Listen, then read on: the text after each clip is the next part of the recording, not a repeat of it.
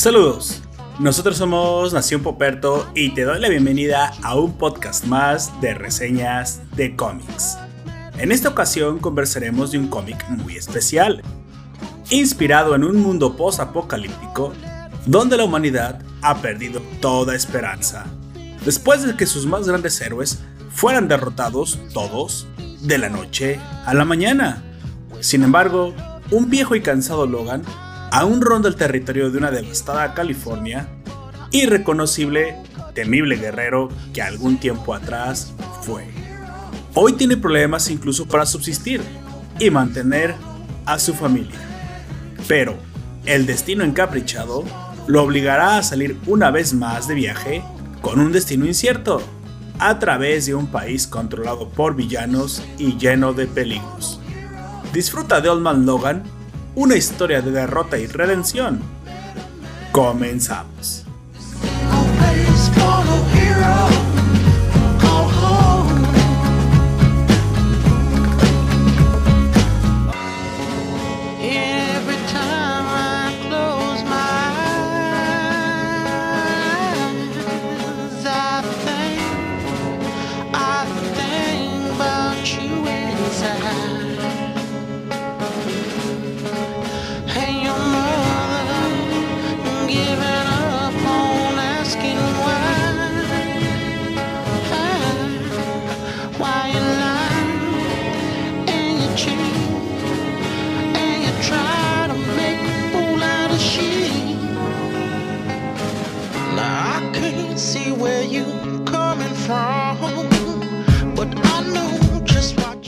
Saludos gente, nosotros somos Nación Poperto y te doy la bienvenida a un, a un podcast más, a un episodio más de reseñas de cómics. En esta ocasión conversaremos de un cómic muy especial, eh, un cómic que se desarrolla en un mundo post-apocalíptico donde los héroes han desaparecido y donde un viejo y cansado Logan ha echado raíces, irreconocible de aquel temible guerrero que algún tiempo fue, años atrás, hoy tiene problemas para subsistir y mantener a su familia.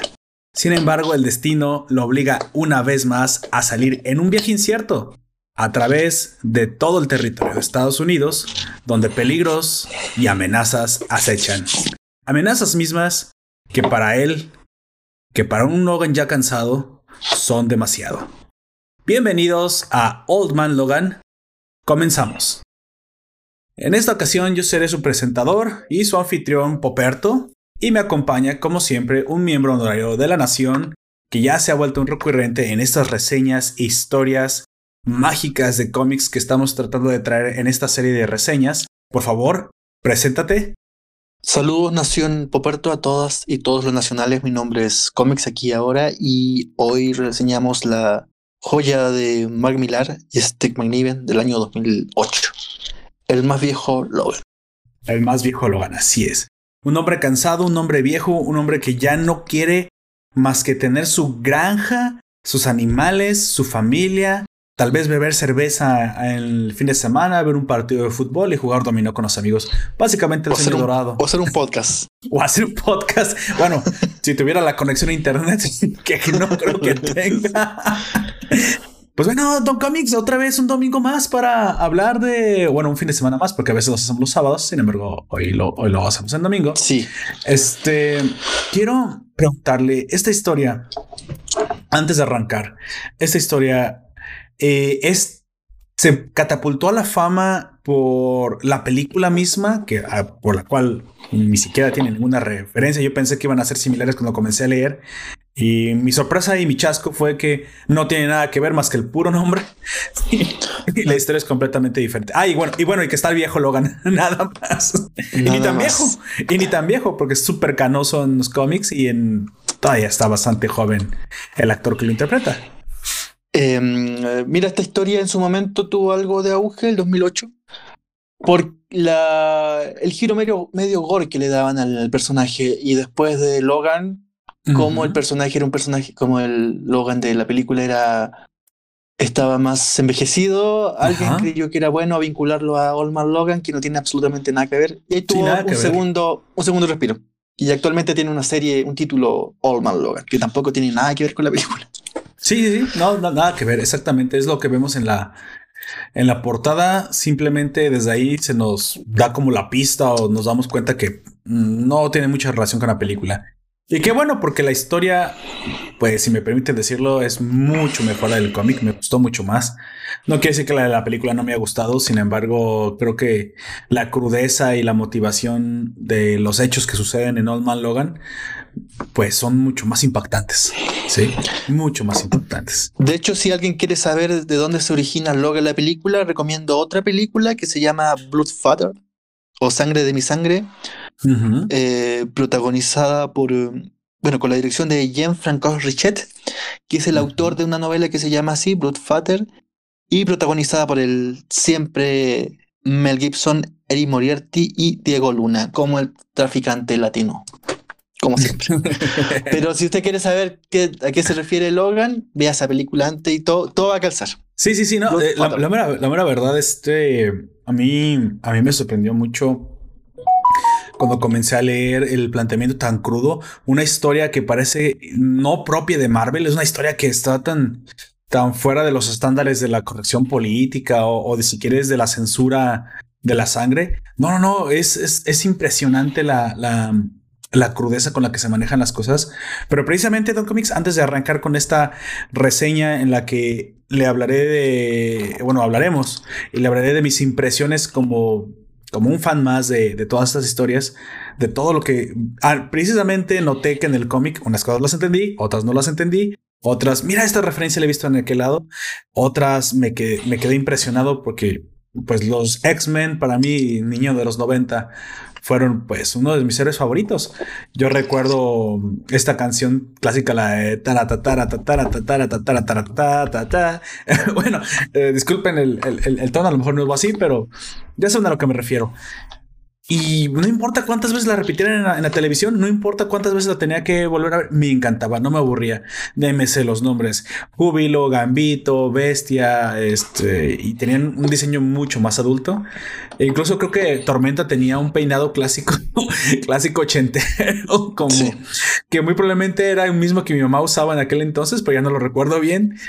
Este, las sombreras en pico y sus trajes eran muy, clásicos. De hecho, de Tormenta, algún guiño hay en la, en la penúltima de X-Men que se llama Apocalipsis, la era de Apocalipsis, donde aparece una adolescente tormenta con un corte punk. Un corte punk, bueno, pues ahí, ahí lo tenemos. Sí, sí, sí, está. Eh, las referencias de aquel entonces eran uh, noventeras y ochenteras. Sin embargo, cuando veo lo que sucede en este, en este cómic, lo, impactante de, cómo es que se maneja la muerte de algunos personajes, cómo es que se maneja la tragedia aquí. Dije, bueno, esto me gusta. Y de hecho, acabamos de reseñar JLD Apocalypse en el, directo pasado. Si no lo han visto, eh, está, está aquí en la página de Facebook, lo pueden buscar. Está en los videos. Sin embargo, pues yo lo esperaba de DC. De DC yo espero que sacrifique a sus personajes, que los corte a la mitad, que los destripe. Bueno, no es que tampoco suele hacer demasiado gore DC, pero sí le falta un poquito más el respeto a sus personajes en ese sentido. Los, los mete en situaciones mucho más crudas, pero yo no esperaba esto de una historia de Marvel. Sale, yo no esperaba esto eh, de hecho, creo que nunca, nunca había visto una historia así. Creo que es la primera que vi en la que los personajes de Marvel realmente corren peligro, realmente son asesinados. Pero cabe decir que me imagino pues, que también este es un universo alterno al, al, que normalmente estamos acostumbrados. No es, digamos, ajá, un futuro, es un what if, vamos a ponerlo de esa forma. No es, no es lo que realmente le sucede a los, a los héroes, digamos, canónicos. mejor una distopía. Sí, sí, pero lo que me refiero es que no, no afecta la realidad de la línea principal. ¿Va? O sea, son, son este alternos, un, un, futuro alterno. Antes de arrancar directamente con la reseña, Tom Comics, ¿qué ha estado haciendo? La pregunta que me gustaría hacerle que vio algo geek, leyó un manga, ya sé que no le mangas, pero puede leer uno de repente, vio un anime, vio, fue al cine, no, bueno, al cine no, no creo. si fue al cine lo encontró cerrado. Dígame, en su casa. ¿qué, ¿qué, ha consumido? Mira, vi un anime que se llama algo así como Qué difícil, es el, eh, qué difícil es el amor para un otaku, que está en Amazon. Vi el pedazo de una película que espero seguir viendo más adelante hoy día, eh, que se llama em, Los Aeronautas de Aeronauts, que es de Amazon. es cierto lo que me recomendó. ¿Me puede decir un poquito de la sinopsis de esa, de esa última? ¿Qué, ¿de qué se trata? 1862 y la, la mejor piloto de Inglaterra, que es media, como dice, no, no payasesca, pero es muy, bueno, pasaba mucho en el siglo siglo XIX que las nuevas tecnologías, las nuevas invenciones eran presentadas como espectáculos públicos. Pasó con la electricidad, etcétera, etcétera. Y esta piloto, que protagonizada por Felicity Jones, em, que es muy dramática, pero no en el mal sentido, sino en el sentido de ser ópera, de, de ser show, se embarca en un globo junto a un científico, es el precursor de la climatología. ¿Precursor de la climatología? Climatología del 1800 y se embarcan en un globo y esperan superar la, altitud máxima jamás alcanzada por el hombre, como dice Star Trek, eh, con un globo aerostático. Y en eso se embarcan, es una historia de aventuras. Ella también en su momento tiene una pérdida, una pérdida muy importante para su vida, y eso nos va contando un poco la película. Pero me entretuvo, no tiene imágenes de sexo y violencia explícita, no hay, pero por lo demás Felicity Jones tiene algo muy especial que siempre en sus producciones la hace muy llevadera. Así que en eso, como te digo, voy en minuto 30 de una, una hora y media de película.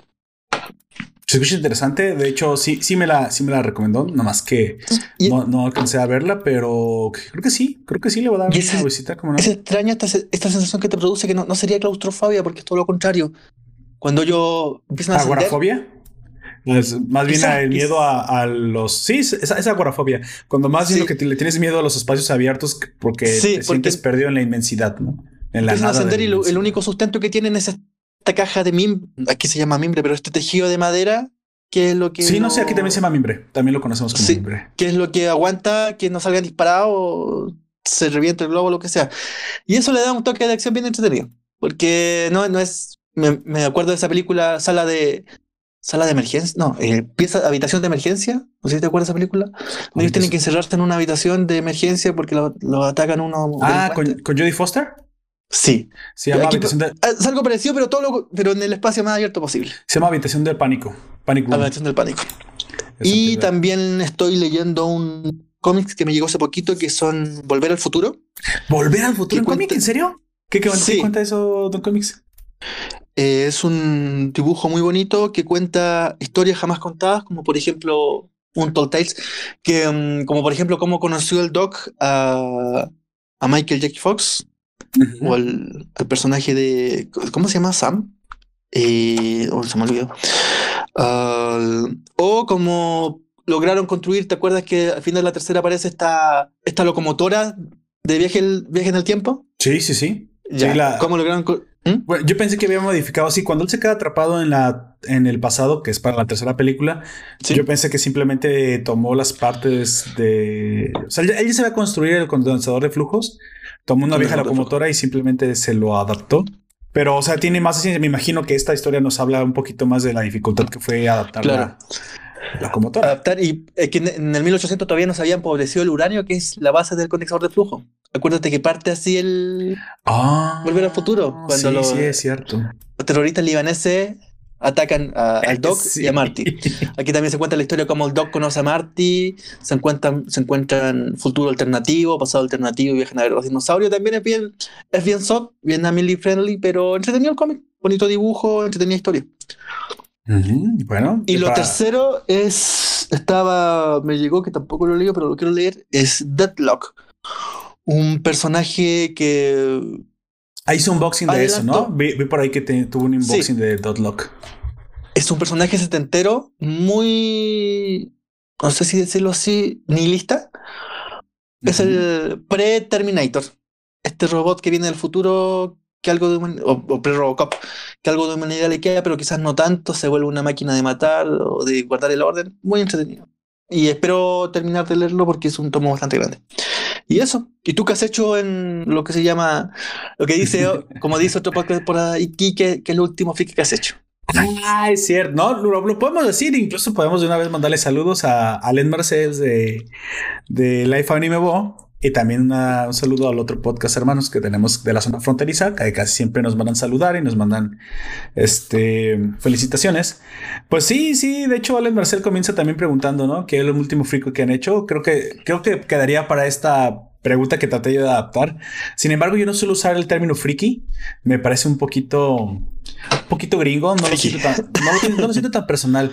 Es que para mí un freaky es de freak y, una persona freak es como una persona dañada, una persona, pues sí, obsesionada. Tal vez esa es la idea de ellos, pero creo que creo que lo que pasó es que nosotros, al no tener en tan mala concepción el término otaku, nosotros utilizamos otaku para lo que los japoneses usan freak o también para que los, los, gringos lo dicen.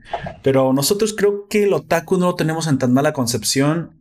Bueno, personalmente tú puedes tener tirria contra los otakus. Tirria es como odio. Es el personaje, no soy yo, es mi, es mi personaje. Es el personaje, sí, pero el... sí, es cierto. Bueno, sabrán que muy probablemente Poperto y mi vida real son muy parecidos en su forma de pensar. Yo no suelo hacer esa separación. Tal vez incluso soy más este más efusivo en la vida real. Me tengo que me tengo que controlar en mi personaje de Poperto. Cosa que me parece extraña, ¿verdad? Pero así es. Sin embargo, yo suelo decirles más bien otaku. Sí, mejor, eh, porque yo, para mí, el otaku, la concepción como tenemos en México, es que el otaku es simplemente el fanático de anime. A lo mejor un fan más, más clavado, más, este, más metido, que ya lee algo de manga. Entonces yo considero un otaku ligero, un otaku fuerte, pero no, para mí no son personas este, demasiado, demasiado metidas a lo mejor en, un excesivo, una excesiva obsesión que ya llega a ser enfermiza. Para mí esos son los frikis. Sin embargo, al revés, parece ser que se ha ido adoptando cada vez más el término japonés, por decir algo, para decir a los geeks. Y para mí eso era un geek. Entonces, bueno, ya, ya podemos decir friki, friki, diagonal geek, diagonal otaku, que sí se baña. ¿Sale? no como... Y bueno. lo, último freaky otaku que he hecho, eh, geek también, aparte de, bueno, de, montar el servidor Terraria ayer para, para los que quisieran entrar y jugar un poquito, ya que como sabrán los que están un poquito más metidos en el mundo gaming, Terraria lanzó su último parche, el Journey Send, que hace ciertos balances sobre el juego, hace, aumenta ciertas... Em, mecánicas, nuevos jefes, creo que para ahí un nuevo jefe. Bueno, aumenta varias cosas y es la edición final del juego. Entonces es, un servidor muy, muy divertido. Lo que tú haces en Terraria literalmente es un sandbox de construcción y survival. Pero mm, no tanto a lo Minecraft. Esto al ser en, en 2D está mucho más mucho más conducido, si tienes ciertos objetivos que tienes que ir cumpliendo. No es tan libre en ese sentido como Minecraft, aunque muchos podrían debatirme que el, que el Ender Dragon, que tiene que tener ciertos pasos para matarlo, es cierto, pero Terraria lo tiene más, más construido, está mucho mejor construido el camino que debes de tener aunque te da la ilusión de la libertad, eso sí, este camino se puede llevar por muchos lados, pero tienes que cumplir ciertas condiciones. Nada más, un ejemplo, tienes que vencer a ciertos jefes primero para conseguir eh, ciertos materiales que sin esos materiales no puedes avanzar, digamos, no puedes conseguir la llave a la siguiente puerta para ir avanzando en la historia. Entonces, es muy divertido, te puedes pasar construyendo, te la puedes pasar defendiéndote. Eh, las noches están muy locas. Yo no sé si es porque eh, instalé alguna clase de mod, pero tenemos el mundo acelerado y la noche llega en cuestión de segundos y tenemos que estar todo el tiempo construyendo mientras nos defendemos de zombies. Es muy divertido. Entonces, si, si ven el directo que también está aquí en la página de Facebook, estuvo, estuvimos muriendo infinidad de veces mientras nos defendíamos. Pero es para pasarla, es para pasarla en conjunto. Eso fue eso por ese lado. Y, y también lo último que hice fue ver, estamos a la mitad, mi esposa y yo, de un, de un drama. Un drama que sinceramente yo no creí que estuviera tan bueno, que me gustó mucho y que está en Netflix y que si son, pues no amantes literalmente, pero si gustan de una buena historia y pueden tolerar de repente las exageraciones coreanas, eh, se llama Rugal. Sí, Rugal como el nombre del personaje que solamente los niños tramposos o los niños ratas eh, eligían en el King of Fighter.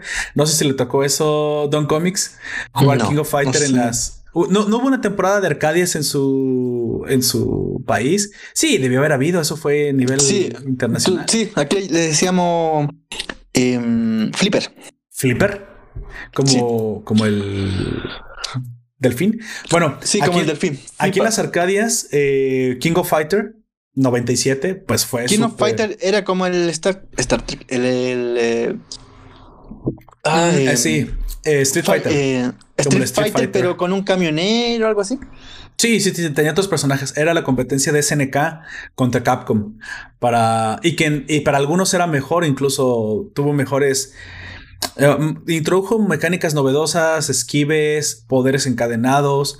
era mucho, su combo era mucho más, em, digamos, mucho más visual. Tenía más golpes encadenados y tenía su propia identidad y para muchos era incluso mejor que el Street Fighter. Yo no diré si uno u otro era mejor, pero también era muy divertido.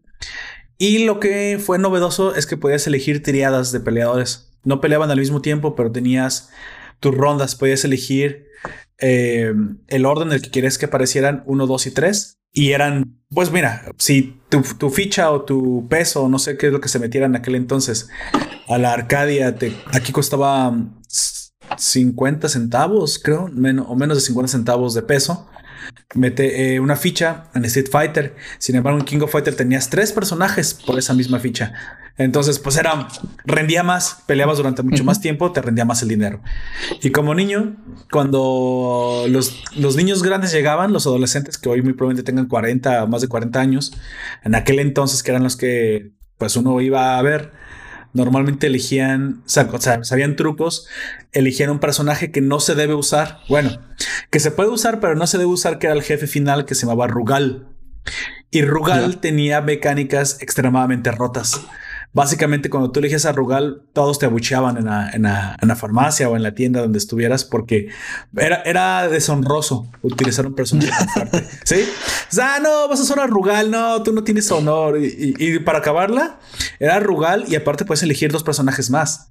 O sea, tu triada no, no, no, no se limitaba por elegir al jefe. Claro, había un momento en que ambos podían elegir. En las finales normalmente eran Rugal contra Rugal y todo se volvía monótono. Porque pues, era, como el Cinder de Killer Instinct.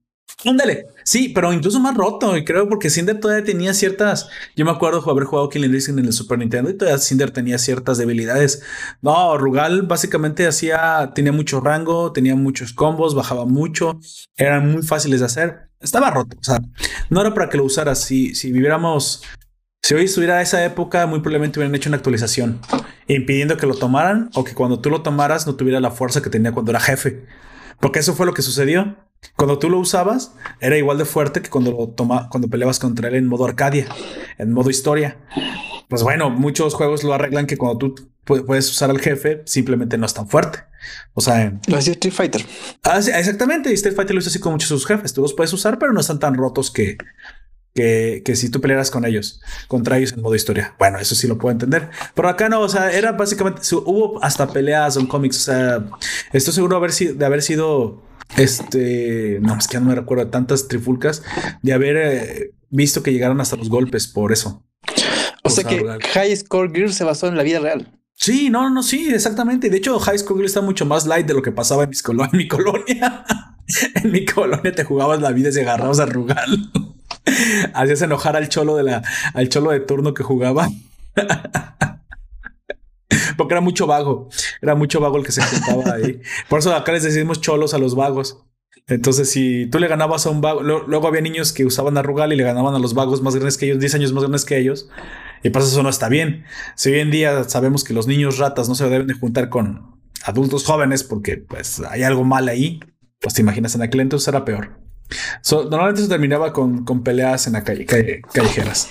Bueno, para no avanzar más, Rugal es el nombre de una serie coreana, que simplemente diré, diré por encima de qué se trata.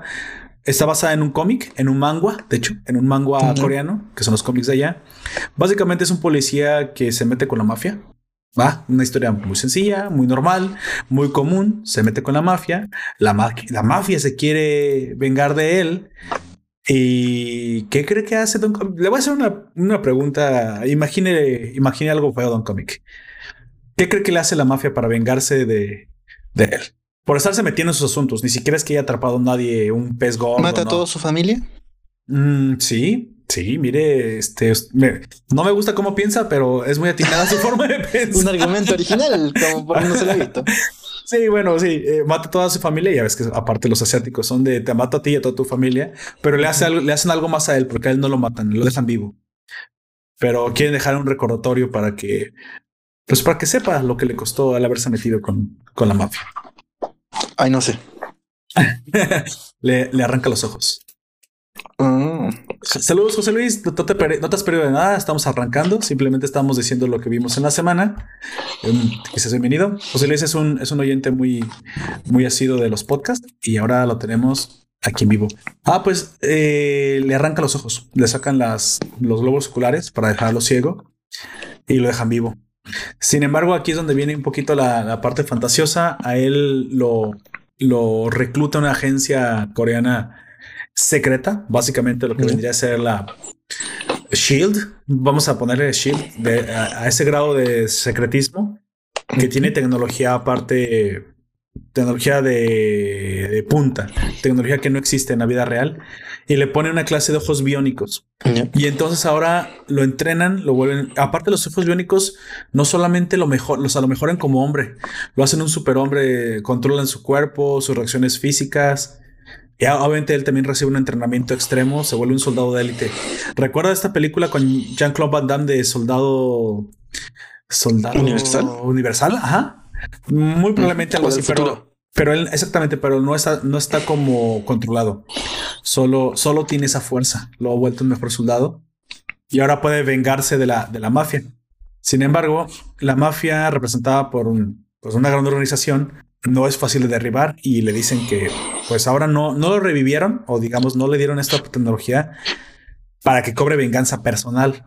Sin embargo, si, si se une a un otro grupo de tres personajes más que son así modificados, que también tienen relación o tragedias eh, relacionadas a la mafia, pues lograrán eh, traer abajo la organización completa y de una vez y para, toda- y para siempre. La serie se llama Rugal y está basada en, digo, en un manga, en un manga coreano. Está muy interesante. Obviamente el, el cómic, yo fui a ver el cómic, el material original es muchísimo más cruel, es mucho, muchísimo más explícito. Se dará cuenta que los coreanos tienen incluso hasta cierto recelo, incluso al mostrar sangre.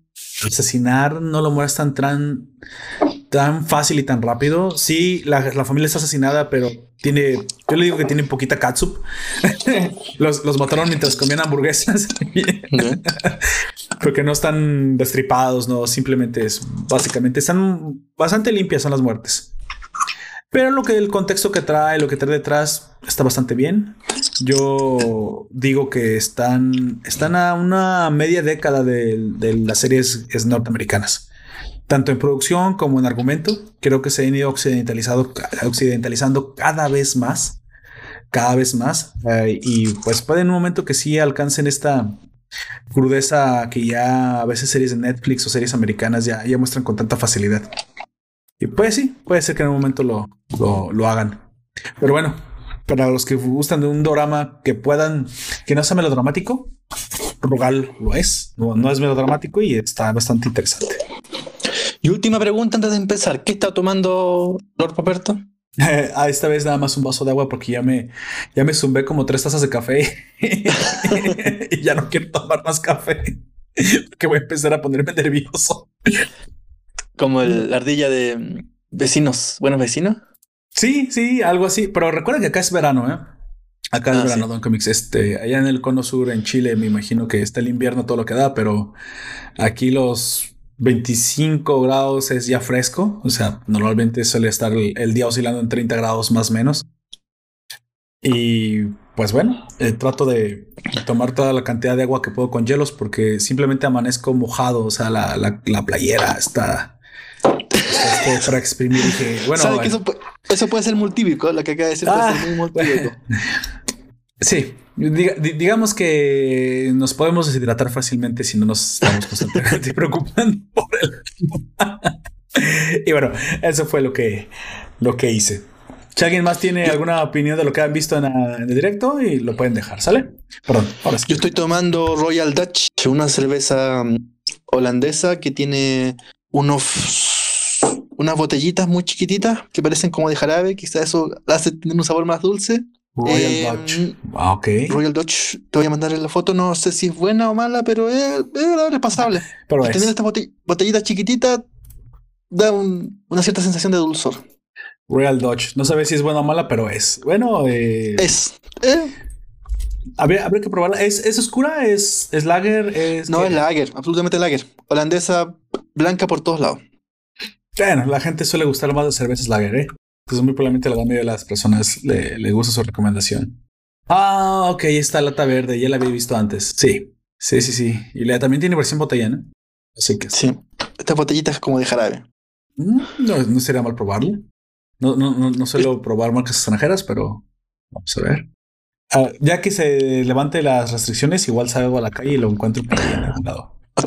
sí, yo lo primero que voy a hacer. Pero cada día se ve más lejano, cada vez se ve más lejano ese día. ¿En serio? ¿No, no, no están bajando allá las restricciones? ¿No se está poniendo cada vez No. más fácil? ¿Se está poniendo más difícil? No, no, es- está subiendo en alza, está subiendo. Es que aquí ya el invierno comenzó en el hemisferio sur, que es lo que habían avisorado que el, Ah, el invierno iba a ser cierto. muy complejo, porque el hemisferio norte ya pa- pasó a la montaña, pero el sur la tiene que pasar todavía. Y están subiendo como, como flechas de Hawk a la luna las, la, el, el, lo- los- el número de contagiados y también de muertos. Así que cada vez se está cerrando un poco más la, Qué mala onda. la, mm, la cuarentena. Santiago está en cuarentena total. Lleva, vaya, va a llevar dos semanas y lo dan por un mes. Mínimo un mes en Santiago. ¿En serio? ¿Un mes? ¿Todavía un mes más? Un mes. Uf. De hecho, ponte tuyo, había comprado unos libros a Busca Libre que está en Santiago y Busca Libre mandó, te está mandando un correo derechamente, te dice, tiene dos posibilidades. Una, le devolvemos la plata, o dos, espera Claro. que la cuarentena por acá termine y le mandamos el libro. Tenga paciencia, elija usted. Así que me di a tener paciencia nomás. Sí, pues tú quieres el, el, el libro al fin y al cabo, no tienes que esperar. Entonces sí la están viviendo más, más fuerte que aquí. ¿eh? Nosotros realmente México no ha parado, sinceramente. Partes sí, partes no. Yo supongo que solamente las, las ciudades más grandes son las que han este, eh, detenido un poquito más, pero no, la gran mayoría de las ciudades que no son tan, tan, tan grandes no, no ha parado tan, tanto. Y como le digo, no sé si partes que nos, no nos importa, realmente ya no le creemos al gobierno, nos, nos gusta jugarnos la vida. No sé, no sé qué sea, pero realmente no estamos, este, no estamos asustados, no estamos realmente en cuarentena total tenemos ciertos cuidados. Lo que sí es que, por ejemplo, una pizzería muy famosa aquí es Little Caesars. La mayoría de las personas hace fila, entran de a uno, entran de a dos. Ha sido más inteligente en ese sentido el- el- en la industria. Yo creo que eso es lo correcto. Incluso yo en un momento digo, bueno, está bien que no, que no paren por completo, pero que tomen esta clase de molestias, vamos a decirlo. Pero siempre hay detractores, siempre hay gente que nada le parece bien. Pero bueno, te- te- tenemos que este, lidiar también con, con las críticas, pero el hecho de que la gente no pare totalmente también ha ayudado en que tampoco esto se vuelva un caos. Algo que se va a generar si se para completamente la economía. Eso, eso no puede suceder. Si sucede, pues bueno, nos vamos a tener que tener las consecuencias de, de eso. Ya ha habido algo de saqueos, pero sobre todo en el centro de México. La Ciudad de México todo pasa. La Ciudad de México es, es el infierno en, el- en la tierra al mismo tiempo que Este el cielo. Tenochtitlan o del sea, siglo XXI. Sí, sí, sí, tiene, tiene de todo. O sea, pasan cosas buenas, cosas, cosas horribles, todo pasa ahí primero.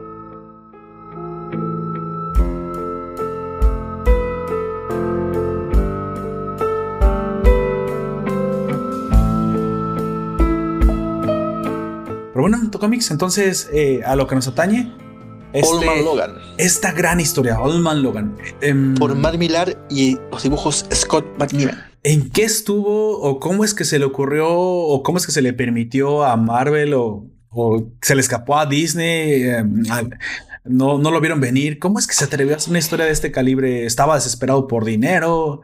No, Marvel no, suele, no solía hacer esta, o al menos lo que a mí me ha dado la impresión es que no solía ser tan cruda. No solía tener esta clase de, de historias. ¿Qué pasó ahí, Don Comics? ¿Hubo Hay que retroceder un, poquito más hasta el año 2004 en que este mismo autor, Mark Millar, el mismo autor que ustedes conocerán de otras cómics como Superman Red Son y la misma Civil War, eh, toma una micro saga de Wolverine, una micro saga de relanzamiento que se llama Wolverine, enemigo del Estado. Esa saga tiene bastante, bastante violenta, pero hay algo que es lo que es muy bueno Mark Millar y hay que reconocerlo, es la creación psicológica del personaje.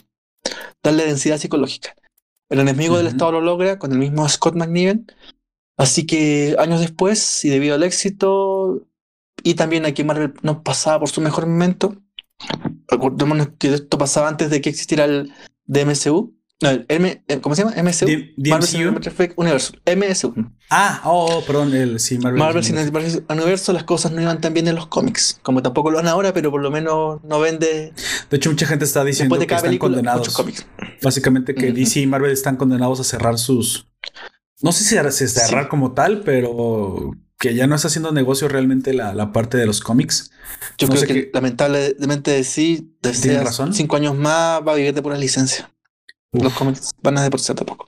Y no sé lo que tiene quiera tampoco todavía llegamos a ese punto. Ya estamos en el 2008 y Marvel ya un poquito apretado, angustiadito de, de números, empieza a experimentar y bueno, si los mangas gore eh, funcionan, probemos con un personaje de siempre que ya había funcionado con Mark Millar y Scott McNiven, probemos con Wolverine y hagamos este futuro distópico alternativo, un Wolverine que no está en Wolverine y se llama Old Man Logan. Salió publicado originalmente entre junio y septiembre de 2009 y Old Man Logan apareció en estos típicos viajes que hacen los cuatro fantásticos en el tiempo y el espacio en Fantastic Four 558 del 2008. Y aquí nace Old Man Logan, una miniserie que al final terminó, terminó siendo el principio de, una, de un título mensual. Ok, en un principio entonces simplemente era como un experimento, una historia, como, como le dije, en la desesperación de conseguir dinero, se tragan el orgullo y por fin sacan una historia adulta que pues está dirigido a un público mucho menos común de lo que estaba dirigiéndose Marvel en sus momentos. Como, se experimentó con, claro, como se experimentó con Marvel Zombies o eh, Avengers Baby. ¿Conoces ese cómic? Sí, no, Avengers Baby no, pero Marvel Zombies sí lo había visto. Y aparte también recordamos que era la época en la que también eh, Walking Dead comenzaba a tener el exitazo que tenía. Sí, de, repente todo se volvió zombies, zombies por aquí, zombies por allá, un montón de series de zombies. Este, ¿cómo se llama este señor güero? Brad Pitt también saca su película de zombies que se llama uh, Nación Z, Nación Cero. Sí. Nación Zombie, algo así. Guerra Mundial Z. Guerra Mundial Z. Entonces, bueno, todo se vuelve zombies, los zombies tienen su atractivo. Este, ¿quién diría que iba a dar eso paso a, a un universo de superhéroes? El caso es que eso terminó generando que hubiera un poquito más de aceptación en Logor, creo, quiero pensar. Yo de hecho vi una serie que me gustó mucho en Netflix, se llamaba Nación, Nación Zombie, creo que se llama, o Nación Z, se llama Nación Z, que precisamente yo creía que era como una clase de parodia al de Brad Pitt, y sí lo es, sí tiene su parte parodia, pero también sí tiene su parte interesante, yo la recomiendo mucho si no la han visto. Y sí, tiene, y también está basada en un cómic, también está basada en un cómic esa historia. Entonces la gente, pues al ver destripados, muertos vivientes, pedazos de carne cayéndose a las personas, supongo que se pudo abrir un poquito más para ver algo más de gore, ¿no? Tal vez fue todo el... toda esta, vamos a decir, la corriente sangrienta que inició a principios del 2010. A principios del 2000, yo diría. Ah, a principios del 2000. Bueno, pero fuerte, fuerte pegó hasta, hasta el 2010. Todavía fue cuando se fue, volvió mainstream sobre todo. Y aquí tenemos a Logan, precisamente, que se situó en esta historia. Un antiguo Logan que caído en la noche de los villanos o la noche de los superhéroes, en que caen los superhéroes. Lo vemos viviendo 50 años al futuro desde esa noche en una tierra devastada por las mismas fuerzas de la tierra y muy Mad Max. Absolutamente Mad Max. Sí, sí, tiene eh, una estética. Rednecks por los cuatro costados porque es una, él tiene una granja pero no se ve un, un puto sembradío en alguna parte. de hecho, es desértico. Todo es desértico. Pero sí, que bueno, ¿qué sembrará? Creo que es más bien ganadero. ¿no? claro, no faltaban que los superhéroes se rebelaran y eran locos, asesinos, dictadores o los villanos lograran el poder, sino que también la mismísima Tierra se revela contra el ser humano. Entonces tenemos a este Logan de un futuro distópico con una familia viviendo en un desierto y que por unos hechos que nos, nos irán relatando más avanzado el cómics, no quiere volver a ser jamás Wolverine. Eso es lo que yo le quería comentar. Se ve un, Logan ya que sentó cabeza. De hecho, una familia. Yo, yo esperaba ver, no sé, de repente a, esta Jean Grey. o sí, o alguna otra mutante, pero no, es una desconocida completamente. Creo que se llama Bueno, no recuerdo bien su nombre. Se llama Maureen. Maureen, Maureen. La señora se llama Maureen, un, un, nombre muy del sur de Estados Unidos, muy rednecks. Y los pequeños Scotty y Jade. Scotty y Jade, sus hijos, que también están vestidos pues lo más típico que tú puedes ver en una familia del sur de Estados Unidos. Antes no le puso Brandy, supongo. a la niña. Sharon. O oh, sí, Sharon. exactamente. Sharon. Pero, eh, o Dakota. Cosa que. Dakota, cosa que no era. cosa, Miley. Cosa que nos irán contando más adelante en el. En el cómics. No hereda el, factor X, el factor X del Wolverine. Eso te iba a preguntar, los hijos no parece que tengan el poder, ¿eh? No parece que sean mutantes, o al menos no han demostrado un poder mutante de niños. Convenientemente para la trama. Claro. Más adelante, Emma Frost nos cuenta un poquito por qué. Ah, es cierto. Vamos, como que todavía sobrevive.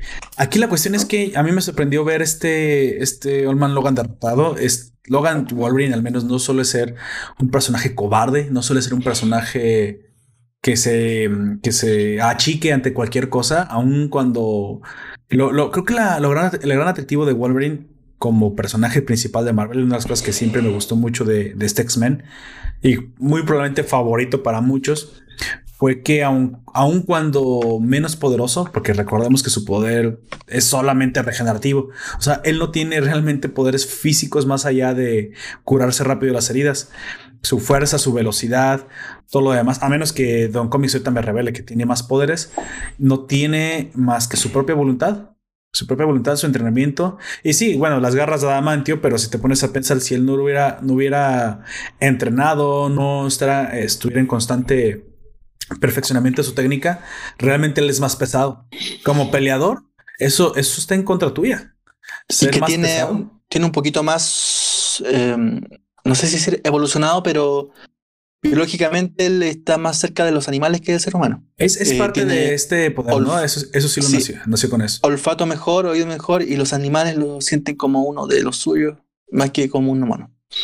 Sí, sí, el, hecho en algún momento de una vez te, te, lo, te lo pregunto. Yo en algún momento vi una anime de X-Men. No sé si sabes o recuerdas que existe un anime de X-Men donde la historia se sitúa en Japón. Exactamente. Y creo que van a detener al hijo de Charles Javier con esta japonesa que se llama Legión. Van a detener a Legión. Ok. En, eh, aquí la historia no sé si es canónico, bueno, no, o tomó algo canónico y se, se centró en eso Simplemente te quiero decir que al final, Bestia, eh, que no recuerdo su nombre, es un doctor, pero Bestia. Bestia el doctor Scott. Creo que sí. Le dice que él desarrolló la, vacuna contra la. Parece que la mutación, el gen X, tiene un segundo estadio. Y lo ha eh, hecho varias veces, o sea, relativamente en el cómic. Sí, e, es, este segundo estadio es incluso los vuelve locos, los vuelve monstruosos o los vuelve malos, acaba con su, con su mente. El doctor Henry Phil Hank Mackay. Exactamente, Hank. Bestia. Y, aquí lo que me, gustó mucho esta serie de anime eh, de, de X-Men es que su, su poder, si no es, si no son inyectados contra, con la vacuna, digamos, los, los domina o los destruye incluso. Pero al, ser, al estar inyectados, evoluciona en un segundo estadio, digamos como que X-Men 2.0. Y su poder se vuelve todavía mucho más fuerte. En el caso de Logan, él ya puede controlar entrar o no en algo que yo supondría que es más parecido a un Super Saiyajin. Esta famosa transformación física. A eso, a eso, le llamamos Akira agringado. Sí, exactamente. En, eh, Bestia explica que si un mutante, eso, eso, eso acaba con los mutantes. Y si un mutante no es inyectado con la, con la cura, puede terminar muy mal. Pero si es, si es inyectado, sí, básicamente se muere o se vuelve loco, explota. Pero si es inyectado con la cura, se vuelve mucho más poderoso de lo que de lo que normalmente es si logra controlar este segundo estadio. Para, para el Cíclope, creo que si no lo logra hacer, lo destruyen sus propios rayos. Pues en el caso de Logan se vuelve básicamente ya un animal. Entra como en modo feral. Mucho más rápido, mucho más potente, sus músculos crecen. Se, se vuelve como un jet kill. Un hombre lobo. Ajá, exactamente. Y, y eso solamente lo he visto en esa serie. Nada más, no lo he visto en ningún otro lado. Sé que en algún lado, en algún momento se trató del virus, del virus este mutante. Pero aquí en esta serie, en este anime japonés, te dicen que es una, una mutación específica nada más de los mutantes que entran en modo, es le llaman modo 2, o sea, e, es algo relacionado con el 2. Y eso te explica bestia. Entre Kira y Pokémon. Sí, sí, sí, exactamente. Es una evolución, pero ellos pueden, o sea, ya cuando la controlas, puedes elegir volver al uno Emma Frost, por ejemplo, se vuelve todo de cristal. Y se vuelve mucho, y se vuelve indestructible cuando alcanza el segundo, el segundo estadio. Por eso lo vi ahí, ¿eh? No sé si es canon, si se ha basado en eso o si lo, lo, hemos visto en otro lado. Pero normalmente esa faceta animal de Logan se pasa por alto. A lo mejor simplemente es un hombre salvaje porque... No, porque a lo mejor es canadiense y pues tú sabes que los canadienses... Entonces, podrías pensar que simplemente es así bruto y brusco, pero no, sí tiene una relación animal en los cómics te da a pensar que el experimento X es mucho es, es, más potente que la CIA, la KGB y todas las demás organizaciones secretas mundiales. Sí. Canadiense. Un intento de Canadá por dominar el mundo. y, y, creó a Logan. Bueno, se los agradecemos, Canadá. Eso y el Maple, por favor, sigan así. Y que sigan subiendo videos de Alces peleando. ¿Viste ese video? ¿De qué? ¿De Alces? Sí, cada año hay un, hay, hay, una, hay un meme que revive, que es un pequeño video de dos alces que se encuentran en la calle y comienzan a pelear. Pero te da un montón de miedo porque son dos malditos monstruos peleando. Tienen el tamaño de un automóvil. Entonces tú pensarías que ah, son caballos. No, no, son enormes esos animales. Y se comienzan a pelear, a pelear en la cochera de pues una casa y los están grabando y se, ven súper graciosos porque el piso está congelado y no pueden pelear bien. Yo supongo que chocan sus, sus astas, sus cornamentas, pero se están constantemente resbalando. Vi de Canadá una serie que era de un policía montado que iba con un perro. Y no sé por qué ese policía terminaba en Estados Unidos, en Nueva York. No sé si la viste. No, no, no. Y alguna vez guiñando al, al condestable, guiñando al NAFTA, este policía se cruzaba con una policía mexicana, tenían un romance por ahí. ¿Cómo se llama esta serie? Rumbo al sur, Rumbo al sur. ¿Te suena?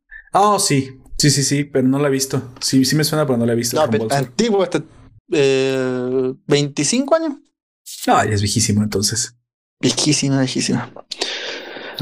Y pues claro, él era, era, era, muy cuadrado, era muy, muy, quizá era muy canadiense, muy respetado a todo el mundo y era muy, no sé, de pista oliendo el camino, probando las cosas que, había que habían caído, era así.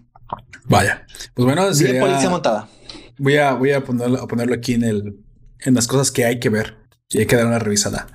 Pues bueno, te digo, esa, ese, ese meme revive cada fin de año simplemente, porque pues como que revive en Navidad y está congelado el piso y se pelean. Pero es muy curioso porque como son dos animales enormes y son bastante peligrosos, pues se pelean y el piso está congelado, entonces no pueden hacerlo muy bien, y están torpes y luego se caen y en algún momento parece que se van a caer arriba de un automóvil, pero muy probablemente si se caen arriba del automóvil lo destrozan completamente porque tienen un tamaño enorme, o sea, son como camellos realmente, no, no, no, no son caballos. Creemos que el caballo tiene un cierto tamaño manejable. No, estos son monstruos. Básicamente, los alces son, son parados, tienen una, altura, yo creo que equivalente a la de un elefante.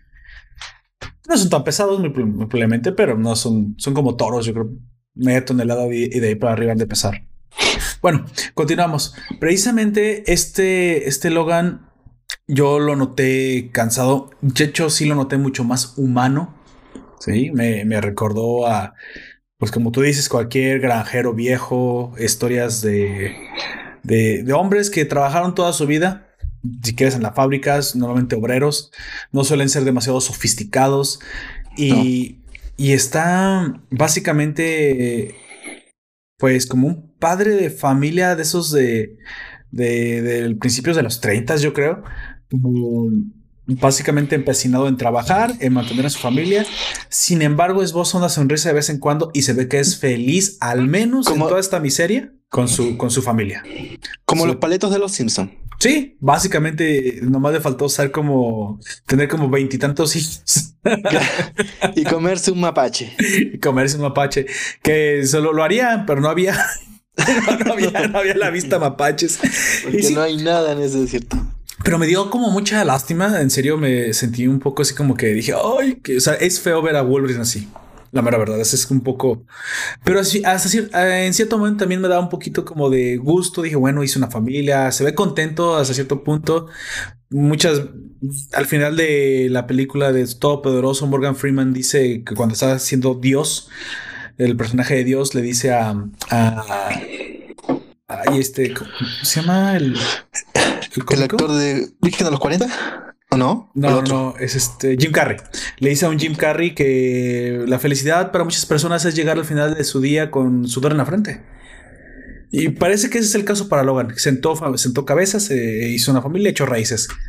Sin embargo, lo que plantea esto, para unos puede ser bueno, para otros puede ser malo, se ve ennegrecido por una situación surreal. Y, eso, y ese es mi primer punto a tratar. ¿Qué onda ¿Cómo es que hay una banda de los Holston, Cami, que va y extorsiona a la gente? ¿What? ¿Y qué? ¿Qué? ¿Qué? Hay, Bruce Banner tiene hijos que hacen una pandilla y que ahora cobran derecho de piso. Pues qué demonios que se volvió esto el cártel de los Hulks.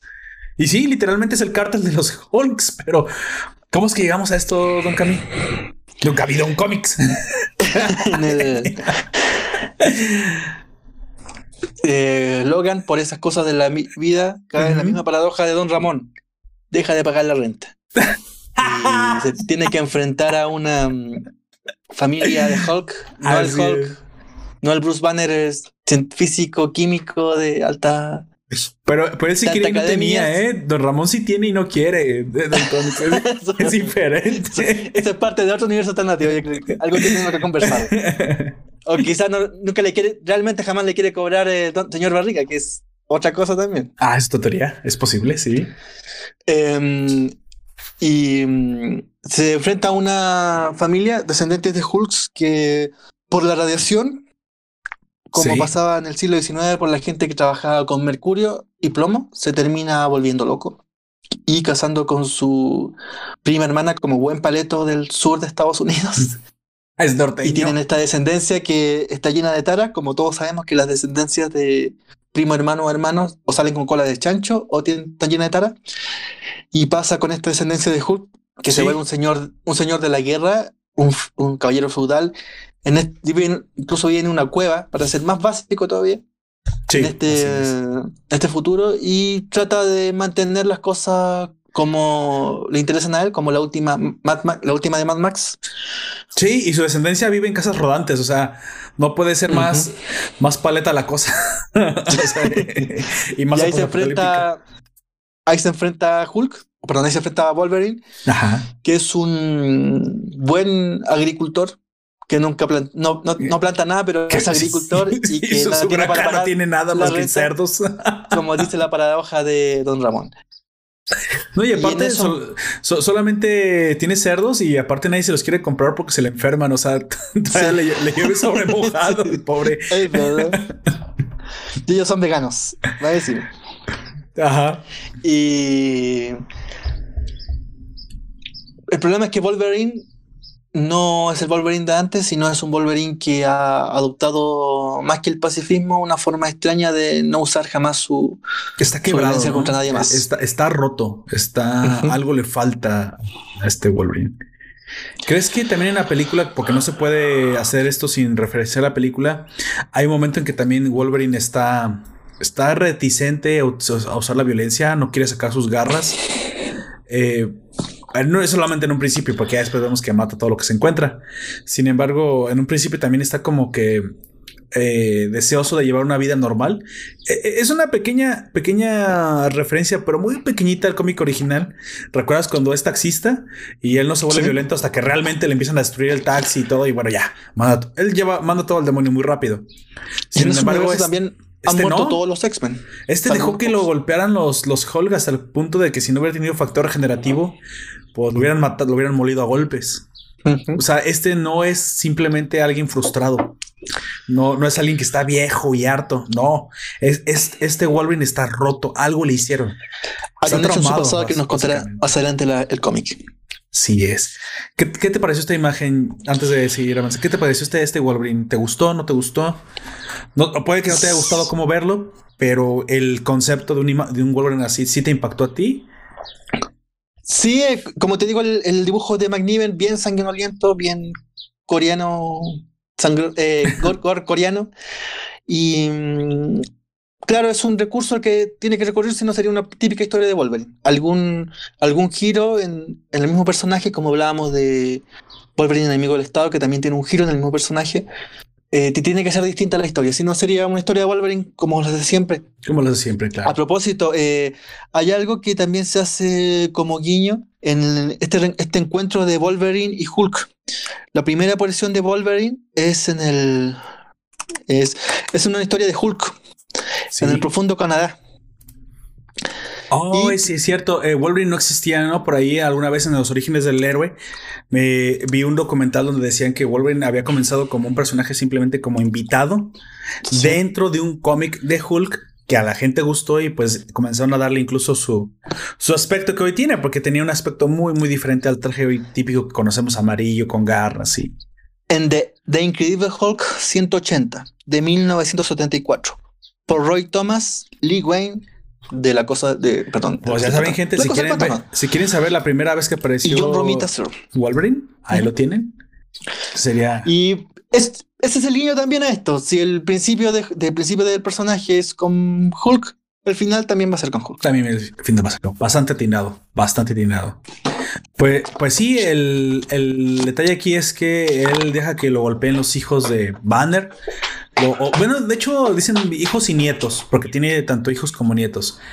Todos verdes, todos de la misma estirpe. Parece ser que no, nos revelan demasiado de ahí. El siguiente punto que, quería comentarte es que me sorprendió mucho ver a un Hawkeye ciego.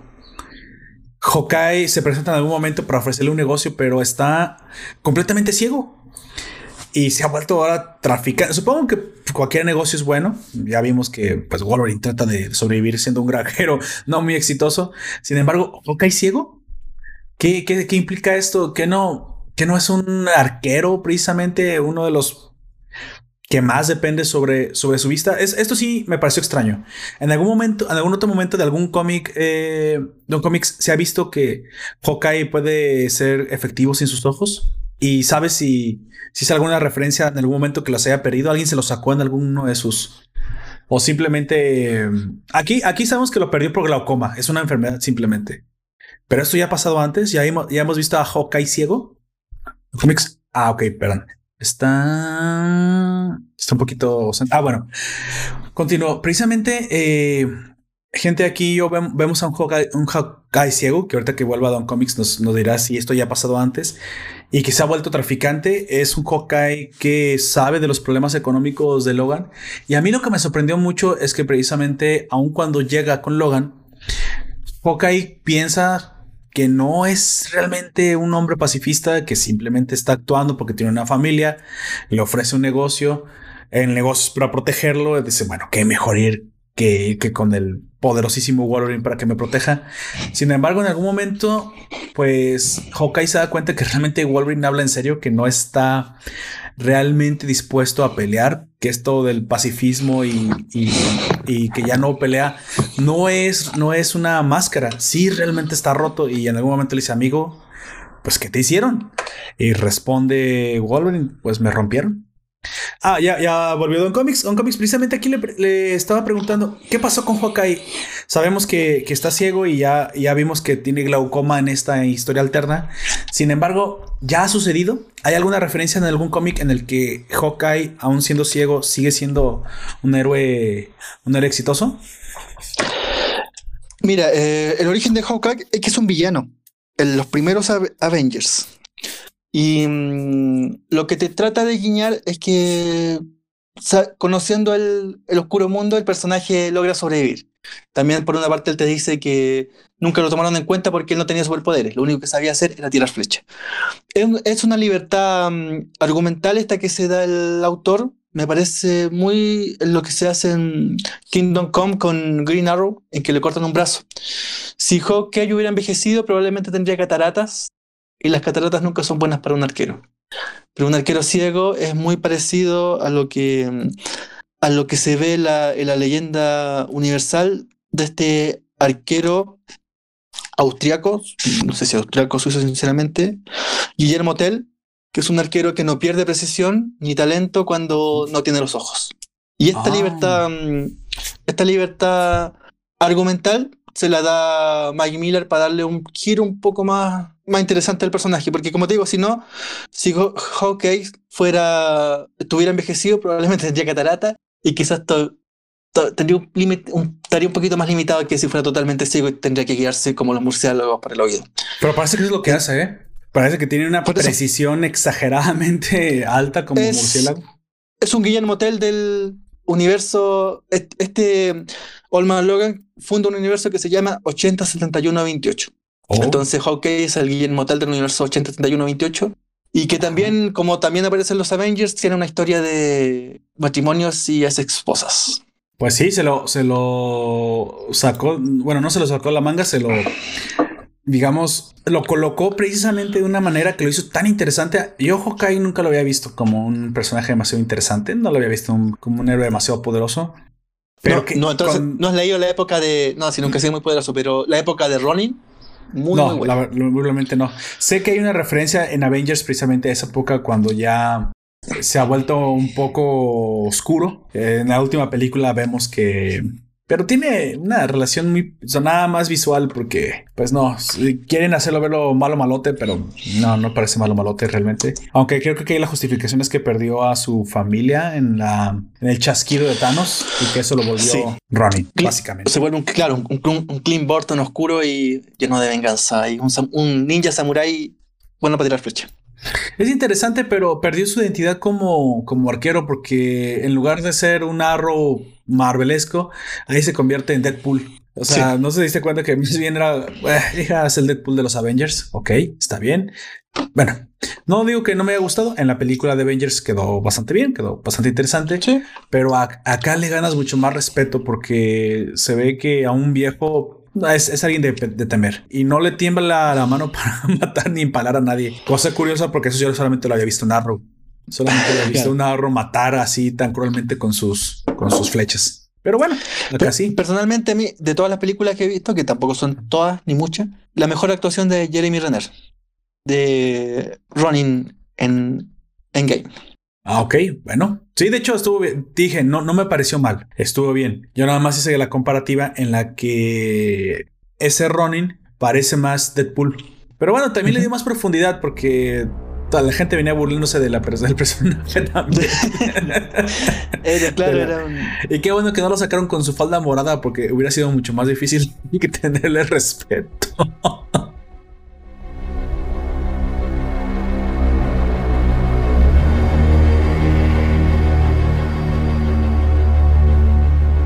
Pero bueno, aquí Clint eh, obviamente ofreció el negocio y bueno, emprenden este viaje. Y, y es curioso porque básicamente es el, el- viaje de descubrimiento, es como un semiviaje del héroe. Está interesante, es por todo Estados Unidos y yo me puse a pensar, bueno, y en todo el mundo está sucediendo lo mismo. Bueno, Estados Unidos no es el mundo. Y es curioso como también los autores, los escritores tienen que sacarse de la manga cualquier excusa para decir que, que como tú lo ves en Estados Unidos, en todo el mundo está igual. O hasta peor, porque no tienen héroes. Y la excusa es que sucedió algo para que todo se vea tan desértico. Sucedió algo a la par del ataque de los villanos. O sea, les llovió sobre mojado. Es algo que es coincidente. O no sé si también tuvo que ver algún villano en esto. Que es que los Morlocks, sé que en inglés se llaman los Morlocks, nada más que en español le llaman los topoides, que son esta clase como de, como de seres eh, con forma humana, con forma antropomórfica, pero que realmente viven debajo de la tierra, comenzaron a hundir las ciudades, ¿no? Para vengarse de la, de la sobrepoblación humana que está arriba. Eso al mismo tiempo de la noche de los, de los héroes. ¿Está relacionado a Don Comics? Eso, eso a mí no me queda demasiado claro. Los Morlocks son unos personajes que no creó Marvel, los creó H.G. Wells en una novela que hace- se ha pel- peliculizado muchas veces que se llama La máquina del tiempo. Ok. ¿Quiénes son los Morlocks? Son unos seres que viven en, en el submundo, unos mutantes, no se explica muy bien en la novela. Después, toda la gente que lo ha contado le da una explicación distinta.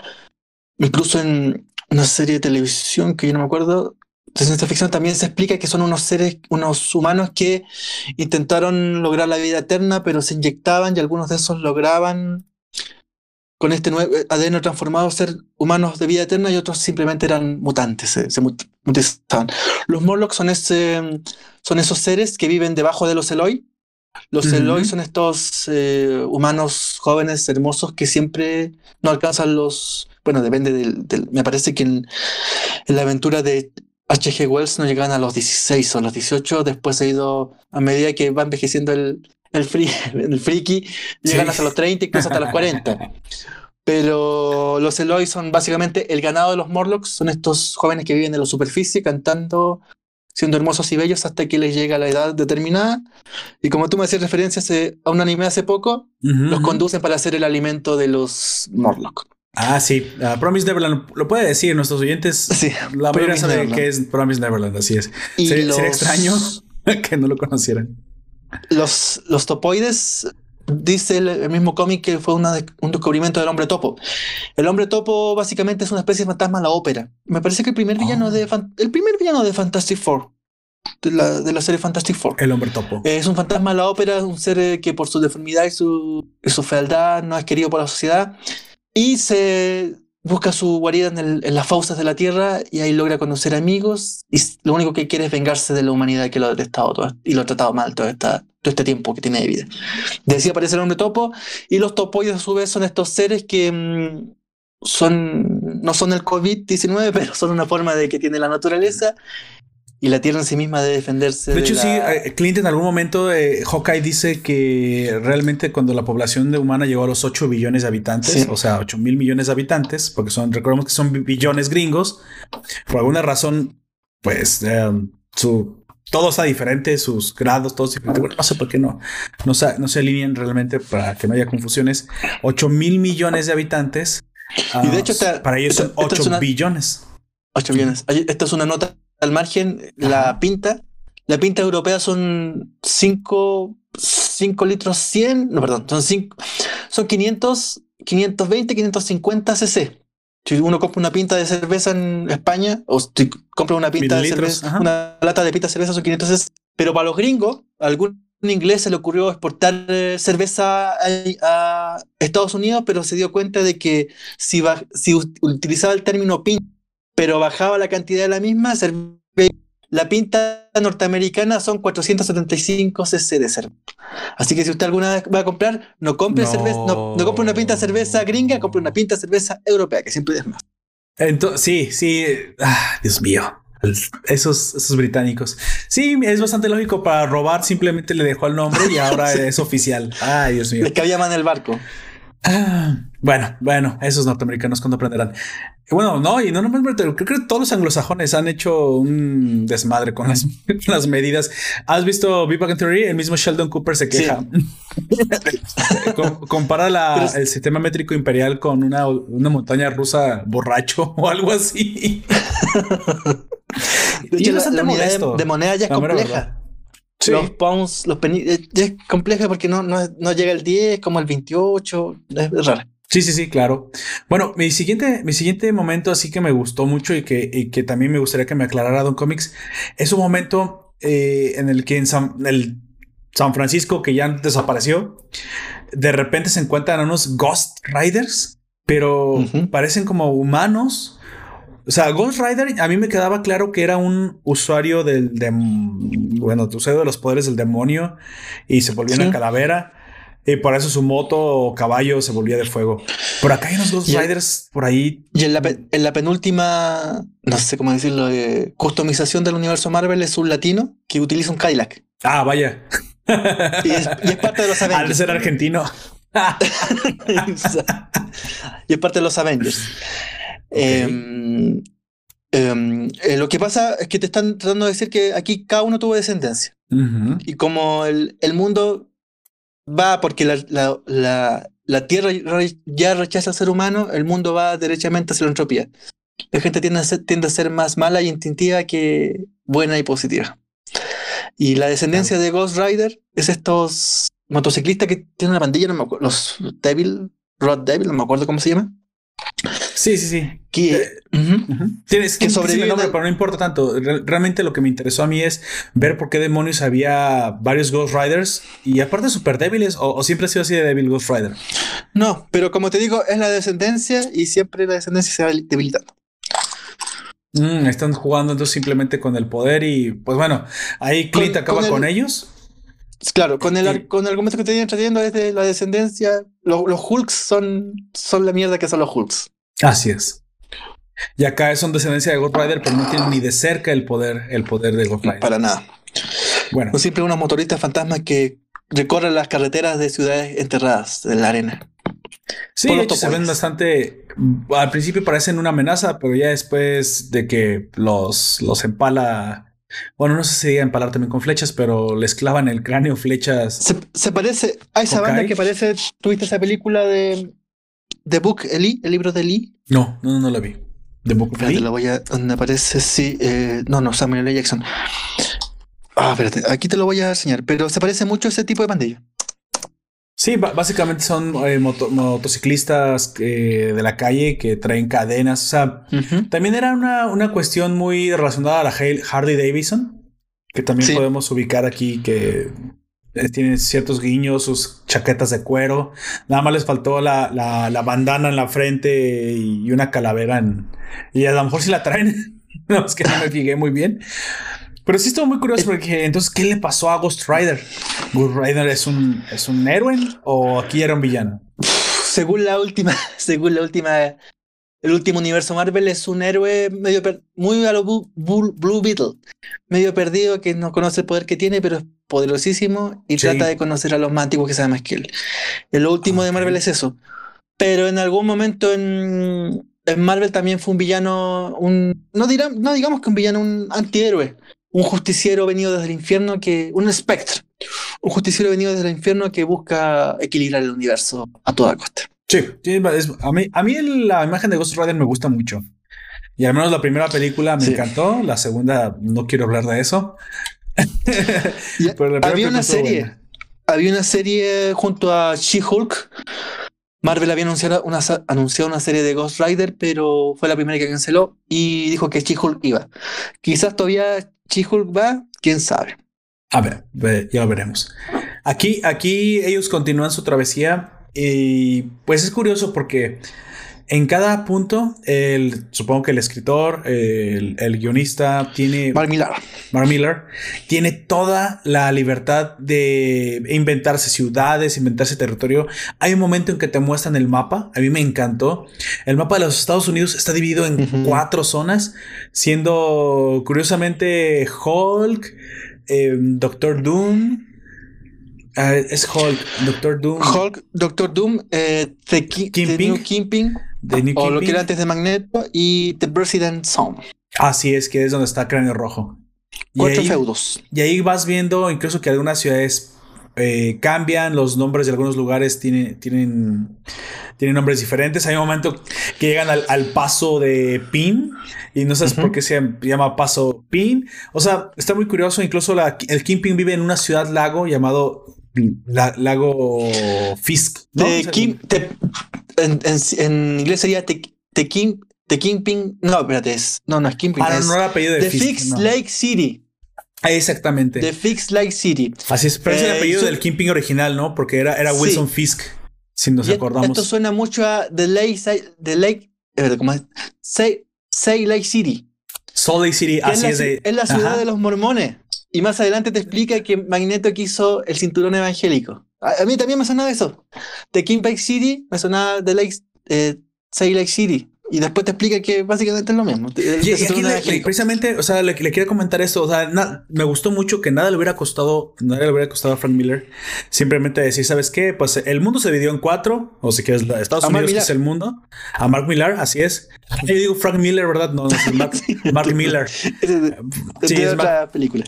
Ma- Mark Miller, es que se debe pronunciar como, como con E. Se dice porque es como gringo, entonces Mark Miller. Mark Miller, Mark Miller. Ah, da igual.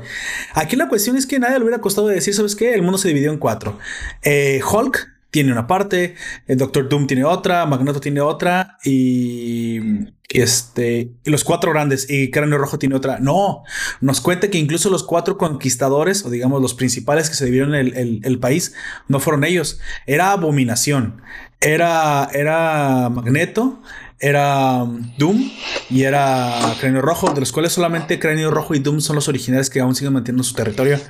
Entonces, Abominación, que realmente a mí mm, no me suena más que serle el, enemigo en la película de Hulk, precisamente, porque Hulk en teoría tendría que haber sido un héroe, pero eso se me hizo raro al principio. ¿Hulk es malo? O sea, ¿se volvió malo? ¿Qué pasó aquí? ¿Por qué, ¿Por qué si fueron villanos los que conquistaron? Pues Hulk es una fuerza casi de la naturaleza imparable que no ayudó a pelear. Supongo que también fue derrotado. Pero aquí la cuestión es que no dicen que no, que originalmente era, era abominación. Y dije, bueno, Kingpin sí es malo, pero ¿en serio? ¿Es tan malo? ¿Es tan poderoso? De hecho, él debería estar allá peleándose por, por Nueva York, donde está creando rojo. ¿Cómo es que él está gobernando un sitio? No hay, otros villanos de Marvel a, un nivel mucho más encima. Y si lo hay, dicen Magneto en teoría tendría que haber sido uno. Y si lo era. O sea, esto, eso a lo largo del cómic se me revela y dije, ah, esto sí cuadra mucho más con lo que yo había pensado, porque sí había pensado que, que no me cuadraba muy bien que los villanos fueran algo débiles, al menos los dos primeros que me habían pensado. Bueno, el caso de Hulk, que era un, que era un héroe y que aparte Kingpin no era, no era tan fuerte como para estar ahí. Pero luego se nos revela que los conquistados originales fueron Abominación, Magneto, eh, Doom y Cráneo Rojo, pero que Magneto fue derrotado por The New Kingpin no sé si tenga alguna relación con Wilson Fisk, si sea su nieto, su tataranieto. Quién sabe, porque está muy joven. De hecho, él dice que el error de Magneto fue envejecer, básicamente, y por eso le quitó el territorio. Lo mató, suponemos que lo mató. Algo que me parece bastante irrisorio e increíble, porque pues Magneto es uno, si no el más, es uno de los villanos más importantes de todos los cómics de la existencia y aparte es extremadamente poderoso. ¿Cómo es posible que un delincuente de, poca monta y de tercera haya vencido a, al grande y poderoso Magneto Don Comics? Me imagino que lo que se refiere es que, como te digo, aquí más adelante lo, especificará en el título que sigue a esta serie, pero en esta serie tampoco lo aclara mucho y tiene que ver con que Magneto al volverse viejo se hizo... Perdió poder, vamos a ponerlo así. Perdió poder, quedó en silla de ruedas. Es que Magneto jamás fue un villano villano totalmente oscuro, no fue el Doctor Doom que quería conquistar el mundo, era un villano bondadoso que quería salvar, era un Moisés. Magneto es un Moisés. Sí, sí. Y como Moisés caen en el camino. ¿No sería más Ramsés? es que me acordé de, la, película del príncipe de, Egipto. Entonces tiene esa, esa, visión de salvar a su pueblo, pero sí en salvar a su pueblo también van. Es, Hitler, ¿eh? Ahora que lo pienso. También. No, pero va adelante, también aparece un Hitler, ¿eh? Tobías. Sí, sí, sí. Una, una referencia a Tobías, que es un Hitler gordo que me dio tanta risa. No cómics. Güey, qué pedo. ¿Te comiste a los nazis? Digo, ¿te comiste a los judíos? ¿O qué chingados? sí, me dio mucha risa. Dije, ¿qué onda con ese dibujo? Pero bueno, aquí, aquí volvamos. O sea, tienes que darte muchas licencias. O sea, para vencer a Magneto tuvo que realmente la vejez haberle caído mal y ya estar en sus últimos días y este simplemente llegó a ejecutarlo. O capaz que ni siquiera lo mató él, solamente se, atribuyó él, lo mató, no sé, el diabetes. Como, la vejez. Como te digo, esto va a tener un, volumen 2 y ahora va a tener un volumen 5. Eso se va a aplicar mucho más adelante en el título. Ah, Pero lo, que tenían originalmente pensado Mar Millar y eh, McNiven era lo mismo que hacían en Justice League Dark eh, eh un argumento non, non, plus ultra. Esto se acaba aquí, aquí quemamos todo lo que hay que quemar, mueren que tiene que morir y no es lo mismo. Nadie continúa y nadie se explica mucho más, sino que el argumento se justifica por el argumento. Sí, sí, claro. Y pues aquí, claro, aquí, no, explican nada y poco de, de Magneto. Y uno lo puede suponer nomás de lo que ha hecho Magneto a través de su historia. Sí, claro, eso, es algo que me pareció tan extraño, pero dije, bueno, le voy a comprar el argumento, estaba viejo, estaba cansado, estaba distraído, a lo mejor se murió y simplemente de viejo y este estaba cerca y se atribuyó la muerte. O tal vez sí lo mató, pero como, como ya muy viejo desgastado, sus poderes ya no eran los mismos, lo tomó por sorpresa, algo de haber pasado aquí. Porque muy probablemente si estaban en el mismo territorio, pues se conocían. Y ponte tú, nadie nos, nos contesta, bueno, en teoría tendría que haber caído con los Avengers, Nadie nos contesta qué pasó con la poderosísima. Em, no sé si es el Vástagos, la, la poderosísima herencia de sangre, no te el guiño, de Magneto. Em, Scarlet oh, Witch y porque Scarlet Witch alguna vez fue la, la personaje más poderoso del universo Marvels. Aquí parece ser que mucho de lo de mucha de la justificación de la caída de los héroes es que fueron tomados por sorpresa. Y ahí sí, bueno, yo creo que sí les voy a conceder eso. La, muy probablemente fue, fue una coordinación a nivel eh, impresionante, o sea, a nivel nacional. Carne Rojo nos da un poquito de, esa, de ese texto. Dice tal cual, haberlos coordinado para tener el éxito que tuvimos, eh, ¿cómo es posible que antes no lo hubiéramos pensado? Pero bueno, es también Cráneo Rojo no es fácil coordinar a los villanos a ese nivel y más porque los villanos suelen ser celosos. suelen ser celosos. Creo que el punto, el momento es que ya cuando cada uno de los villanos es derrotado, cada uno de los villanos ha probado cinco o seis veces o tal vez nomás dos o tres, pero ha sido humillado por los héroes. Entonces ahora sí está dispuesto a dejar su honor o su orgullo a un lado, e incluso aún siendo Víctor Bondum y hacerte un tipo de asociación villanesca en la que tú salgas ganando siempre y cuando los caigan y mueran y sean destrozados en pedazos aquellos que te, que te humillaron. Creo que también tenía que suceder eso. Creo que no, no, no es que por eso se nos avanza mucho en el tiempo la caída de los héroes. No tiene tantos, tantos años que sucedió, no los tiene. Aparte agarró ya héroes maduros. Sin embargo, el, el Cráneo Rojo dice que este golpe fue dado incluso de sorpresa, lo cual justificaría entonces eh, que no hemos visto antes que, matan a los héroes de sorpresa, o, eh, lo hemos visto en muchos otros lados. Cuando tú los tomas así, cuando coordinas un ataque que no esperan, no pueden usar su, su poder para defenderse. Entonces, Pone que muchos de ellos, incluyendo la poderosísima descendencia de Magneto, fueran atacados en su casa durmiendo o fueron envenenados en un restaurante. O sea, hay muchísimas eh, formas de. Claro, pero son poderosos. tienes que, pues bueno, ¿quién los mató? Se nos puede revelar en un futuro que fueron tal vez también mutantes. Fueron dos, tres este, villanos no tan poderosos, pero que combinada su fuerza más la sorpresa, pues bueno, entonces acabas con enemigos. Pues ese es el, ese es el o sea, hablábamos de eso la, la semana pasada de un cómic, que esa fue la forma en la que Vietnam precisamente venció a Estados Unidos. La sorpresa. Todos los topos que peleaban debajo de la tierra y, salían en medio de la selva, una selva que los gringos no conocían, aún mejor armados, mejor entrenados, más grandes, más fuertes, mejor comidos, eh, con mejores armas, mejor coordinados, no pudieron vencer a un ataque nocturno y por la espalda. ¿Sabes? a lo que a mí me sonó más, que más que más que con la historia del cómic tiene que ver mucho con el trauma de la guerra de Vietnam norteamericano, al TET de Vietnam. Ese ataque coordinaba a cada una de las bases ah, norteamericanas de la embajada. Sí, sí, sí. No, yo, yo, digo que, que haya sido similar, sin, sino que es el mismo concepto del ataque sorpresa. Recuerda que con un ataque sorpresa y coordinado sueles vencer y coordinado sueles vencer oponentes millones de veces más fuerte que tú. O sea, no importa que el villano sea invencible de frente, no te tiene que ver venir. Y si no te ve venir, tienes una oportunidad para acabar con un, con un oponente que de otra forma eh, sería imposible vencer. Quiero pensar que algo así sucedió con la gran mayoría de los héroes. Y sí, y coordinado, porque entonces no, nadie se pudo ayudar con nadie, quedaron aislados, las, las comunicaciones muy probablemente quedaron aisladas. Y estos, al no ser tan poderosos por separado, pero juntos y con la inteligencia. Aquí sí.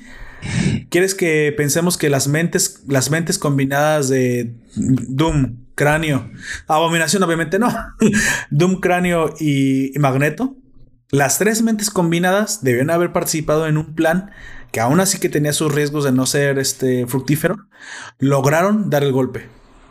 Porque también cada uno por separado no creo que lo hubieran logrado. Aquí dices, bueno, pero hay sumamente gente sumamente inteligente que pudo haber hecho alguna clase de contraataque. Y nos dan un guiño.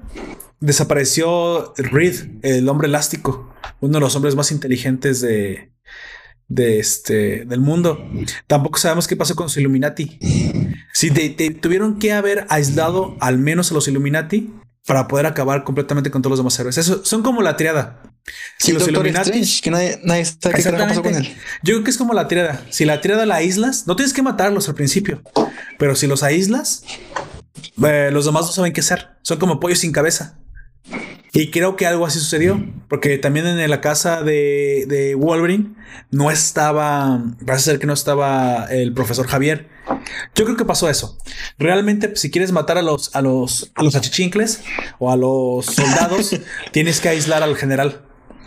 Y si en principio lograron aislarlos de alguna manera o pusieron una trampa, los con que las comunicaciones hubieran estado bloqueadas un par de horas, creo que eso fue suficiente para, para matarlos.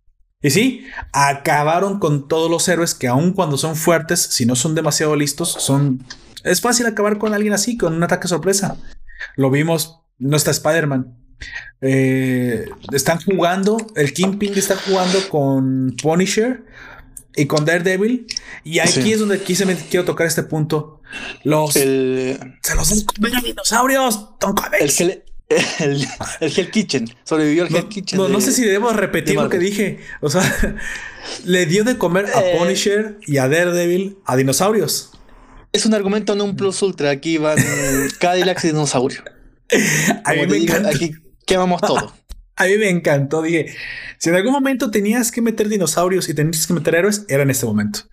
Sí, parece ser que Kingpin precisamente es el, es el siguiente punto a tratar. Kingpin le quitó el territorio a, Magneto, diciendo que por viejo lo Y la hija, o bueno, mejor dicho, la nieta de Peter Parker y que también es hija de, de Clint, que todo cae en familia de una forma muy enfermiza porque se casó con la tercera, se casó con la hija de más chica de Peter Parker, que resulta ser negra. Ashley Burton. Ashley Burton.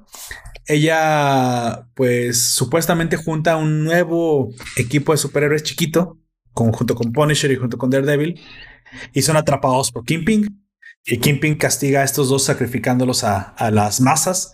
O como, como, es exactamente lo que hacía el César. Era un coliseo, ató a, Daredevil, ató a, a, Punisher y se los dio a comer a unos que eran velociraptors, carnotauros Sabrá Dios qué dinosaurios eran, pero. Era más Velociraptor.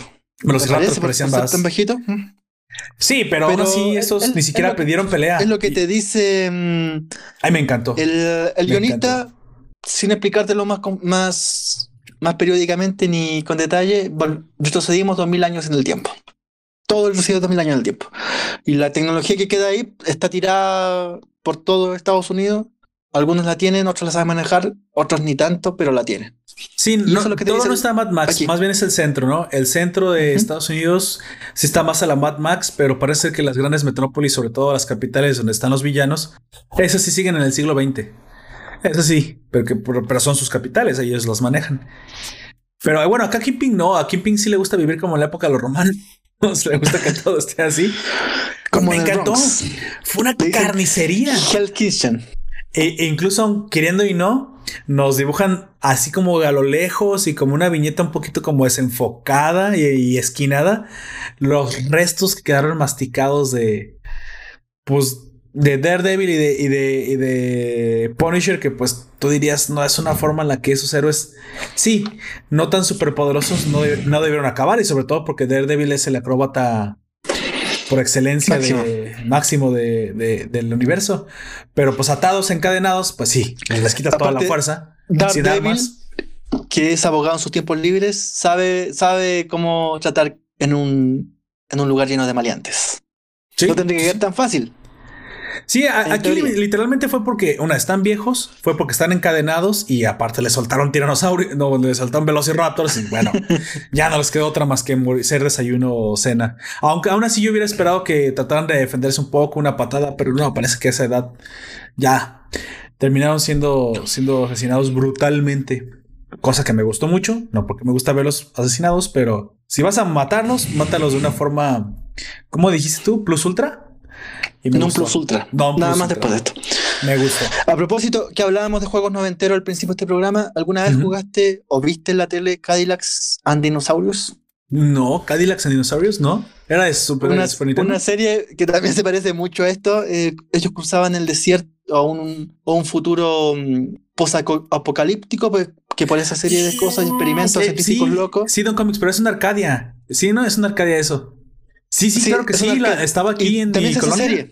Ah, no sabía que se había hecho serie, pero sí, sí, recuerdo el videojuego. Yo primero la vi como serie y después la jugué en los flippers. No, no, no, no, no me tocó ver como, como serie. Pero sí recuerdo porque estaba su... Era una copia tal cual de, de un juego que ya existía antes, que era Fatal Feast, no me acuerdo, o, tenía un nombre así. Y acá simplemente tenían dinosaurios. Eh, básicamente eran un montón de copias de estos beat em up. Era, era un beat em up. Cuando los beat em up se pusieron de, de, moda, un beat em up, el beat em up más famoso creo que, y por, por mucho debe ser de las tortugas ninja. Si lo recuerda Don Comics, ese tipo de Arcadia en la que podíamos ser incluso dos, íbamos caminando, se iba moviendo el mundo. el que yo, el que yo recuerdo más famoso de todos esos que tú dices es eh, Sunset Riders. Ah, es cierto, también Sunset Riders. El clásico juego de aunque, y sus aunque ahí ya se le había añadido un poquito de disparos. Esos ya fueron como contra. Ya contra Sunset, Riders y creo que por antonomasia ya el que se lo llevó al epítome fue este... Uh, este donde te caen H's y se, se vuelve una arma súper poderosa. Metal Slug. Metal Slug. Fue así que el que llevó el, género a, su máxima exponencia. Pero antes de que pasaran los disparos, solían ser constantemente nada más peleas callejeras. Y de esos, creo que el, pues el de las tortugas ninja fue el más icónico. Pero en la serie incluso de, ¿cómo se llama? Esta serie que, que, hablamos al principio del niño y la niña que se enamoraron y los videojuegos. Este, High, School Girl. High School Girl, así es, de la cual me gustaría hacer una, una crónica de, de, ese anime. Ahí sale ese primer juego, ese primer juego que, en el cual están basados todos los beat em up, que en este momento no, no recuerdo bien cómo, cómo se llama. Yo lo jugué, no lo voy a decir que no, pero sí recuerdo mucho más el de las tortugas ninja porque ya para cuando yo estaba viendo las Arcadias, más bien fui de, de juegos de, de, peleas. Le voy a ser sincero. Yo me la pasaba horas y horas jugando Street Fighter, King of Fighters. Cuando llegó Mortal Kombat, Dios mío, me perdí en Mortal Kombat. Lo mío era Sub-Zero, era y Scorpion, ya sabes, los clásicos. Pero era un niño, era un niño bastante habilidoso. Realmente se molestaban conmigo porque no fallaban mucho los ganchos. Me sabía cubrir rápido. O sea, tenía un cierto talento para, para eso. Pero obviamente no, no, no jugué todas. Había, llegó a haber incluso arcadias que tenían 100, mil juegos adentro. Cuando comenzaban a modificar los dueños de las arcadias, la misma arcadia. Y realmente adentro ya no tenían la placa original, sino tenían un Xbox. O tenían una computadora con emulador. Pues para mí no había ningún problema, eran, eran más juegos, pero creo que eso era ilegal. eso no se debía hacer.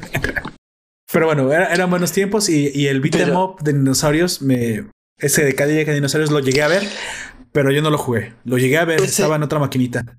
Como te digo, yo ese juego antes de jugarlo lo vi en una en un cartoon, en un animado de América, dice que es Américo canadiense, tenía solo tres episodios y que por ah. como te digo es que se parece mucho a Old Man Logan. Sería como un.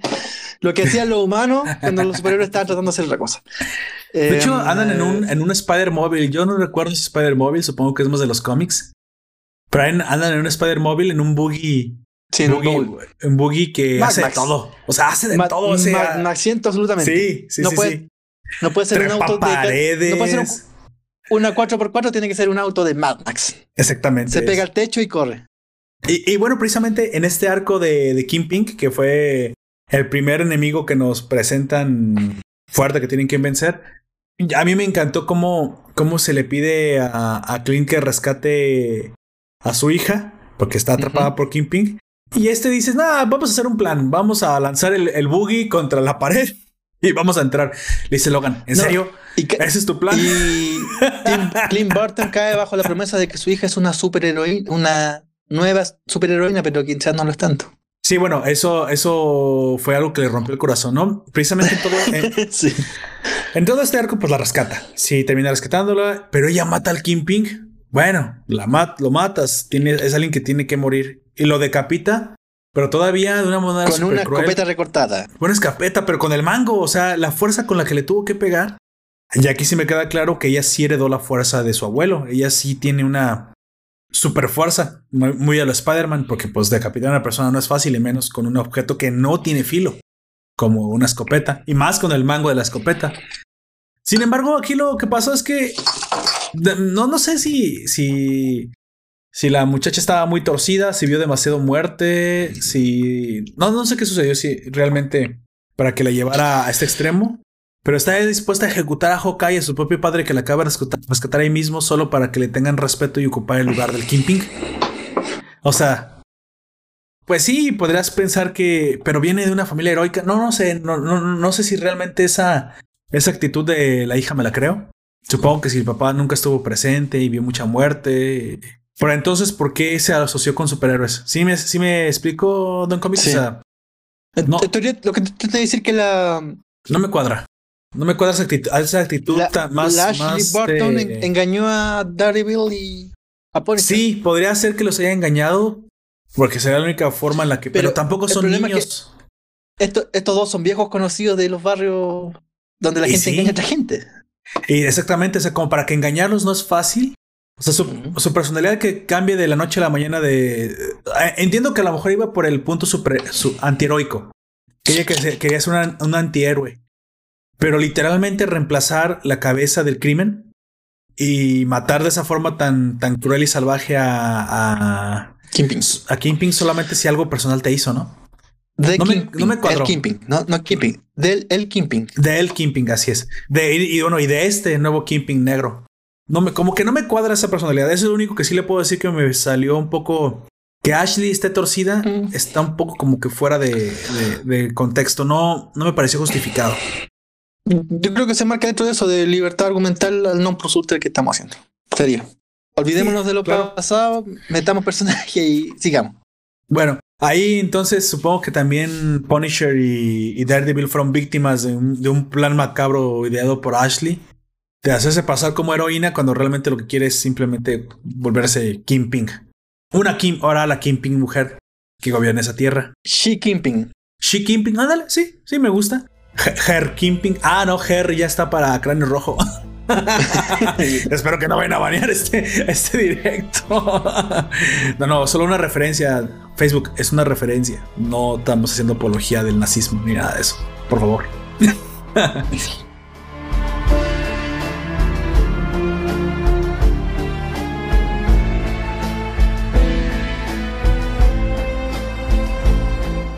Algo que me sorprende mucho es la táctica y lo A vemos propósito, después de hace- esto. hace pocos días volví a ver el, el asombroso mundo de Jack. Qué buena película. Ah, sí, está muy Qué buena. buena película. Es de lo mejorcito De de Tim Tim Burton. Burton. Sí. Y Eh, creo ¿cómo que no pasa- cómo- cómo los buen- cómo las buenas obras no pasan nunca de moda? esto a punto de decir, creo que el stop motion utilizado en este tipo de películas lo blinda, lo blinda del tiempo porque al no ser gráficas generadas por CGI, pues ya tienes el máximo, las, máximas gráficas es lo físico, el material. Entonces, pues, tal vez lo artístico pueda mejorar, pueda cambiar, pero creo que el, el arte utilizado aquí no es que evolucione, no es que exista este mm, stop motion de tela con no sé qué material están utilizando ahí, 2.0. No sé si me explico. Vio, por ejemplo, el, el, el epítome de todo esto. Yo lo vi en la película de Cubo. Es hermoso el, el, el no sé CGI, de hecho, el stop motion, aunque está combinado con CGI, el stop motion de Cubo es muy bueno, muy bueno. Tienen una, una fluidez los personajes impresionante. Claro, fue una película muy cara porque se tardó muchísimo. Aquí literalmente fue cada movimiento, le metieron muchísima, muchísima producción del stop motion, la, la más cara de las producciones, parece ser. Y lamentablemente no tuvo muy buen recibimiento. Entonces, bueno, este no envejecen, no envejecen mal, la mera verdad. Y hablando precisamente de, de Beetlejuice, ¿se recuerda cuando se vuelve pequeño y, y en- bueno, sí, es una película ya muy vieja, pero si la vio, recuerda que Beetlejuice se queda a vivir como una maqueta que está Sí. haciendo, que estaba haciendo el papá. pues todo eso es- está chiquito y está, y está a escala. Pues se ve súper realista. O sea, literalmente es la, la forma en la que se grababan antes escenas. Las de los Power Rangers, a menos que pienses que se sale Godzilla del mar y destruye edificios, pues todos son maquetas. Todo eso son, son efectos especiales, pero más, más materialistas. ¿Cómo, ¿Cómo tiene algún nombre eso, Don Comics? Usted que está un poquito más enterado. Más realismo son, son efectos especiales basados en maqueta y no tanto en CGI. Pero bueno, Eh, está muy bueno. Y no. las películas de Tim Burton junto con El cadáver de la novia no, no envejecen mal, la mera verdad. Al día de hoy no sé si incluso lo podrían hacer mejor o tendrían exactamente la misma estética, porque creo que el arte, pues el arte elegido es el arte elegido. ¿Sale? O sea, no, no creo que evolucione. Es, es como Watchmen. Tiene su época y su historia, pero no, no envejece. Exactamente. Ahora, volver a hacerlo en segunda parte, esa sí que es mala idea. Ah, bueno, ah, ah, bueno, depende de qué segunda parte. normalmente son excusas para contar exactamente la nueva generación y solamente toman el nombre. Como le pasó al Rey León, que para mí nada más existe la primera y las demás son, son este, son vergüenzas, o son vergonzosas de ver. O a toda, o la, trilogía de Talía a las Marías, y que la han contado como cuántas veces, ya no me acuerdo otra vez en novela. es el Taliaverse. Hoy, hoy le dirían el, Taliaverse. Talía se ve más joven que las protagonistas de, su, de las nuevas novelas que la, que la hacen.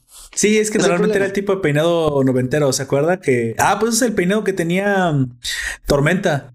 Como un, un super. Eh, el pelo estaba hacia arriba. No sé qué, qué trataban de parecer. Estaba Tormenta, Talía y mm, esta, esta, otra cantante mexicana oh, que se fue presa. Eh, eh, ah, sí, Gloria Trevi. Gloria Trevi. Era Tormenta Talía y Gloria Trevi. Sí, sí, no, y de hecho le, falta una, eh, la novia de México, Lucero, ah, bueno, eh, Lucero, Lucero, sí. Lucerito, sí, Lucero. Sí, y, hay otra también, eh, Angélica María. Angélica María es la novia de México. Una, una, una señora es la, muy, la madre de todas las de todas las sucesoras. Sí. Angélica María es la de muchacha italiana viene a casarse. Bueno, bueno, tiene muchísimas, muchísimas novelas y, Pero ¿alguna vez se casó con Raúl Vale o no? Hmm. Ah. No me, no, me, acuerdo bien. Solo sé que pues su hija es famosa. ¿Jessica Vale? Es que no sé si tuvo más de, más de dos hijos. Mira, yo, sé que la última película, la última película, la última novela mexicana que me acuerdo así al callo, eh, Amigas y Rivales. Sí, sí, sí, así es. Porque yo estaba en primer año, no, bueno, era el 2002, estaba en primer año de universidad y la estaban dando acá en... Creo que ella, ella, se volvió famosa por, por la secretaria particular. O sea, hizo Rayito de Sol. Rayito de Sol fue la primera. Eh, secretaria particular y tiene otra muy importante. Mm, la cobarde, creo que se llama. Bueno, pero esa señora tuvo muchísimos, muchísimos. Ah, José Luis pregunta por qué estamos hablando de novelas. Es que mencionamos grandes, grandes actrices del cine mexicano y las novelas mexicanas de los 80 y los 90 porque, pues, el peinado clásico de aquel entonces parecían como. ¿Sabes que tenía un, peinado también así? Scully. Scully de Mulder Scully de los X-Men también tenía un peinado similar. Sí. Era un poquito más este. Y en el fondo le llaman cultura pop. Sí, exactamente. Mi, mamá tenía ese peinado, pero eran unos chinos, eran, eran afros de mujeres, es lo que quería decir. Estaba buscando hace rato la palabra, eran afros de mujeres. Y hace que se vean mucho más grandes de lo que son. Realmente ah, se ven más maduras eh, con ese tipo de peinado tan esponjoso. También lo puso de moda Queen, creo. O sea, en aquel entonces hay muchos artistas que traían ese tipo de peinado. Formando pues formó con Enrique Guzmán. Bueno, no me acuerdo, pero Angélica María tiene una historia así, pero muy, muy larga y tiene bastante drama en su, en su historia. Bueno, como novela mexicana. Exacto, como novela mexicana, así es. Pero volviendo, su, vida parece es mejor que una novela mexicana. Sí, sí, normalmente. Yo he hecho alguna vez la vi en una obra de teatro. Fui a ver a una, obra de teatro a Angélica María cuando estaba muy, muy, muy chico. Mis papás viajaron a, a México DF en aquel momento entonces México DF, hoy Ciudad de México. Pero vimos, yo recuerdo dos obras de teatro. Yo estaba muy chico para recordarlo, pero recuerdo haber visto 11 y 12 con Chespirito. Este, una obra de teatro hilarante. Eh, de hecho, se promocionaba en México. Los, el comercial de 11 y 12 era mostrando a la gente a reír. O sea, todo el comercial era ver, era, era mostrarte a la gente que estaba en las gradas cómo se ría tanto, así como que era, era el primer clickbait de aquel entonces. Y Angélica María también tenía una, una, en aquel entonces una obra de teatro que fuimos a ver. No, ahí sí te mentiría. No recuerdo el nombre de esa, de esa obra de teatro, pero ella bailaba incluso. Ella no estaba tan joven según mi mamá y aún así bailaba y cantaba y no recuerdo, eso sí no recuerdo la, la, trama, yo estaba muy chico, pero sí recuerdo la trama de 11 y 12, es así, y básicamente era un albur tras otro. ¿Sabe, ¿sabe a qué se refiere 11 y 12? ¿De no es para destruirle el pasado de su infancia? 11 y bueno, no recuerdo, no, sé si estando tan lejos haya, haya sabido que era muy que estamos coincidiendo en que, en que Logan en la vida real se llama Angélica María, es eterno e inmortal. Sí, así es.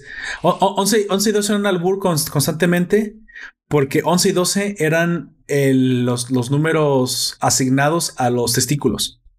Eran como, eran como la clave. Todo, toda obra de teatro se trata de que Chespirito o Roberto Gómez Bolaños, este, él trata de, de, no me acuerdo si tiene que nombrar las partes del cuerpo y como le da mucho pudor decir los, los testículos, les, les va a poner un nombre clave y les llama el 11 y el 12. Pero, y cuando llega al, al, al órgano reproductor, le llama el 13 porque era 11 y 12 y 13 para, para no decir sus nombres. El problema es que se vuelve todo un enredo porque en alguna, toda la obra de teatro se trata de que hay alguien o una persona, no me acuerdo quién, que cuando entabla una, conversación con él, eh, se comienzan a, aparecer estos números en contextos diferentes y él se ríe porque sabe que él le llamó 11 y 12 y 13 a los órganos. Y por ejemplo, se encuentra la gente en la calle. Ah, ya viste la lotería. Yo siempre compro el 13. El 13 es mi número de la suerte. Señor, pero el 13 es el pene. O sea, él, en su cabeza, porque él le puso así. No, no, yo amo el 13. Me encanta el 13. Admiro el 13. Me gustaría restregarme en la cara el 13 y todos riéndose. Un, un thriller alambicado. Sí, sí. Y con súper, con un simbolismo elevado. Sí, sí, sí propio de Chespirito. Sí, sí, sí, era eso. Entonces tú como, tú como en las gradas, yo por eso lo recuerdo tanto, pues no te podías parar de reír porque todo, toda gente con la que él se encontraba en la calle siempre hablaban del 11, del 12, del 13 en, en formas que los mexicanos entendemos como albures. Entonces todo albur, toda la obra de teatro es un albur. Nomás quería comentar eso. No sé si existe en algún momento eh, filmada, o se quedó ya nada más para la mente de los que alguna vez la vimos. Pero estaba muy chico y la recuerdo muy bien por eso. Pues claro. Y sí, la gente se reía. Eso sí, no, no, no, estaba grabado. La gente se caía al piso de la risa. un humor como solamente Chespirito lo podía tener. Pero bueno, volvamos, volvamos a la, a la, ¿Por qué es un Jurassic World esto? ¿Por qué es un mundo perdido, Don Comics? ¿Qué pasó aquí? ¿Por qué hay dinosaurios por la calle? En algún momento empezaste a importar eh, dinosaurios de la ¿Cómo se llama esto? Tierra. ¿La Tierra Salvaje? Tierra Salvaje de Marvel. A, a ver, un poquito de esto, porque a mí no me queda muy claro. Spider-Man la Tierra Salvaje, a veces la tierra ¿Qué es la Tierra Salvaje y, dónde está? ¿Está en el centro de la Tierra? ¿Es una referencia a, a los libros de este señor de ciencia ficción de Julio Verne? ¿O qué, qué es la Tierra Perdida? Aquí, aquí, eh, ojalá los autores me corrijan. Entiendo yo que está hacia el Pacífico, más allá, entre Japón y Estados Unidos. Es la, isla de los dinosaurios de Godzilla. Ah, ok, ok, ok, ok, ya. Entonces ahí es donde supuestamente existen, pues bueno, entonces una clara referencia a Jurassic Park, porque ya ve que también en Jurassic Park es una isla que, mm que se llenó de dinosaurios por un experimento, pero acá es una isla. O sea, no, no es el centro de la Tierra, no salieron de... Probablemente Jurassic Park se basó en la obra de Kirby, entre muchas otras obras que se basó, porque también se basa en un, en un libro.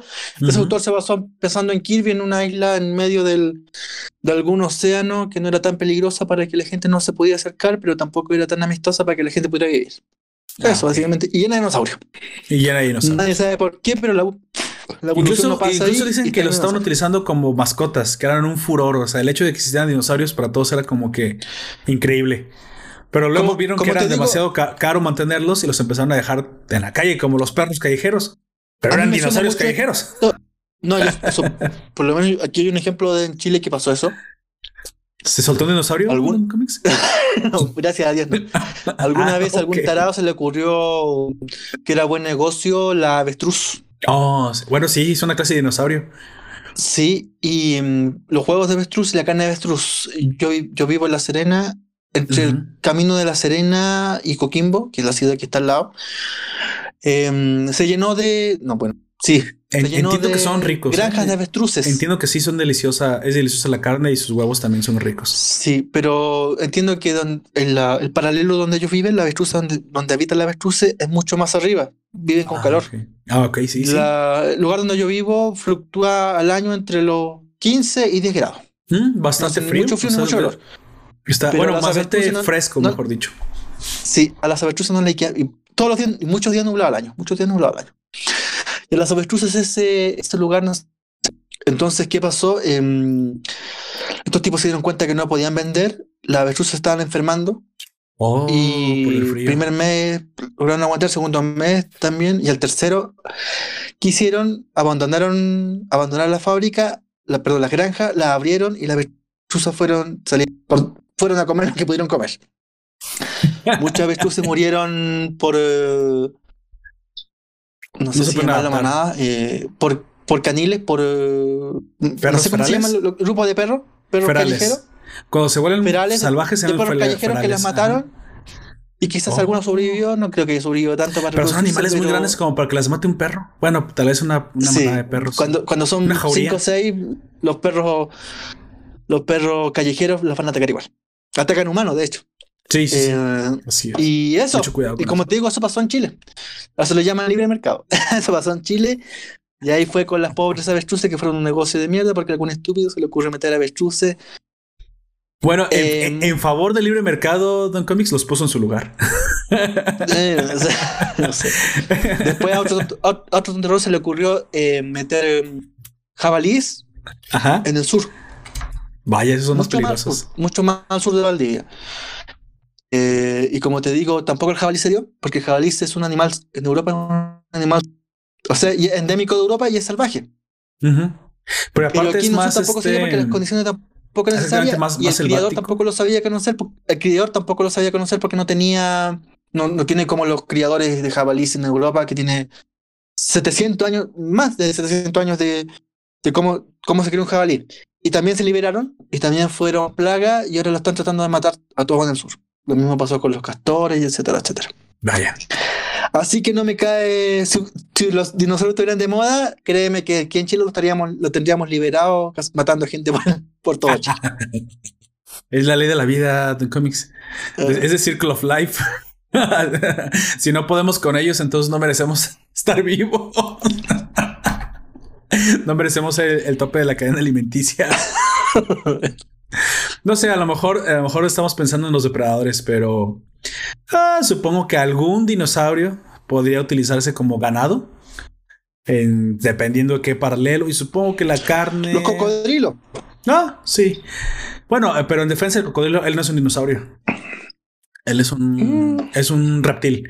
Supuestamente para ser dinosaurio, y eso ya, uf, ya metiéndome en cosas técnicas, porque yo también me quedé pensando cuando vi el documental de Discovery, que, que, que un dinosaurio, que cómo, cómo, cómo no va a ser un dinosaurio? Un, re- un, un cocodrilo es lo más dinosaurico que, que, que se me puede ocurrir, más que las aves. Lo que pasa es que tienen que poder pararse en sus, en sus extremidades con un hueso, un hueso único que solamente desarrollan los dinosaurios.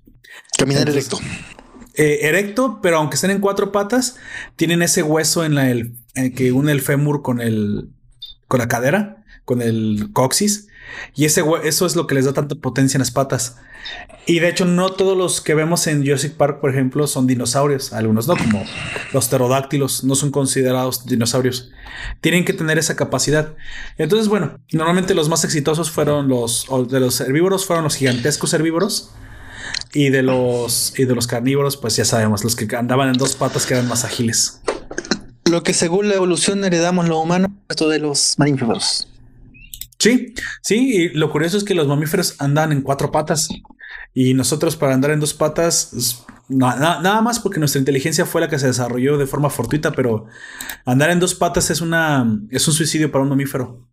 Nos, no estamos hechos para ser rápidos en dos patas. Pero bueno, ya no ocupamos ser rápidos en dos patas, ¿verdad? Pero sí, los dinosaurios, si se fija, no hay dinosaurios carnívoros en cuatro patas. Normalmente los, los más exitosos, a menos que sean marinos, supongo, pero los más exitosos son de dos patas. Pero es por ese, por ese hueso que en la cadera junta con el fémur y los vuelve más, más potentes a la hora de, de correr. Pero, pero bueno, volviendo precisamente a este Jurassic Park, en el que se vio el mundo, la explicación es que al traerlos de la Tierra Salvaje, como vimos, entonces ya juntamos el combo, ¿no? Tenemos los, los héroes caídos, una, una estética a Lombard Max por culpa de los Murlocs, por culpa de los topoides, que todavía no, se, todavía no se nos dice si es por culpa de ese mismo día o simplemente fue algo que se juntó. Y aparte, ahora tenemos dinosaurios corriendo por todos lados porque, pues, como usted dice, trataron de criarlos y los, simplemente los soltaron. Que tampoco creo que les va a ir demasiado bien porque no hay comida. todo está desértico, entonces supongo que uno... No se puede plantar nada. Y es súper curioso porque por ahí anda un tiranosaurio y, se le mete veno y se vuelve un veno, venomosaurio rex. o no sé cómo, un, un, un V-Rex. Ándale, eso puede ser un V-Rex. Dio tanta risa. Y entonces están disparale, disparale, disparale. Oye, qué? y es una clara referencia a Jurassic Park, porque se acuerda que también en el Jeep anda, están escapando mientras le disparan. Dije, bueno, esto es un guiño. Estuvo muy gracioso.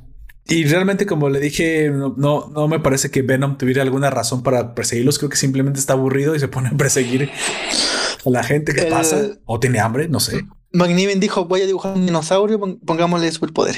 Sí, sí, claro. Y se lo agradezco porque ese, ese tiranosaurio es de lo mejorcito de todo el cómic. Ese Venomosaurio. Pero bueno, también en este paso a mí me parecieron cosas, hablando de cosas graciosas, porque a eso me gusta un buen cómic, que también tiene momentos en los que te ríes mucho, aunque esté lleno de tragedia y, cuestiones todas eh, al extremo. Vemos un Loki gigantesco. ¿Loki tiene la capacidad de volverse gigantesco, Don Comics? Entiendo que sí, porque es un dios. El, sí, todavía en Marvel es un dios. Sí, puede materializarse las dimensiones que quiera. Porque estaba así gigantesco, pero estaba su cadáver. O sea, había caído, estaba nada más su cadáver con su, con su casco y sus clásicos cuernos. Y simplemente le dice Hawkeye, pero como si hubiera sido un pago por evento. O sea, te perdiste la pelea del siglo. ¿Por, qué? Pues es que no, no, fue impresionante la pelea en la, en la que perdió Loki. Así como que pasó por HBO y no la viste. Y así luego, pues yo no sabía qué le había pasado. Y es un guiño en la película de Marlon Brando, Los Dioses Caídos. Y lo que trata de decir en definitiva es que ya en, el mundo ya no, hay. Yo no vi eso. No hay nada más que lo, los a lo más max, los señores. Los señores feudales. Los señores de la guerra, así es, no. Ya no hay Dios a cual atenderse ni a cuál rezarle. Que también es un guiño al momento en el que precisamente Cráneo Rojo mata mata a este a Capitán América. Recuerda lo que dice. Estás, estás antes de morir, estás rezando, Capi. Dice no, no hay Dios. Hoy no, hoy no hay Dios. El único, el único que existe soy yo. O sea, básicamente el guiño a que nos han abandonado los dioses. Sí, ya no hay Dios a cual rezarle. Curioso, porque precisamente es como que pierde la esperanza. Si no la hay. Y, y, que reces no solamente es inútil, es es de mal gusto. Curioso porque en algún momento también en esa travesía se encuentran el martillo de Thor. Recuerdan en un, lugar turístico y hasta Logan dice, bueno, pues ¿por qué el martillo de Thor y tiene aquí tiendas? Y bueno, lo que pasa es que pues ayuda a mover la economía. como, toda, religión crea un, un merchandising a su alrededor. Sí, me encantó el, el, el thorismo hay mucha gente piensa que Thor volverá y bajará y, tomará su martillo. Que por cierto, me imagino que también está muerto porque presumiblemente también acabaron con él. Curioso que alguna, en algún momento nos desvelen quién fue quien, quien acabó con él porque a lo mejor fue Thor. A lo mejor Thor y, Loki se mataron mutuamente. Por eso está el cadáver de, Loki, supongo. Porque, bueno, no sé, porque en, con Loki terminó el edificio Baxter. Sí, pero en, en, medio de una pelea. Ah, ah es cierto. Cuando... Baxter está en Nueva York. Por eso, no, será que en esta pelea precisamente, no sé, Thor, un malherido Thor le haya lanzado. Ah, es cierto, y el cuerpo de Thor quedó antes. Y el edificio Baxter, en teoría, es lo que yo no soy experto en geografía norteamericana, pero donde está Nueva Babilonia, el destino final de. Sí, está casi, casi al llegar. Logan. Bueno, sí, supongamos que fue algún enemigo un enemigo clásico de Thor quien acabó con él y no se nos revela. Pero sí, parece que la pelea de Loki fue lo más de lo más increíble, algo digno de ver y lamentablemente Logan se lo perdió. Curioso porque entonces no sabemos si Hawkeye lo vio y después perdió la vista, ¿verdad? porque no la pudo haber visto, supongo, de no haber sido así.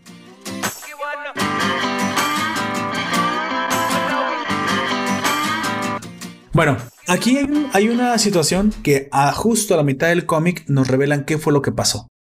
Una, escena, una, un evento macabro en el que Misterio logra engañar a Logan. Y es también otra cosa que yo, yo quiero preguntarte. ¿Misterio es tan poderoso? ¿En serio tiene esta capacidad de nublar a este nivel el, poder de, de Wolverine a mí me parecía un, un, enemigo de segunda. O tal vez es culpa de la película de, Spider-Man. Hizo, hizo que Logan imaginara a sus propios compañeros X-Men como enemigos. Y los destrozó uno a uno. O sea, esa, esa es la macabra forma en la que mató a todos y algo que me impactó sinceramente.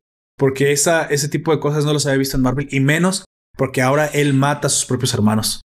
Cosa que ahora sí se entiende por qué está tan destrozado Logan. O sea, lo que le hicieron fue cruel, muy cruel, ¿eh? Muy, muy cruel. Ese es un. Es el argumento que viene manejando Mar Millar, como te decía, desde la, la serie anterior que él tuvo con gran éxito con Wolverine, que es Wolverine enemigo del Estado. En Wolverine enemigo del Estado, por alguna extraña razón, un grupo de ninjas zombies japoneses controla la mente de Wolverine. Ah, okay. Y ahí vuelve, vuelve enemigo del Estado y incluso trata de matar a un presidente norteamericano que se parece mucho a eh, George W. Bush, el hijo. el hijo, sí, sí, claro. Sí. Y aquí retoma con lo mismo. Si logramos hacer que la arma más poderosa del universo Marvel pierda el sentido y crea que los buenos son los malos y los malos son los buenos, tenemos al villano perfecto. Y aquí con quizá... ¿A usted qué le pareció Don Comics cuando vio la ensangrentada, el ensangrentado grupo de, pues ahora sí, masacrado, eh, como una carnicería? Me pareció que yo lo había, yo lo había visto en algún, momento antes. es que, ya ve, es que, ya no se le puede sorprender con... Es, la libertad, del, es la libertad del, de, de, Milar. Como te digo, en el momento no plus ultra, alguien tiene que matar a los X-Men. Si no es Wolverine, el villano que, va, que los mate va a quedar vivo y este va a tener que ir detrás de ese villano. Yo sinceramente leo que me impresionó, ¿eh? me, me, impresionó, yo no lo había visto, yo no lo había visto antes y menos de esta forma porque dije, en la madre, lo, que le hicieron a, Logan tan cruel, lo hicieron matar a sus propios compañeros y sobre todo más cruel porque quien más, quien más lucha le dio, quien hasta el final no, no, no, no claudicó esperando que despertara de su trance fuera la misma júbilo, que me imagino que hay como una clase de cierre porque para los que vimos la serie de los noventas, fue la X-Men más nueva añadida. Y, como la más carismática. Y la, la más carismática, así es. Era como una hija, ¿no? Para él, para, para Logan. Era una, era un otaku.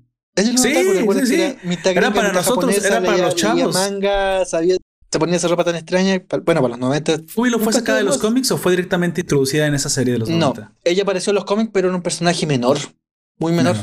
Y después de X-Men, la serie animada, eh, pasó a ser este personaje más principal.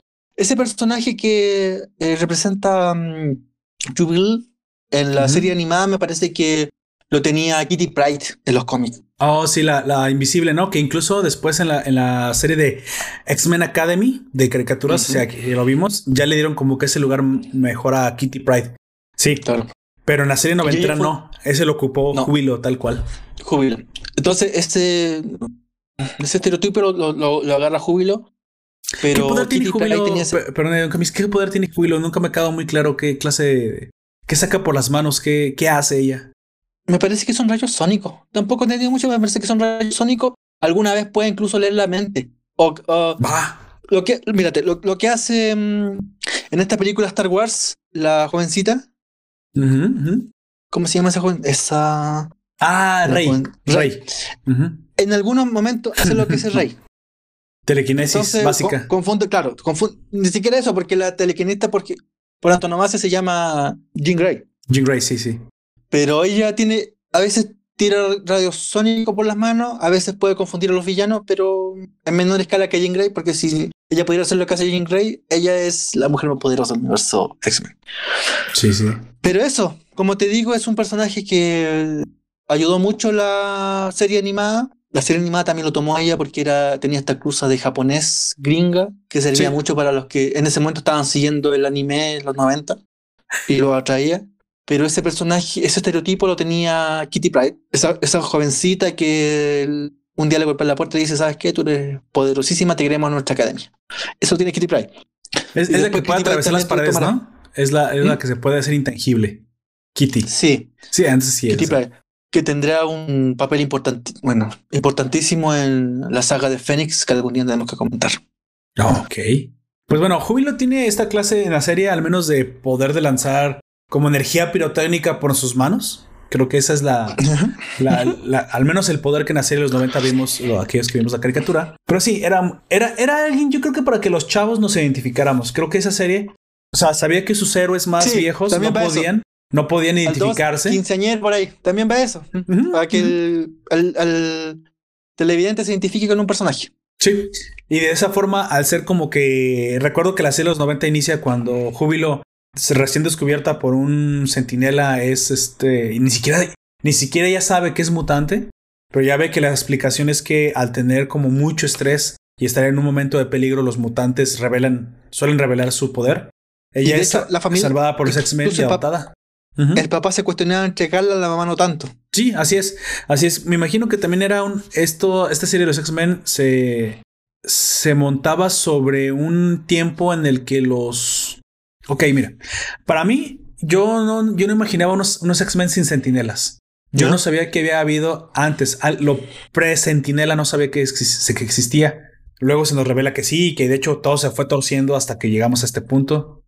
Pero yo comencé a ver X-Men con sentinelas y entonces me parecían héroes bastante badass porque todo el tiempo eh, los sentinelas eran, eran un peligro real, eran bastante poderosos. Ellos eran mucho más adultos, no, no eran jovenzuelos, pero el que sí era joven era Júbilo. Y al rescatarla se une al grupo y es tu introducida, o es, o es tu, sí, tu bienvenida, mejor dicho, como espectador a los X-Men, pero los X-Men ya en su etapa más madura. Una etapa donde ya no se andan con cosas de grupo y donde van contra amenazas muy fuertes, porque de ahí se introdujo a Siniestro, a Apocalypse, y incluso los viajes en el tiempo con Bishop y este y Cable, que nunca me quedó muy claro cómo estaba Camaleón que termina siendo doble agente. Sí, sí, y al iniciar, de hecho, incluso matan a Metamorfo, creo que se llama Metamorfo, para mí, pues un X-Men que nunca conocí porque lo matan en el primer capítulo, asesinado precisamente por un sentinela como para decirte lo peligroso que eran. O sea, era una serie bastante bien construida, aunque se situaba en un momento más viejo de los X-Men. Y yo creo que por eso, pues Júbilo, Júbilo te da la entrada y después dices, ah, no, pero mi favorita más bien es Titania. No, a mí me gusta mucho Gambito, pero Júbilo es como la recién adoptada, es la niña, la que todos adoptan y a la cual hay que enseñarle que nunca me quedó muy claro porque también la añadieron al grupo grande, porque pues si es tan peligrosa las misiones y aparte es nueva. Dije, siempre supuso que tenía un potencial escondido, que sería mucho más poderosa de lo que se mostraba. Pero no, realmente no. La serie al menos la mantiene simplemente como la más nueva y como la eterna aprendiz durante toda la serie. Cosa pues que era lógica porque pues los otros eran los importantes. Sin embargo, acá vemos que ella es la que da la pelea hasta el final y la que termina muriendo uh, después de que pues Misterio revela que lo ha estado engañando. E incluso se burla de él, ¿no? Le dice algo con lo que yo no estoy de acuerdo. Le dice, ¿crees que tú podrías vencer tantos villanos tú solo? No, no lo creo. Pero tus amigos que dudarían, esos, esos son otra historia. Sin embargo, vemos que cuando Wolverine se pone en su modo más bestial, pues sí es capaz de rebanar a bastantes enemigos él solo y, y creo que Misterio lo subestimó. Bueno, lo subestima con esas palabras, pero no lo subestimó con la, con la mm, ilusión. Aquí la cuestión es que yo inmediatamente pensé, espera, eso no me lo creo, porque Wolverine siempre puede detectar, no con los ojos, él es un animal, puede detectar con el olfato. Por aquí Misterio cambia el olfato. ¿No creo que eso está como que muy... O, Misterio, por eso le pregunto, ¿qué tan poderoso es? ¿Cómo es que, cómo es que logra engañar a un Wolverine tan experimentado y con los sentidos tan afinados de esta forma? Porque no fue algo psíquico, hubiera, lo hubiera creído de, Green, de Jean Grey. Lo hubiera, lo hubiera creído de. Pues de otro, otro enemigo psíquico. Pero aquí no me queda demasiado claro si lo que pasó es que Misterio ya había planeado esto y de alguna manera cambió los olores o simplemente utilizó un inhibidor del olfato. Mm. Creo que me, quedo, me tengo que quedar con eso. Que llegó a utilizar un inhibidor del olfato. Porque sí es como un guionazo, pues. Al final es un guionazo que haya matado a los X-Men. Y creo que te marca mucho, o al menos a mí como, como, gran fan de la serie de los 90, cómo es que todos sus amigos quedan literalmente descuartizados y como una júbilo todavía en sus brazos, o sea, es bastante triste, todavía en sus brazos antes de, antes de morir. Le dice, pero es que se supone que eres nuestro amigo, se supone que yo confío en ti, se supone que tú nos quieres, ¿por qué nos haces esto? Y creo que esa es la frase no se estará de acuerdo conmigo. No, Don Comics, creo que esa es la frase que rompe, rompe a Wolverine, rompe a Logan. Creo que Misterio se da cuenta y por eso ya ni siquiera desea matarlo, o sea, lo deja ir, deja que se vaya tambaleando por el bosque porque sabe que lo que acaba de hacer acaba, acaba de matar a Wolverine sin tener que tocarlo. Creo que eso es lo que, lo que le vale a Wolverine que Misterio no acabara con su vida. Que él, él, él supone que, que después de ver a todos sus amigos muertos, ya está roto. Ya lo, ya mataste a Wolverine. O sea, ya lo venciste. No tienes ni que tocar a Logan. Ya esto lo mató. Y sí, trata de suicidarse y le mete la cabeza a un tren.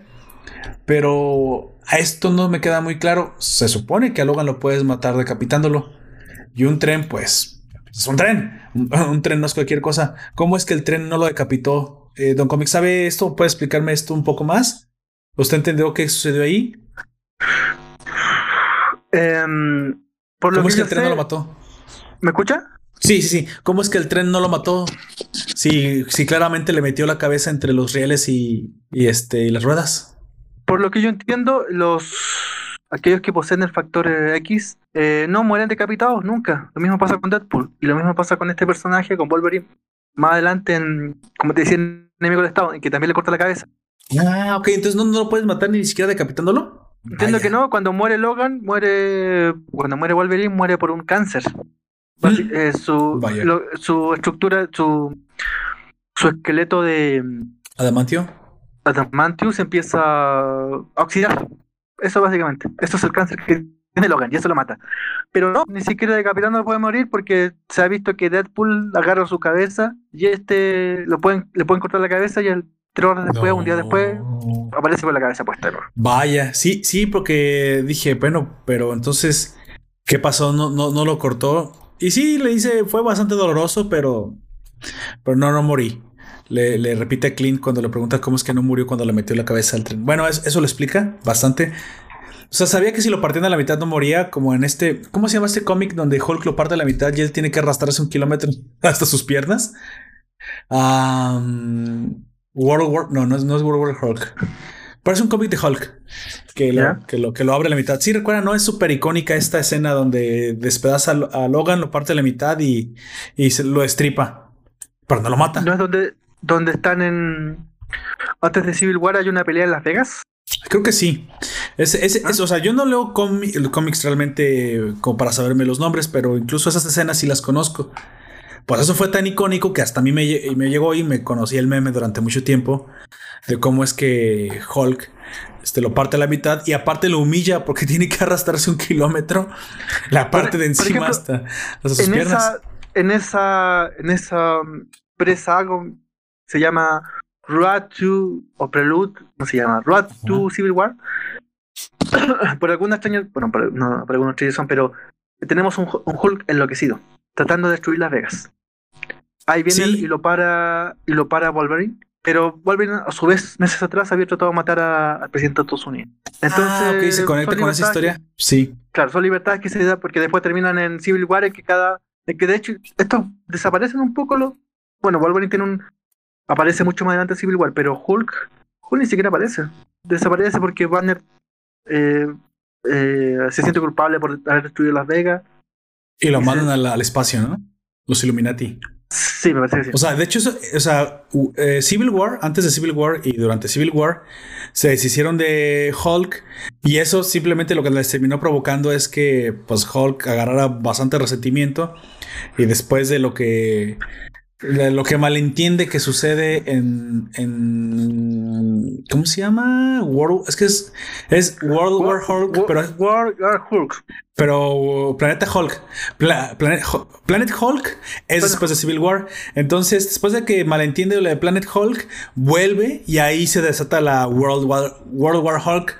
Lo que yo digo que pues fue peor. Entonces, después de lo de Las Vegas, simplemente debieron encontrar una forma de lidiar y, no simplemente hacerse con él. Tú tampoco, como esa iba la libertad del escritor, tú tampoco entiendes cómo llegar a. Te creo, puede ser el eh, Red Richards, que quizás pueda razonar así, pero no entiendes cómo razona así para llegar a exiliar a Hulk. Eh, y luego todos los eh, Illuminati, o sea, supuestamente son los hombres más brillantes, no sabían que se les iba a venir a, a, a, este, a patear el trasero, o sea, el problema no desapareció, simplemente lo hicieron más grande. No entiende cómo puede razonar que Hulk tiene que ser eh, exiliado Doctor Strange, porque Doctor Strange también ha sido varias veces antes compañero de Hulk.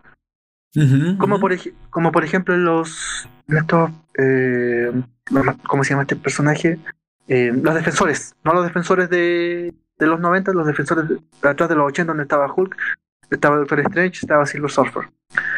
Pero porque el, bueno, hay que vender también, el, eh, el, libretista, el, que quiere escribir el argumento, suaviza el, el raciocinio que te haya construido de, un personaje que entiende la realidad más, más allá de lo que se ve, porque entiende todas las, posibles realidades que están sucediendo. Sí, sí, sí, así Y dentro de eso, si ve, si, mandáis a tu amigo, por muy, muy concho su madre que puede hacerlo, mandáis, al, a la punta del, del espacio algo, más, algo más a tu cabeza. Claro, claro, no, y, y eso fue lo, es lo que les vale el, el siguiente problema, que fue Guerra Mundial Hulk.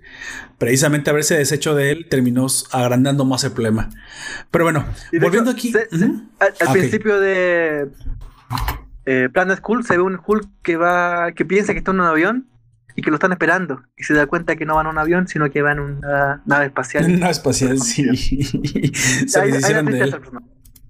Pero creo que también había perdido ya, había el control y ya, ya Vander no podía tomar eh, forma, ¿no? O sea, mucho del problema de Planet Hulk, o mejor, del argumento más que el problema, es que todo el tiempo está en modo Hulk.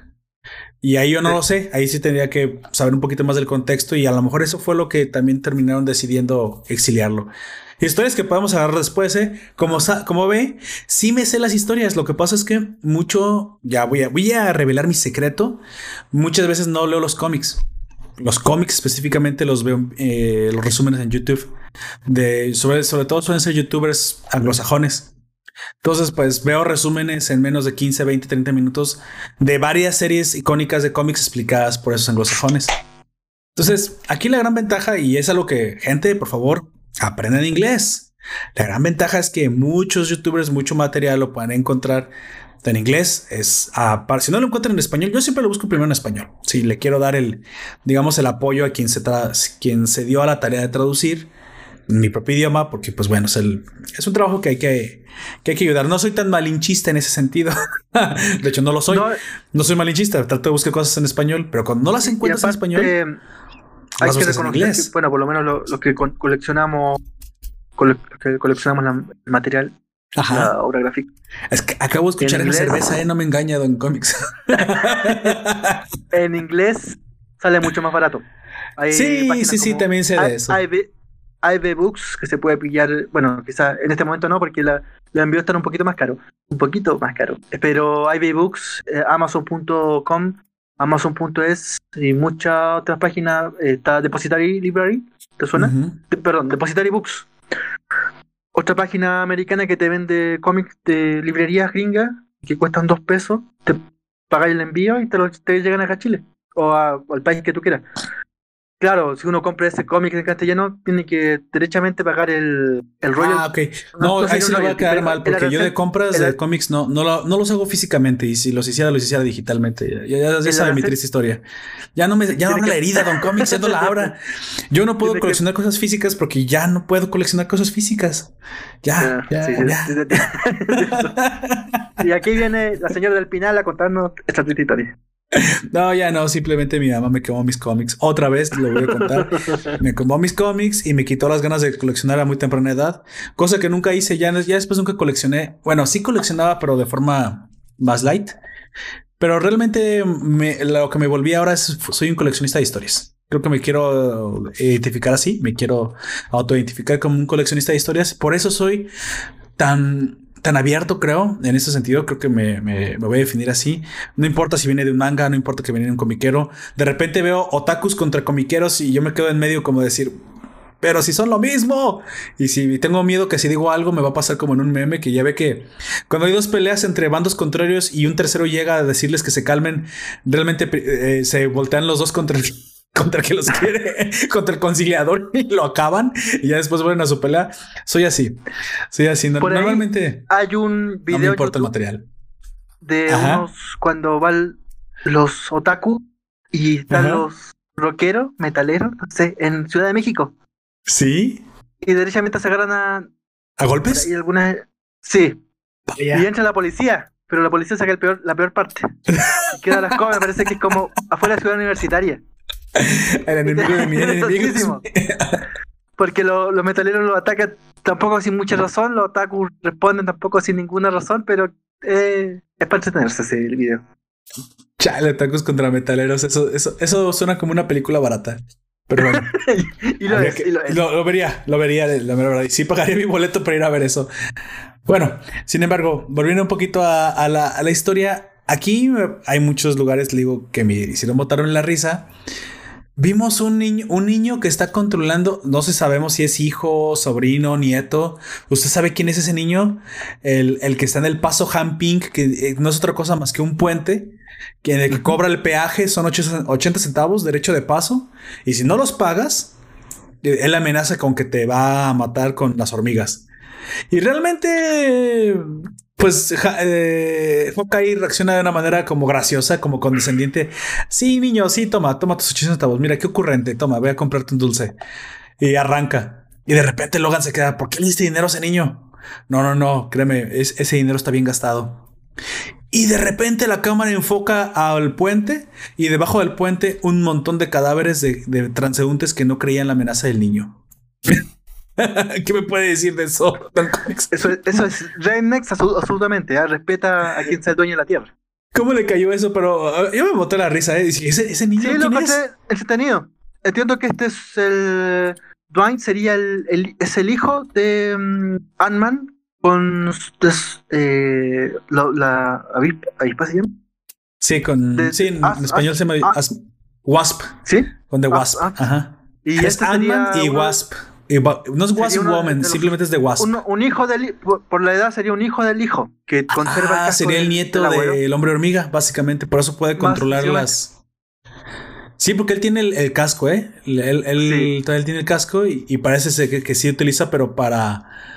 Para este. Para extorsionar a los viajeros. para, para Me encantó. y como decíamos, ese pedaje tiene que ver con los 8 centavos ya no 8 centavos, pero los 80 centavos de dólar que en su momento costaba las grapas. Ah, la referencia al precio. Ok. Por eso dice los mejores 80 centavos, los 80 centavos mejor gastados. Sí. Por eso dice, ah, ok, se, se autorreferencia. Entonces este sería un nieto de Adman y tiene que ver con eso. Aparte el nombre de Dwight evoca también al Dwight Eisenhower, el, dice los americanos, el mejor presidente de nuestra historia porque ganaba la guerra y no nos cobraba tanto impuesto. Ah, bueno, creo que eso es un buen presidente. Yo también yo pensaría lo mismo. Gana guerra si no cobra impuestos, me gusta. El, el, mío, el no las y, no las gana y cobra mucho. Sí, no cómics, ¿cómo le hago? Ah, ah, hablamos de, eso. Este hay que ser sincero, este cómic es muy rednecks. Sí, es muy redneck. Es muy un dueño de un granjero que se ve hostilizado por los dueños del por los alcaldes y a su vez por el poder central y va a vengarse de todo el mundo. Y así tiene que toparse con gente que es buena porque es rednecks igual que él, como este niño. Así es. O gente que es muy mala porque tiene un Mafia del poder. Claro. Y es Kingpin, ahí está. Ajá, exactamente, literalmente la mafia del poder. Y después al final se enfrentará contra el enemigo del Rednecks, presidente de EU. El mal que gobernante. No guerra, pero sí cobra impuestos. Sí, exactamente. Eh, ah, ok, ok. Me gustaría, debería escribir un cómic Eso. Donde el Chapulín Colorado sale de la tumba para ir a bajar a AMLO. Pero bueno, eso ya sería otra cosa. Oye, a propósito, el otro día vi que mm, Chespirito ganó le ganó al el Globo de Oro a. Hasta dijo que, hablamos recién, a um, Marlon Brando. ¿Lo vio históricamente? Sí, mm, me, parece que Chespirito por. Por la primera película, antes que el chanfle hace una película anterior. Una película bien bizarra. Ah, déjame, déjame, lo busco. No me, no me acuerdo de eso. Sé, sí, sé que ganó varios premios internacionales, pero no sabía que le había ganado a Marlon Brando. Era un Marlon Brando treintón. Espíritu Globador será. Pues bueno, sí, yo creo que sí. ¿Chanfle? ¿No, ¿No era la película de Chanfle? No, porque esa es ochentera. Chespirito, película. ¿Cuál es la película? Aquí, aquí, ah, ok, Globo de Oro a la mejor película dramática. Ya me, ya me, ya me coló la, la curiosidad. Ah, Roberto Gómez. Bueno, no, no me parece. Aquí lo tengo. Espíritu ganó un Globo de Oro a Sale tampoco. Sale en Pinterest. Mm, puede que haya sido un galardón extraordinario. Ya ve de repente que reparten premios por carrera. Eh, al honor a toda su carrera, como honrando. Tal vez fue algo así. Pues, pero que si no, no lo hubiera ganado un. ¿Cómo se llama? Oh, me olvidó el nombre de viejo. Mire, aquí están algunas películas de él. Malo joven. Música de viento, Charrito, Don Ratón y Don Ratonero, Chanfle, el Chanfle 2, La Venganza. no, bueno, La Venganza no dice, pero sería curioso. La hermana Trinquete, El cuerpazo del delito. esa, esa tiene nombre de película con Alberto Sayas, ¿ah? Sí, no, de hecho, parece, parece que es una película hechi. el, el, amor de Marisabel, Las Tres Magníficas, La Princesa Hippie, El Zángano, Operación Carambola, El Mundo Loco de los Jóvenes, Dos Criados Malcriados y Dos Locos en Escena. Alguna de esas es. No. Probablemente ha sido la más famosa de es el chanfle. Quizá era un fake. Quizá era un fake. Ah, posiblemente. Posiblemente. O tal vez sí los globos de oro se lo dieron, pero no a él, sino a su familia, honrando su. Sí, de repente una noticia puede ser así. No se ve que haya ganado ese, ese, ese premio en la categoría de premios. Aquí tengo toda su vida. Los premios que sí ha ganado fue. Ah, pero fueron mexicanos todos. Y un premio ACE, que no sé de dónde sea el premio ACE. Tal vez está mexicano, no lo conozco. Ah, pero fue un galardón extraordinario a toda su carrera. Entonces, sí. Globo de Oro no, don Comiso, al menos aquí no me parece que, que sea Globo de Oro lo que haya ganado. Pero es posible que sí se haya tenido algún homenaje. Eso sí no lo podemos descartar, porque pues todos esos actores como él, de que tenían, que eran verdaderas carreras que se aventaban por año un montón de proyectos, pues sí es posible que tengan mucho, mucho reconocimiento. Pero bueno, continuamos, Don Comics, precisamente el, el T-Rex que está a punto de comerse a, a los héroes es salva, son salvados por, es bueno, es derrotado por un Black Bolt bastante viejo. Y aquí donde también yo me quedo pensando, pero qué Black Bolt al ser tan poderoso, ¿por qué él no lo mataron? Porque pues es un Illuminati. Si, no me equivoco, Black Bolt es un Illuminati. ¿Cómo es, posible que él siga vivo? Thunderbolts. Y sí, y aparte el rey de los inhumanos. ¿Cómo es que él queda vivo? No, no, me parece que no cuadra mucho con la imagen. Simple libertad agonista. Ah, ok, vamos a decir poco te explica de, de, Blood, de Blood te explica que es pareja de Emma Frost, pero nada más. Sí, parece ser que, que ahí tiene alguna clase. ¿Y qué pasa con el resto de los inhumanos? Porque el resto de los inhumanos no son superhéroes. No, son inhumanos. Y probablemente los, los, héroes se fueron asesinados. Pequeño mundo en un callejón donde uno corre una caja y tienen la entrada al, al, país de los. de los. ¿Cómo se De los. de, de los Black Balls, de los ¿Cómo se llama el grupo de los Black Ah, los inhumanos. De los The Inhumans. The Inhumans, una horrible serie de Netflix que no recomiendo a nadie. Dimensión, leve dimensión espacio-temporal alterna. Ah, ok. Pero ellos pueden salir, pueden volver. Bueno, uh, no entonces, qué pasa con los inhumanos. Es posible que él no quisiera tomar o no estuviera en el planeta siquiera cuando esto pasó. Vamos a ¿Eh? ponerlo así. Y ya cuando volvió estaban todos muertos, Mera estaba muerta. Mera, Mera es la común. Puede este, un, Medusa. Un chilenismo.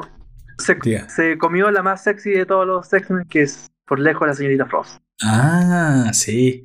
Y de hecho, eh, cuando lo ven, dice: ¿Cómo es que sigues joven? Le dice Wolverine a Emma Frost. Dice: ¿Recuerdas que soy una, una telequinética? Una, sí, una tele, telépata, telequinética, una psíquica. Y aparte, soy la más poderosa de todo el mundo. Yo me quedé pensando: No, espera, pero bueno, sí. Ahora, ahorita sí, porque todos los demás están muertos. Entonces, con eso te, revela que Charles Javier está muerto y que al menos Jean Grey también está muerta. Aparte, ya no viene de. No tiene 60 años, tiene como 400. Viene de la antigua. Esta sociedad eh, débil, no. Devil Society, donde eh, Jean Grey recuerda que alguna vez perteneció y era, eh, también pertenecía a la señorita Emma Frost. Es cierto. Y aquí, bueno, también tengo otra, otra observación. Parece ser entonces que esto sucede en el territorio de Doom, ya el tercer territorio antes de llegar más al, más al, al, este. Eh, entonces Doom, pues realmente no, no es tan malo. Bueno, es villano pues, pero no, no gobierna con mano de hierro su, su territorio. Parece ser que simplemente haber vencido a sus enemigos le fue suficiente. No se habla demasiado de él, ¿eh? De Doom no, se le. básicamente como que permite esto. De hecho, él es el que le permite el santuario a, a este a Thor. Emma Frost. Sí, aparte de su santuario que tiene Emma Frost, pero digo, también permite el culto a Thor, la zona, la zona turística. Como que realmente Doom no anda muy metido en, en ser un dictador. Parece ser. Y también eso puede ser porque él ya en los cómics me queda por ahí en algún momento, no sé si cómo está la continuidad, me quedaba claro que él ya tenía su propio país, ¿no? Moldavia, sí, ¿cómo Otra, otra libertad del, libretista siendo Víctor Doom, dictador despótico de Latveria. Ah, Latveria, eso. Que, que la, última encarnación de los Cuatro Fantásticos, Víctor Doom, no es el dictador, pero hay una serie de jovenzuelos que pide su liderazgo para liberar Latveria del, de la otra, del otro yugo dictatorial.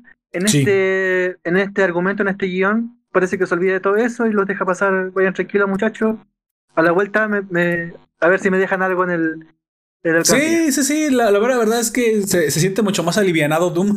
Está relajado ya. Sí, más relajado. Ya, era dictador de la Beria, pero en Estados Unidos todos somos demócratas. Sí, ah, exactamente, la democracia ante todo. Necesitamos este, libertad y democracia. Pues bueno, aquí eh, hay un momento en que, que, ya cuando llegan a su destino, también sentí el, el o sea, fue muy fuerte. Hawkeye es recibido por Hitler gordo, como ya bien dije. Me dio muchísima risa. Todavía es un agente de Shield que él no sabe que es un agente de Shield. Este Hawkeye lo, están engañando. Local me quedé pensando, pero Shield no es malo. Bueno, pero Shield es el gobierno. Y si en este caso el gobierno sigue funcionando como decimos, democracia, fuck yeah, sigue, sigue funcionando y Red Skull es el presidente dictador, como queramos llamarle, entonces Shield automáticamente se vuelve enemigo de los héroes. y ya lo vimos en Capitán América Exactamente. bueno, por ahí tiene una excusa, ¿no? Es que estaba infiltrada por, por este, por Hydra. Sí, pero Hydra había infectado Shield. No, acá literalmente Shield, pues sigue siendo The Shield, pero del gobierno. es, no nos equivoquemos, no es Shield de la gente, no es Shield de los héroes, no es Shield de la justicia, es Shield del gobierno. Entonces. Pero, pero ¿qué es Red engañan. Hydra? Exactamente, pero pues ya, ya, bueno, el mismo Red Skull ya no, no creo que le interese Hydra él yo creo que le interesa el poder. Y es, yo creo que es mil veces capaz de sacrificar a el símbolo de Hydra. No creo que sea realmente leal al Führer. Él quería ser el Führer. Sí, eso sí. Pero tampoco tiene la, como le decían los nazis, la gran, la gran Arcadia. Tampoco tiene la gran Arcadia en Nueva Babilonia, que en teoría sería Nueva York. Sí, que también es muy, es muy redneck. Nueva Babilonia, todo lo que, todo lo que tenga luces y autos bonitos es Babilonia. Y me parece más un eh. guasón. Estaba, estaba mucho más obsesionado con. Con Capitán América. Usa su ropa ensangrentada encima de él. O sea, estás enfermo, amigo. Y de hecho, dice: Mucha gente piensa que estoy enfermo. Mi esposa piensa que estoy enfermo. Y está hablando con una gente. ¿Tú piensas que estoy enfermo? No, no, no. No, no, patrón, no, no está enfermo. Pues claro que estás bien enfermo, pero te da miedo. Él no construye, en la, teoría lo que tenemos del personaje no construye esta nueva Arcadia, este, lo que sería ah, el universo o el país de El hombre en el castillo. Este invento nazi de futuro, sino que él se queda con Nueva York. Sí, sí, sí. él, es, él es, el, él es un Kimping grande en Nueva York. Sí, así es. Así es. Y al, final realmente parece que ni siquiera le interesa ser este un dictador, más le interesaba acabar con, con Capitán América. Estaba mucho más obsesionado con vencerlo. Lo que sí tenemos que aceptar es que en este universo Red Skull fue el único suficientemente, digamos, inteligente para reunir a las tres grandes mentes, que es el mismo, Doom y Magneto, y utilizar el poder cerebral de estos anti-Illuminatis. Quiero de, voy a darme la libertad como este guionista, digo, ya si tiene varios hoyos argumentales, yo también puedo. Voy a. Se hizo un grupo anti-Illuminati con estos tres hombres eh, y acabaron precisamente en un ataque coordinado. Dice que precisamente la ventaja de eso fue que tanto villano por separado, pues es muy, muy tonto, muy inútil, termina siendo vencido. Pero tanto villano combinado es tan, tan efectivo como los héroes que, que Recordemos que por eso la combinación hace la fuerza. Liga de la Justicia, Avengers, son tan, tan icónicos porque son, son colaboraciones que solamente los héroes pueden hacer. Dejar a su, ego a un lado para seguir a otros. Pero cuando los villanos hicieron lo mismo, vimos pues que por primera vez eran, eran, pueden ser hasta más letales que los mismos, mismos héroes, ¿no? Y haciendo una ofensiva del TED, otro, otra pesadilla norteamericana, son. Oh, ah, bueno. Ve, este, Don Comics, usted está lleno de referencias este, tan oportunas que precisamente. Exactamente.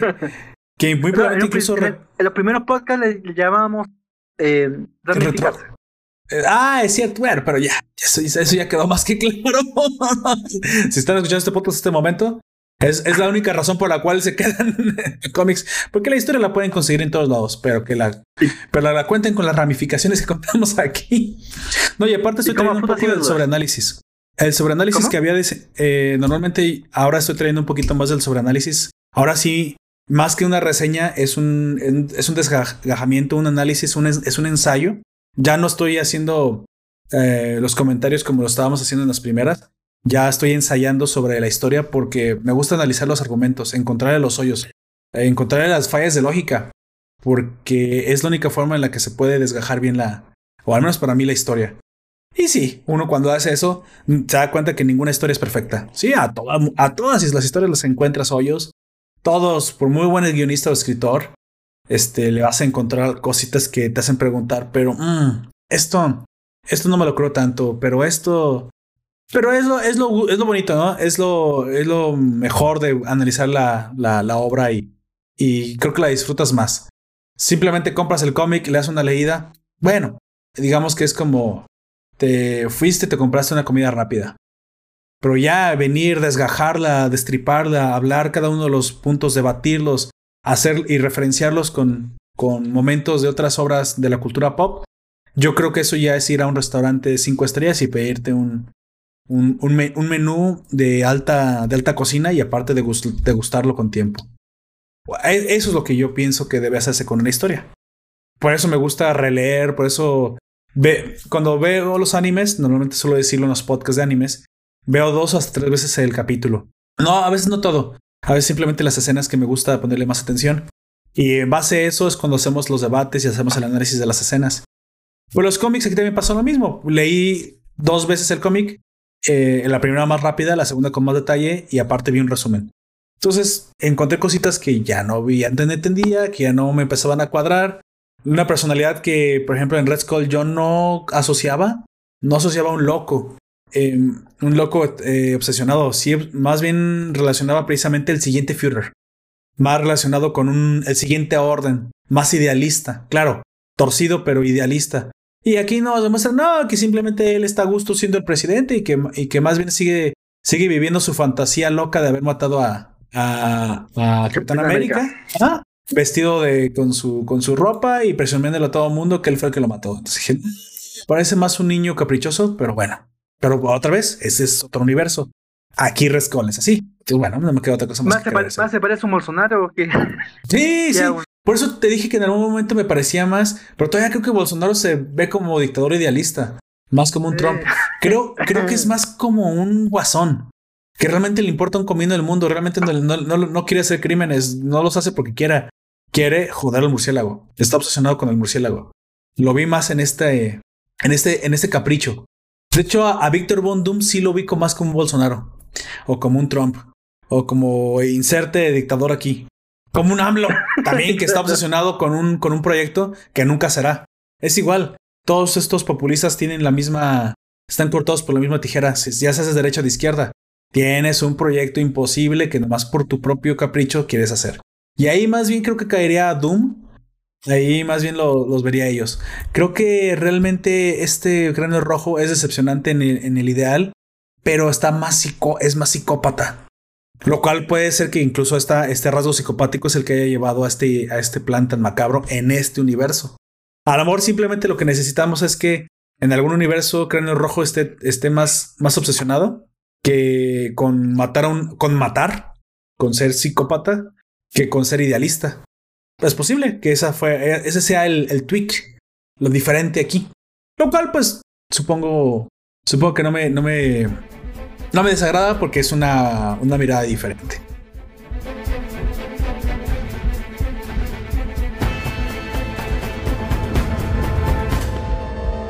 Mira, tenemos una pregunta. en el ah, fondo, Olman Logan es el Injustice. Sí, sí, sí. Sí, sí, podemos creer que sí. Yo creo que podemos encontrar varias similitudes si nos podemos analizar parte por parte. Mira, tenemos una, una pregunta de un oyente en el chat de José Luis Don Comics. Esta a lo mejor también es para usted. ¿En algún momento hablarán las, de las series del Arrowverse? A ver, Don Comics, esa pregunta es para usted. sí, tenemos que verla. La, vemos y estamos claros. Yo ya, yo ya vi la gran mayoría pero igual la repasamos. Lo que podríamos hacer ahí es como es mucho material, básicamente es elegir eh, cronológicamente las escenas más importantes de cada momento, porque tampoco es que sea tanto material, ¿eh? hay mucho drama. Hay muchísimo drama metido en esas series. ¿El Arrow, ¿Se refiere a Arrowverse, la sección general, o al Arrowverse, Arrow y Flash? Yo creo que se refiere a las series de DC del Arrowverse, las de las de la tele.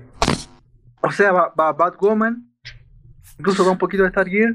No creo que se refiere más bien a Arrow. A... porque Gotham también entra en un universo. Ah, bueno, también. Er, eh, pero las, bueno, las principales al menos fueron héroes. Héroes del. Lucifer. leyendas del de mañana. Eh, leyendas de mañana. Ajá. Arrow. Y después eh, Flash. Vixen. Vixen tiene una animada que se cruza con eso. Sí, me, ah, me, me, me confirma. Sí, las series de TV. Sí, José Luis, podemos hacerlo en algún momento, más, más como analizando las partes importantes. Mira, lo que podemos hacer es eh, comparativas con, con lo que sucedió en los cómics. Sí. Ahí está difícil, ¿eh? porque no sé si se refiere mucho. Yo puedo extraer, por ejemplo, mira, ya tengo experiencia en esto. Extraigo el guion, extraigo los momentos que sé que son como que los más icónicos y cuando los repasemos de cómo, qué te pasó, la, opinión sobre el momento, muy probablemente sepas, sepas este, relacionar un cómic. Porque yo sé que hay momentos que están muy plasmados en ciertos cómics, pero que yo ser tan, ah, tan desconocedor del, del, universo del cómic no lo sé. Pero, por ejemplo, sé que Flashpoint y el momento en que Barry regresa a salvar a su mamá, ese sí es icónico. Y la escena muy probablemente lo vas hasta reconocer, Don Comics. Ah, mira, es el momento en que es que él ve a su mamá y luego se ve a sí mismo deteniéndose de salvar a su mamá ya es cuando, bueno, spoiler supongo, da reversa al Flashpoint en el, en el universo de la televisión. Es en interesante. El en, el, en el cine y en la televisión. Mira, y se ofrecen a ayudar. Gracias, José Siempre, siempre es bueno que, que, la gente diga eso. Yo ayudo. Es, es algo que, que le falta tanto a los millennials. Está, está um, esas ganas de, o esa iniciativa por. Gracias pero ya en el momento te, diré cuando lo hagamos. Pues bueno, volviendo a Don Comics, este momento en el que se recuerda cómo es que Cráneo Rojo asesina a un moribundo. Bueno, de hecho no se ve, no sé si te diste cuenta, pero no se ve cuando lo asesina. Simplemente nos damos a, la imaginación, pero sabemos que lo mata, pero no sabemos cómo, si lo cuelga, hasta mucho después que, es, que sabemos que Cráneo Rojo empaló a todos los héroes incluidos a los Parkers y a los Starks, diciendo que acabó con toda una, una legión o toda una estirpe de héroes él solo. Que supongo que le faltó una Parker, ¿verdad? Porque fue la fue Ashley la que se habían encontrado antes. La nieta. La nieta fue la única que le faltó. Ashley Exactamente. Entonces eh, vemos que sí, Red Skull es mucho más, mucho más psicópata y Aquí eh, el encuentro con Logan, el encuentro con Logan se, es como, no sé si él sabía o, no le importaba que Logan siguiera vivo, sin embargo su, su arrogancia le hace pensar que puede acabar con él en un, ataque frontal. Él se dice a sí mismo en el espejo, te digo que ya está completamente ido a o sea, ya, ya está comido del cerebro. Yo sigo siendo igual de fuerte. Es más, Capitán América, si el día de hoy te encontrara joven, todavía te podría vencer, aún ya así viejo como estoy. Lo que no hizo nunca. Sí, exactamente. Yo me quedo pensando, no, no, cráneo rojo, no creo que eso fuera posible. Pero te digo, ya está muy. Está enfermo de poder. Creo que esa es la, forma de decir. Mira, eh, me gusta la última escena. O sea, escena, pero esta escena que te refieres de. de, estas viñetas que te refieres de. Deadpool terminando con la vida de Capitán América. Muy next Vemos el Capitolio incendiándose de fondo con una mancha roja, como si fuera un sol sangrando, o los comunistas que vienen a atacarnos. Sí. Y Red Hulk apretando los los pómulos de Capitán América. Y Capitán América, como siempre, rezando a algún dios que él cree. Sí, así es. Eh, parece que es muy simbólico, pero que poco tiene que ver con el, como dice lo otaku, el canon de los personajes. Em, no es el fin de. Nunca el fin de, Red Skull Red, terminar con Capitán América. El fin de, Red Skull es traer el Fourth Reich, cuarto. Sí, sí, el cuarto reino. Y un eh, ningún líder se crea solo. Todo líder tiene que tener un enemigo. Sí, claro, por eso mi referencia que parece más el guasón aquí. Sí, cambiaron completamente su, su, personalidad. Es eso. Y um, lo, sencilliza bastante. Vuelve a decir, este fue el enemigo, tiene que matar a este. Y Capitán América tampoco se entrega así como así, una, ninguna dignidad. Por último, pégate un balazo, alguna cosa. Ya, ya exactamente, completamente rendido en el suelo. Que, que, precisamente cosa que nunca hizo Hawkeye, para, Hawkeye hasta el final fue fue este un gran guerrero. De hecho, ahí es donde le tienes un poquito más de respeto. Hasta no sé si porque eligió específicamente eh, Mark Miller eh, eligió específicamente a Hawkeye para hacerlo el compañero de Wolverine durante esta travesía. Le tiene algún cariño específico o quiso o quería un héroe que no fuera tan fuerte, que fuera más mundano y un poco desvalido para que no se viera mm, eh, como que fuera demasiado fácil la travesía. O sea, esa era la excusa, ¿no? Al final que acompáñame porque requiero que alguien me, ayude. Eso es lo que le dice Hawkeye a, Wolverine. Y no, no protegerme, sino que sean mis ojos. Pero de todos modos, sí, sí funge como un seguro porque pues Wolverine sigue siendo Wolverine. Aunque no quiera. Me parece que recurrió a Hawkeye porque tiene esa dualidad de que alguna vez, pero puta, en dos cómics fue villano y después se redimió y todos los Avengers del oeste. Ah, ok. Pero a eso va. Es un, en teoría es un alguien que conoce los dos, las dos partes del, los, los, dos lados del mesón. Sí, los dos de la justicia, sí, ser el héroe y ser el villano. Claro. Bueno, precisamente aquí el pobre Hawkeye es engañado. Como dijimos, lo recibe un agente de Tobías del Shield que tiene, que tiene forma de, de Hitler gordo por alguna razón. un guiño a algo o simplemente para divertirse el, el, dibujante o el guionista, quién sabe quién habrá sido el que haya dicho, ah, pon un Hitler ahí gordo que, que los reciba. Con todo y el bigotito y que era chaparrito. O tal vez está burlando. No sé, quién sabe, a lo mejor era judío y quería burlarse de su forma. No sabemos. La cuestión aquí es que el pobre de Hawkeye es completamente engañado. En el maletín que supuestamente estaban transportando iban 99 dosis del suero del super soldado para que es una supuesta organización de rebeldes, eh, la resistencia, vamos a llamarle, eh, pudiera derrocar a, a cráneo Rojo. Sin embargo, se revela que, pues, lamentablemente se la creyó. Y este agente, ya que lo engañó, ya no lo necesita y aparte lo asesina. A sangre fría le pone un tiro en la cabeza. Y acabando con la vida de Hawkeye y con toda su travesía durante este cómic, cosa que yo me sorprendí porque pensé que iba a durar más, no pensé que lo fueran a matar, pues se ve, se veía como el claro eh, coprotagonista de esa historia. Y aparte a Logan, pues sí, lo balean hasta más no poder. Pues cosa que le causa problemas porque se, se regenera lentamente, pero se regenera. Al fin y al cabo, o sea, le dice Hawkeye, ya no es el mismo tu poder, pero todavía sigue siendo tu poder. O sea, todavía tienes esa regeneración magnífica y se, y se regenera completamente. Por eso, pues le sale enfrente a Red Skull y se, y se, y se desata la pelea del siglo. Red Skull contra enloquecido contra un Wolverine que precisamente aquí a forma simbólica toma el escudo del Capitán América. Que para mí fue como el hecho de que se dio cuenta que no podía vivir engañado ni escondido debajo de la tierra. Si ya no están los héroes, alguien tiene que hacerlo. Y ya te, déjate de lamentar, Logan. O sea, sí fue muy feo lo que te pasó, pero no eres el centro del universo. Y eh, lamentablemente, mientras no estés muerto, el mundo va a seguir estando ahí y te va a seguir tocando los cojones. Así, o te levantas y peleas, o muerte de una maldita vez. Pues bueno, después de que matan a su amigo Hawkeye, parece que ahora sí, el que le cuesta otra vida, ahora su inacción, eh, hace un contraataque, digamos, contra su anterior argumento de que mi acción me costó la vida de mis amigos, pues ahora tu inacción te cuesta la vida de Hawkeye. Y se molesta y se, y se embravece y se llena de furia y toma el, el, escudo del Capitán América y pelea contra un Red Skull que utiliza la, la espada de un héroe menor que tú me ayudaste a identificar que era Black Knight. Eh, caballero, Caballero Negro. Así es, Dark Knight.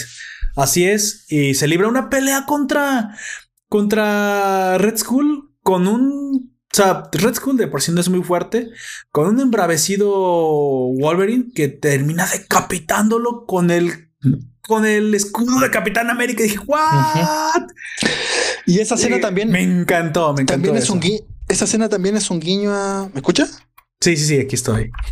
Esta escena también es un guiño a, a lo que había hecho Mark Miller años atrás, otra vez con McNiven, en eh, Wolverine, Enemigo del Estado. En Wolverine Enemigo del Estado también hace. En la imagen es la misma viñeta, grande, viñeta página única, pero esta vez tiene a Capitán América pegándole un escudazo a, a Wolverine. En Old Logan tiene a su vez a Wolverine, o, Old Man, Logan, cortándole la cabeza a Capitán a Red Skull con el uniforme de Capitán América. Sí, no, no, es al lector. Es lo que dije, ok, de cierta forma está matando a Capitán América con su mismo escudo. Todo esto ya ha pasado antes. Y literalmente de esa forma, ah, ok. Vean, pues ah, sí tiene muchos guiños. Esa referencia yo no la conocía. Sí me pareció extraño. Dije, le está cortando la cabeza a Red Skull con el traje de Capitán América. Pero si ese fuera Capitán América, en teoría le estarías cortando la cabeza a Capitán América con su mismo escudo. Cosa muy, muy, sangrienta. muy loco. Ahí va el, gore coreano. Sí, sí, sí, sí, definitivamente. Y bueno, precisamente acaba con él. Utiliza los restos de. Porque recordamos que Red Skull tenía todos los trofeos de todos los héroes, excepto el. Excepto el martillo de Thor, por, obvias razones no lo puede levantar. A no ser que. Excepto siete garras de Adamantium. Y, ah, sí, bueno, y las garras de Adamantium no cuya colección quería aumentar con ellas, básicamente. Pero bueno, subestima a Wolverine. Wolverine vuelve a ser el Wolverine de hace años. Se, desata y, le termina cortando la cabeza. Curiosamente no con sus garras, curiosamente con, un arma. Cuestión que pues Wolverine no necesita, ¿verdad? Porque ya las tiene. Si pudimos ver a alguien más adelante cortándole la cabeza con una escopeta recortada, un escudo tiene mucho más filo. Sí, sí, no, pues sí, ahí sí, ahí, sí se lo creí. Dije, bueno, eso sí, sí te corta la cabeza, y, pero lo hace con una hazaña y luego la, la, cabeza de, de, Red Skull se desprende toda sorprendida, así, amigo, ¿de qué te sorprendes? ¿Por qué te sorprendes que te hayan matado Wolverine? Yo no sé. Ese Red Skull está un poco ya triste. De hecho, hasta, hasta no es que seas empático con él, pero sí puedes sentir un poco de lástima por ese Red Skull que ya, ya está, ya está decadente. Así es. Bueno, Wolverine precisamente vuelve con la se pone la armadura de Iron Man para viajar todos Estados Unidos y llegar hasta su casa para pagar la renta a la banda de Hulk que fue la que desató todo este travesía y todo el, eh, todo lo que se desmadró. Pero llega tarde. La banda de Hulk no esperó el tiempo suficiente para recibir el dinero. De hecho, todavía le quedaban dos semanas de plazo a Logan. Pero en boca de la misma banda, se aburrieron y masacraron a la familia de, de En idioma rednecks, si no son los impuestos, es la renta la que te mata. Así es. Digamos que llegó al banco y, le incautó la granja. Y le dijeron, usted, está, usted, usted no se cambió ropa en 40 días, no le vamos, a entregar el pago. Y bueno, eh, de aquí creo que se desata de lo más gore todavía que quedaba por venir. Después de la, del mismo asesinato de sus compañeros a manos de él mismo, de los X-Men por, por Wolverine. Si creíamos que habíamos visto lo más cruel que podía llegar a ser Logan, no, no, no, no sabíamos de lo que decíamos. ¿Qué pasado en cómics? Hace un. Bueno, ya no sé cómo llamarle carnicería, masacradero, hace un licuado de, descendientes de, de Banner. Los una hazaña que hace un. Nos quedan cinco páginas y tenemos que terminar esto. Acomode. sí. Acomode. viñeta, cabeza que tiene que rodar. Y sí, eh, son cinco viñetas de puras fragmentos de. Lo, cual está. O sea, se nota la furia, la venganza. Por fin está teniéndose. Está teniendo su venganza. Se ve consumida por él, Wolverine. Y parece que desata toda la violencia que durante varios años había tenido retenida en él. Y sí, no sé si, si él rejuvenece en la violencia.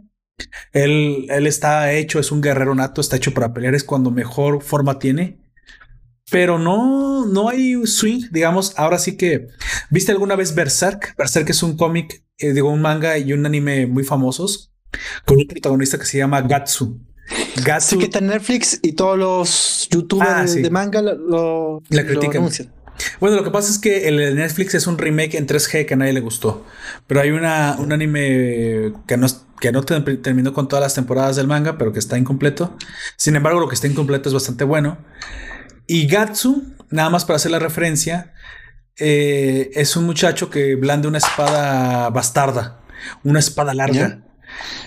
Y es adoptado por una banda de forajidos que se dedican a ser bandidos, liderada por Griffith, simplemente un líder carismático y muy habilidoso que utiliza una espada, de hecho, más parecida a un florete, más, una espada más corta, porque es un, esgrimista muy, muy habilidoso. Y Gatsu es el típico muchacho que brande la espada grande, muy tosco, muy bruto. Pero a lo largo de toda la historia, Gatsu va refinando su técnica, se volviendo más fuerte, se vuelve la mano derecha del mismo líder, que en un principio lo, había, lo tenía como un esclavo y después le, gana su respeto. Se demuestra como un guerrero habilidoso y, nato, hasta que llega al lugar, hasta el momento que le, que le, que le pide su libertad y se le da solamente si lo logra vencer y incluso llega a superar al mismo líder. Pero bueno, ese no es el punto, esa es la historia de Gatsu. Hay una noche muy específica, muy icónica, incluso eh, para cualquier otaku esto es muy, muy, muy icónico y lo debe conocer aunque nunca haya leído el cómic. En el anime está, está incluso llevado también a, a, la televisión. Hay un momento que se llama la noche, o ¿cómo se llama? Los, las 100 cuerpos, los 100 batallas la muerte de los 100 hombres. Bueno, no recuerdo bien cómo estaba la situación, pero él, él se ve eh, acorralado por 100 hombres. Eh, eh, literalmente un ejército de 100 hombres va a matarlo y lo acorralan. Porque aparte, si vas a matar, si vas a tienes que acabar con la banda, tienes que matarlo a él, porque él es básicamente el brazo derecho. Básicamente es el Rasputín de los Romanov. Si lo matas a él, acabas, acabas la, la, banda. Pero no contaban con que era, él era suficientemente fuerte, resistente y habilidoso para acabar con ellos 100. Pero, o sea, literalmente, swing que da, mata a uno. Le encajan flechas y él las para con una mano. Y con esa mano, pues la sacrifica, pues no, no la pierde, pero todas las flechas las utiliza una mano como escudo y, y, la, otra, y la otra mano eh, blande la espada. Pero tiene el cuidado. y los samurai. Sí, sí, así es. Pero tiene el cuidado que cada swing sea tan potente como partir un hombre a la mitad. Pero no importa que traigan escudo, no importa que traigan eh, armadura, no importa que se estén protegiendo. Swing que hace Gatsu, este, vida que toma. Y los mismos soldados comienzan, aunque son 100, comienzan a temblar de terror cuando van por los 50. Porque dice, ¿cómo es posible que no podemos tocarlo? Somos 100 y estamos perdiendo. ¿Cómo es posible? Cada swing de su espada, uno de nosotros muere. Que nadie lo puede tocar. Y básicamente es la noche legendaria en la que él se consagra como el máximo guerrero. Y, de ahí comienza a haber una leyenda que él mató 100 hombres y nadie la cree. Siendo pues que eso fue muy real. Él los mató a todos. Entonces, aquí vi a Wolverine como ese Gatsu, esa, esa, esa noche de los 100 asesinatos en el que entra directamente a la colonia, porque básicamente ya era un pueblo de puros descendientes de Banner, puros Hulks, y a todos los masacra. A todos, no, no hay uno que pueda siquiera hacerle frente, lo cual también me hizo preguntarle si estos no tienen la misma fuerza que el original Hulk. en teoría pues, no, porque son hijos incestuosos de Jennifer y Bruce. Mm. O sea, entonces si no, te sale el hijo cola de chancho, te sale pifiado. Más débil. O bueno, se, se atiende pifiado el, el chilenismo de Contara, contara. sale chafa. chafa, eh, sí, sería sale chafa. Y entonces, sí. Suave carne con la que las garras de tú pueden enterrarse. Sí, así es.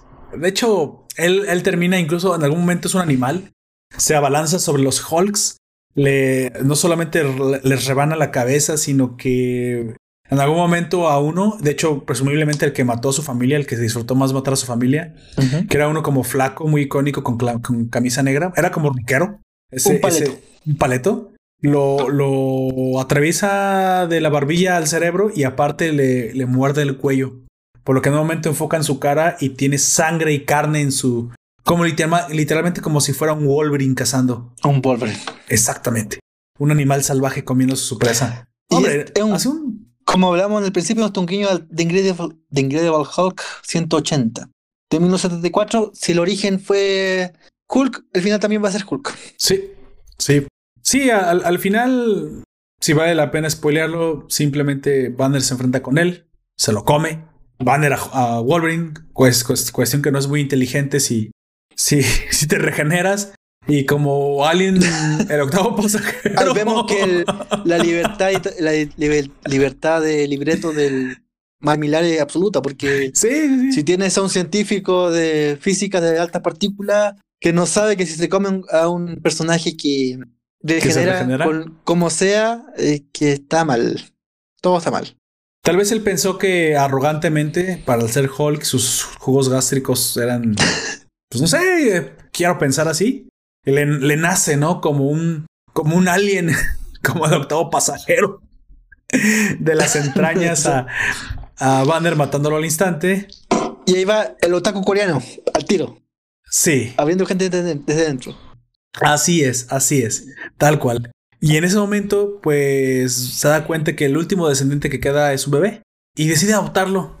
Cuestión que precisamente abre la opción a, a pues me comentó, a la continuación de la historia. Sí. Porque no, no solamente Wolverine ha, ha, vuelto, ha vuelto el héroe. Y eso es lo que yo también quería decir. No solamente volvió la violencia, volvió Wolverine. Como en, esa, como en esa serie que todos conocemos de Mandalorian.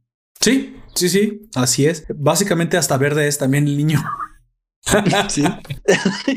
Exactamente lo mismo.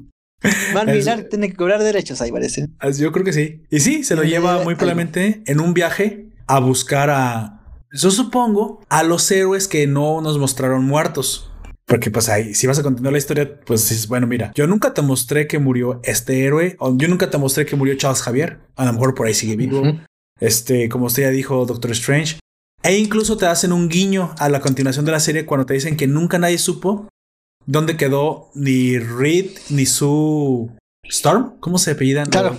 Sí, Storm, ¿no? Los líderes de los Cuatro Fantásticos. Así es, nunca sabes dónde quedaron, que se... Y nadie nunca sabe dónde queda el resto de los Cuatro Fantásticos tampoco. No, sí dicen, sabe, sí dicen, en, en esa misma escena, dicen que sabe, sabemos lo que pasó con Antorcha Humana y con o sea, sabemos, o sea, murieron. Pero Ridetsu fueron atacados. Es que es un enemigo que no recuerdo su nombre porque no lo conozco. Que fueron este, encerrados en una línea temporal por ese enemigo. Es que es el problema. Si Red y Su están libres y pueden viajar en el tiempo, pueden rescatar otra vez a.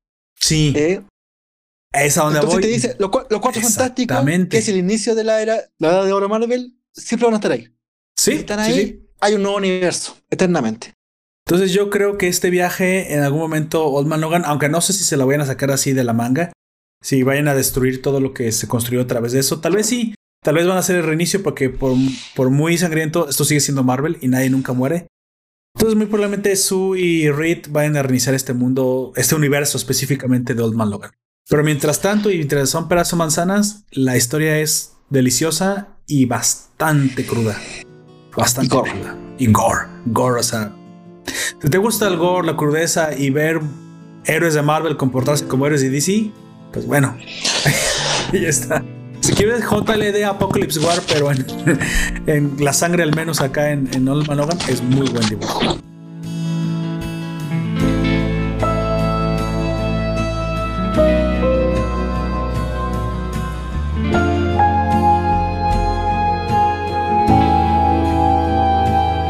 en algún momento el volumen 2 tuvo a Brian Michael Bendis y Andrea Sorrentino.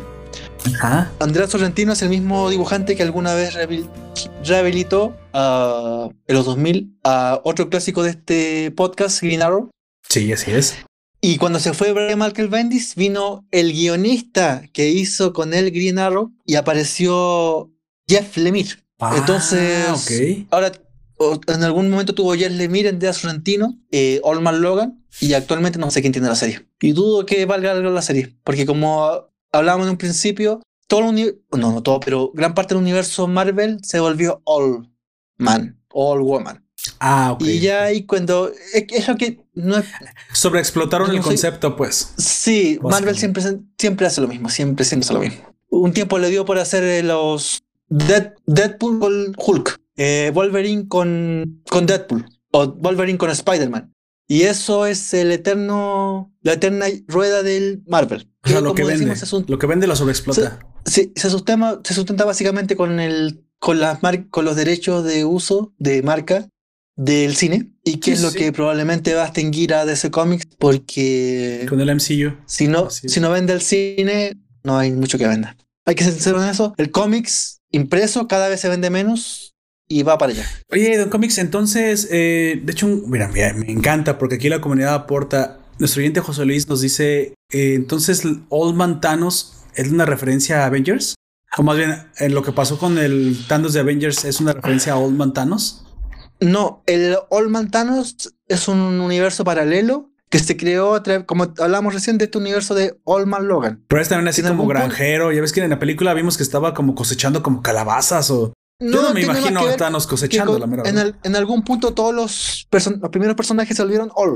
Man. Y contaste tu, historia en el futuro, pero envejecido. Ah, okay. Thanos es el Thanos, pero envejecido. La misma idea de All Man Logan, pero mastica, mordía y escupide. Por eso como buen y ya, ya decadente.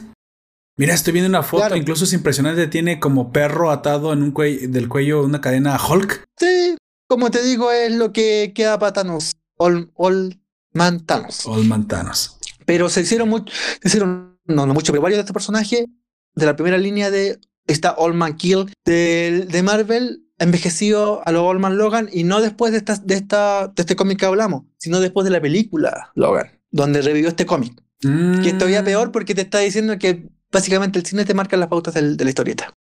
Cuando años antes era al revés. Era al revés. Pues bueno, quieren vender y pues ya sabes.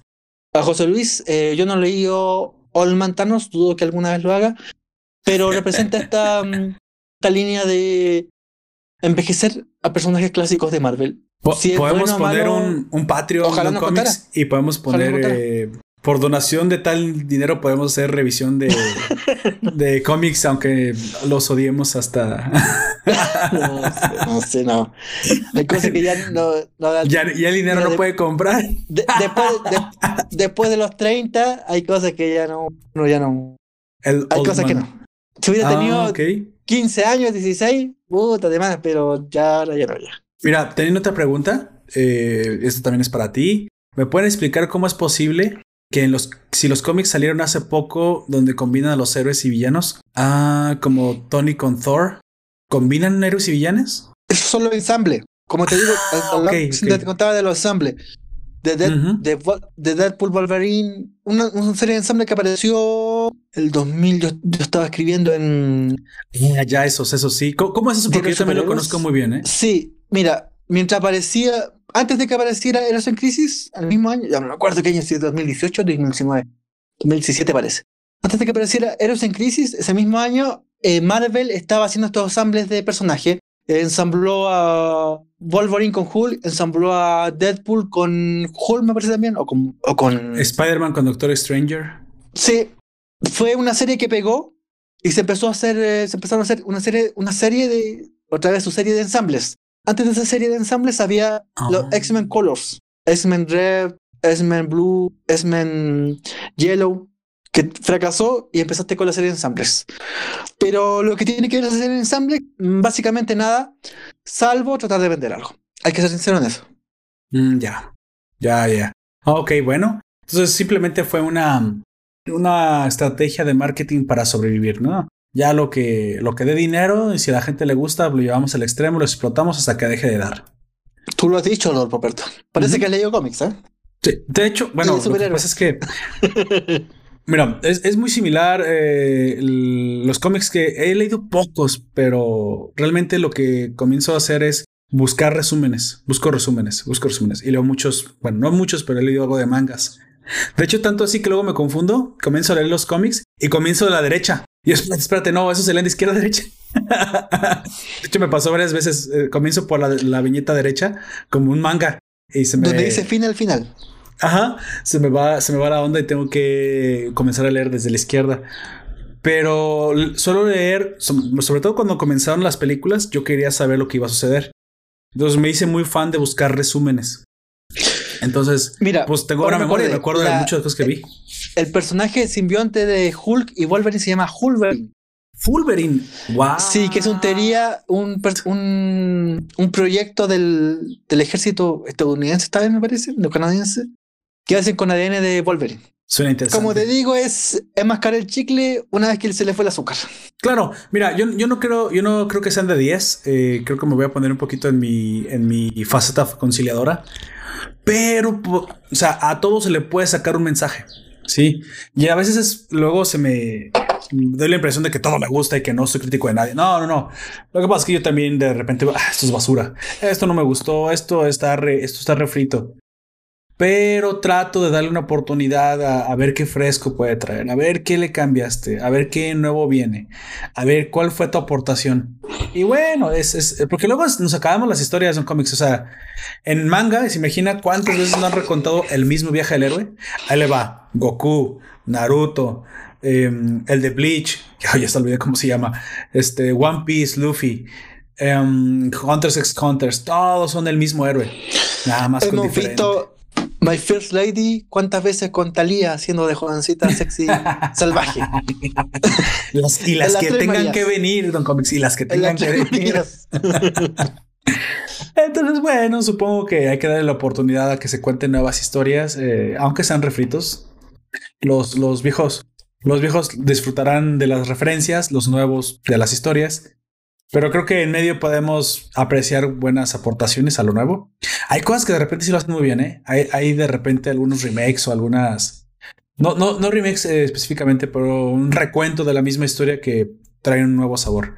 Entonces, bueno, yo creo que no, no es mala idea ver si nos gusta, si nos gusta alguna de esos experimentos que hizo Marvel. Pero bueno, yo estoy abierto a lo que sea, como yo lo dije, yo estoy aquí por las historias. La, de las que menos conozco son cómics, aunque no soy tan ignorante del universo. Yo al principio de esta serie de, de, de, reseñas de podcast, se lo dije. Me conozco más o menos el universo, más o menos sé nombres y relaciones. No me pregunten qué universo sucedió cada cosa, pero pero sí me, sí me acuerdo mucho de, referencias, de reseñas, de sobre todo videos. Esto de eh, Planet Hulk, eh, Civil War, World War Hulk, la historia de Sentry, que lo engañaron y que realmente le trataron de cambiar la mente y lo empeoraron. Y terminó con la muerte de Sentry. O sea, todo eso sí me lo sé. Pero no sé exactamente bien en qué orden sucedió. Y creo que para gente que no lo sigue es muy difícil saber en qué orden sucede todo, ¿eh? Las cronologías son difíciles de seguir, sobre todo las de Marvel y las de DC. Mire, me pregunta que si alguna vez hablaremos de Crisis en Tierras Infinitas. No lo sé, José Luis. Es, un, clásico. Yo creo que es un, bueno, no sé si tú, pero es un clásico. no, sí, yo también creo que es un clásico. Yo digo que no sé porque mis respetos. yo eso lo tengo respeto porque sé que es algo complejo. Es como leer la Biblia. Pero cuando leemos, cuando hablamos de Crisis Interna Infinita, no hay que hablar de solamente la serie, hay que hablar de, del entorno completo. Claro, claro. Se, la Bronze Age agotándose, los nuevos autores escribiendo después de eso. Pues esa es la identidad de, esos podcasts, porque precisamente no solamente hablamos de la historia, la idea de que esta colaboración con Don Comics se hace dentro de Nación Poperto es porque él aporta todo este contexto, la historia física, la historia sobre los dibujantes, las personas, el momento histórico que vivía el país de emisión, porque siempre eso pasó en Estados Unidos. Si no sabemos eso, no se puede entender bien. ¿eh? Se, enriquece mucho más cuando uno sabe el contexto histórico de cómo sucedieron las, historias. Claro, los nuevos mangas pues, están sucediendo en tu contexto histórico y pues ni modo que no sepas. Pero muchos de esos cómics recordamos que son historias de los 80s, de los 90, desde el principio del 2000, que hay muchos 20 y 25 menos no recuerdan o no saben, ¿eh? E incluso nosotros, yo no lo sabría, pero me imagino que también Don Comics ha estudiado mucho la historia del pasado para que sepa cómo sucedieron las cosas, porque tampoco nació en los 60 Don Comics no es un viejo de 70 años. Así que bueno, si en algún momento, José Luis, no te digo exactamente cuándo, pero en algún momento, Y si cualquier otro oyente también tiene alguna propuesta que le gustaría escuchar, nos la puede dejar en, en los comentarios de, de, este podcast o del directo cuando se publique. Y ya, ya lo consideraremos. Pero normalmente la colaboración de las reseñas de, de cómics van a ser siempre sobre materiales. No, y no siempre sobre heroicos, ¿eh? siempre va a ser sobre materiales de emisión occidental. Sí, al menos eso es lo que estamos haciendo al principio. Ya hablamos de un europeo. salvo algún día cuando hablamos del manga, pero el manga. Sí, sí. El astroboide y, será escrito. Así ahí, te lo dejo. Hablamos del manga de Astroboide Osamu Tezuka. Ah, bueno, un clásico. Hablamos de, Tezuka en general. No me parece mal. Me parece una, buena idea. Pues bueno, antes de finalizar con el, con el directo de Comics. Nos falta la última noticia. Sí, por eso, antes de finalizar, ¿alguna otra cosa? El Snyder Cut ya la. Ah, es cierto, demos las noticias. Ya, ya está ahorita. Ya lo publicaron para este momento. Que hacemos este directo el 24 de mayo. Ah, bueno, entonces, gente, si ustedes disfrutaron como yo, que sinceramente sí disfruté la, la película de DC Comics, de DC Comics, de DC Justice League pues yo no sé, yo, no, yo nunca fui Marvelita, realmente yo nunca dije, ay, es que el MCU es lo mejor. No, hubo mucha basura ahí dentro también. Pero tampoco me cayeron mal las películas de DC, de hecho, en mi muy personal punto de vista son mejores. Me gusta más la, la visión oscura de Snyder, pero ya eso es gusto aparte, ¿no? Y la Liga de la Justicia, ya dirán lo que quieran decir, pero yo en el cine la disfruté como ninguna otra. Me encantó. Me traje un vaso de la Liga de la Justicia incluso. del cine. Un recuerdo. Sí, a lo mejor para Don Comics dirán, no, pero les faltó muchísimo y hay muchos hoyos argumentales. Tal vez sí, pero yo como también amante del cine, pues no me va a tocado ver estos héroes que yo quiero tanto en la pantalla grande. Y al menos agradezco que hayan salido. Bueno, la noticia es básicamente el 2021 HBO Max, la nueva Netflix, porque hiciste HBO Go. Ajá y antes existía HBO Play, sabemos lo que va a hacer HBO Max, anuncia que relanzará GLA Snyder, Zack Snyder, o sea, la Liga de la Justicia de Zack Snyder. Perfecto. O lo que vulgarmente se conoce como el, Snyder, Cut. Em, no se sabe bien si va a ser una serie de cuatro horas, de una hora con cuatro capítulos, o va a ser una película de cuatro horas. Porque la película ya duraba dos horas y tanto. ¿Qué pasó? ¿Recontrataron a Zack Snyder para que las terminara? ¿Cómo? No, no, no. ¿Ya lo tenían? En teoría va a agarrar todo el material que tenía guardado, que había archivado y que los directivos de Warner le dijeron que no, que no lo pase, y lo va a meter a, su, a su concepción de la película de la Liga de la Justicia. ¿Crees que esto sea el parteaguas de que si tienen bastante éxito se animen a hacer la continuación de ese universo? No, pero utilizarían a, a Superman y a, Batman, ¿verdad? Que ya no quieren participar. Sí, yo creo que este es. Aprovecharon el momento, vieron el lugar y hay que jugar lo que tenemos. Sí. Si no hay, si no hay cine, no hay demanda de película, tenemos que tirar algo a un Netflix. HBO Max. ¿Crees que la equivocación de DC fue tratar de competir al tú por tú con Marvel en el cine? ¿Crees que le hubiera ido mejor haciéndolo? Es que me parece. No sé, me parece que Justice League es Avengers 10 años después. Justice League eso. Ahí va el problema. Si hubiera sido al revés, hubiéramos estado en otro universo paralelo, o en un What If. Pero, sí tiene su, su, tono, ¿no? O sea, el tono oscuro de la Liga de la Justicia, pues sí es su propia identidad. Creo que al menos la, la visión de Snyder sí era mantener a DC eh, Comics con su identidad oscura, adulta, más seria, más de dioses, menos mundana que siempre tuvo. Y creo que realmente eso es lo que tenía que haber hecho. Yo al menos pienso que lo que acabó con, con fue el ineptitud con DC Universo Extendido, no sé cómo se llamaba, fue la ineptitud de los de los directivos de Warner. Sí, creo que no se deben haber metido, creo que no le dieron el tiempo suficiente que Snyder lo construyera. Eventualmente hubiéramos visto un crecimiento, porque luego vimos Mujer Maravilla, luego vimos Aquaman, luego vimos una Suicide Squad exitosa, merecida o no inmerecida, pero taquillera. Sí, iba construyéndose. Creo que se desesperaron demasiado pronto. Dos, tres películas no, no eran el reflejo de toda la visión de Snyder.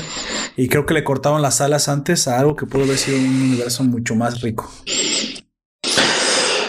Tenemos opiniones divergentes. Yo de Snyder opino bien poco porque creo que es un autor que ha tenido buenas luces, pero llegó en un momento que se necesitaba directores y él saltó a la dirección.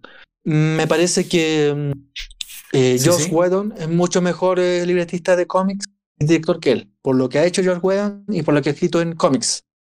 Pero este tipo supo llegar cuando tenía que llegar. Es un Cristiano Ronaldo. Es un Cristiano Ronaldo del cine de superhéroes.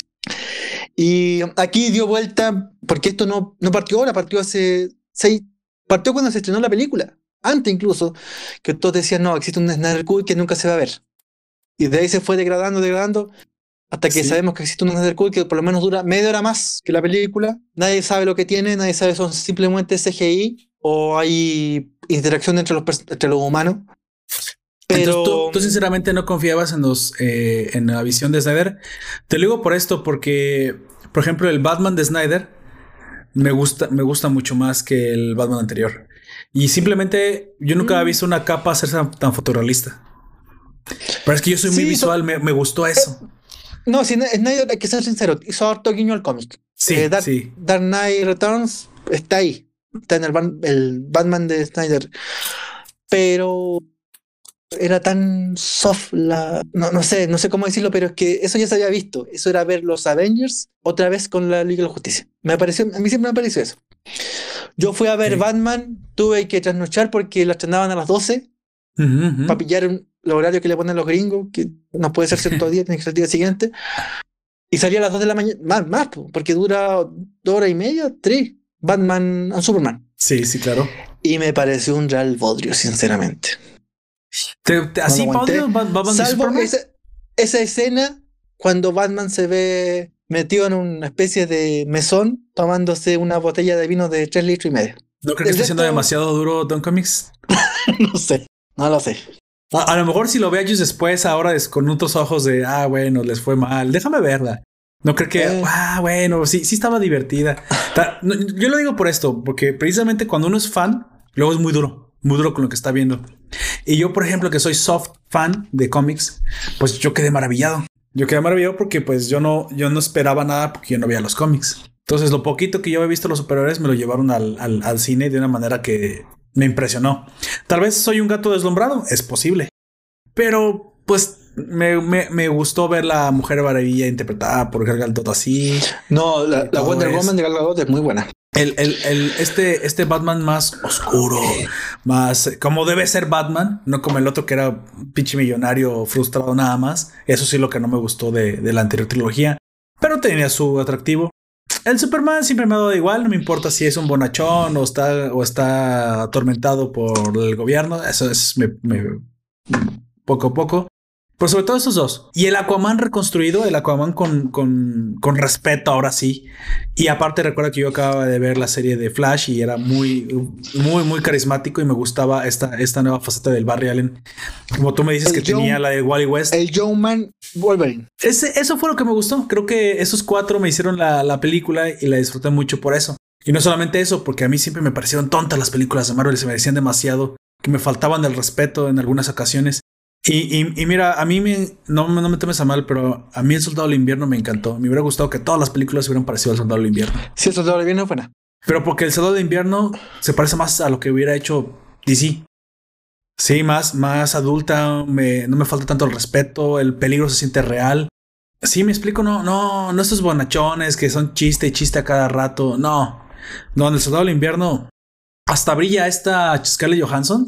Hasta la veo así con otros ojos. O sea, yo no sé a qué se deba, pero me pareció una mucho mejor película. Y ya, cuando vi el bodrio que fui, que fue, que fue este Civil War, y, no porque sepa lo que pasaba en el cómic, yo no esperaba que pasara lo mismo, sino que me pareció aburrida. Había partes que me aburrían. Dije, no, esto, esto no es lo que hacen los este, hermanos. ¿Cómo se llaman? Los hermanos Rousseau. No hacen esto. No, ellos, ellos hicieron otra cosa en Soldado del Invierno. ¿Por qué hicieron esto? ya pues metieron su mano muy, probablemente Disney y ya los obligó a hacer algo más family friendly, cosa que yo detesto en una película de superhéroes porque no debe ser family friendly.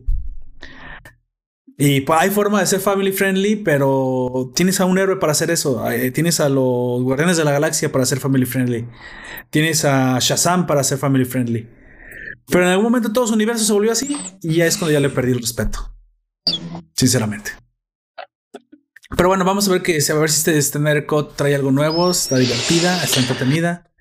Bueno, lo que tenemos que podría ser una película de cuatro horas o una serie de una hora cada uno. Yo preferiría que fuera una serie, sinceramente. Sí.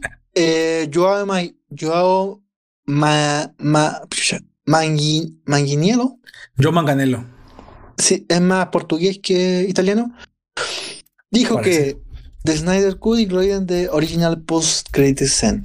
O sea, las, el, Snyder, el corte de Snyder incluye las escenas post-crédito. Punto. Ah. Vamos a ver. De esa frase se deriva un montón de consecuencias hasta el infinito. Hay gente que dice que vamos a ver, ver pelear a Batman con Slade o Deathstroke. Hay gente que dice que vamos a ver a Deathstroke junto a Lex Luthor destruyendo el mundo. Hay mucha historia.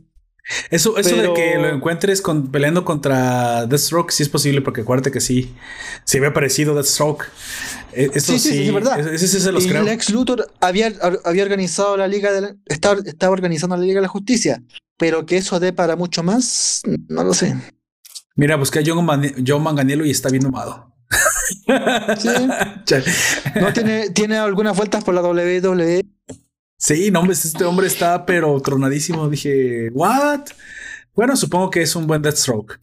Aquí la, aquí la situación es que, ah, no, ya antes de terminar, yo nada más eh, pienso que como fan no tan asido de tan hueso colorado, aquí decimos en mexicano hueso colorado, pero es cuando eres muy, muy, muy metido, eres muy fan. Básicamente lo que sería un otaku, pero en cómics.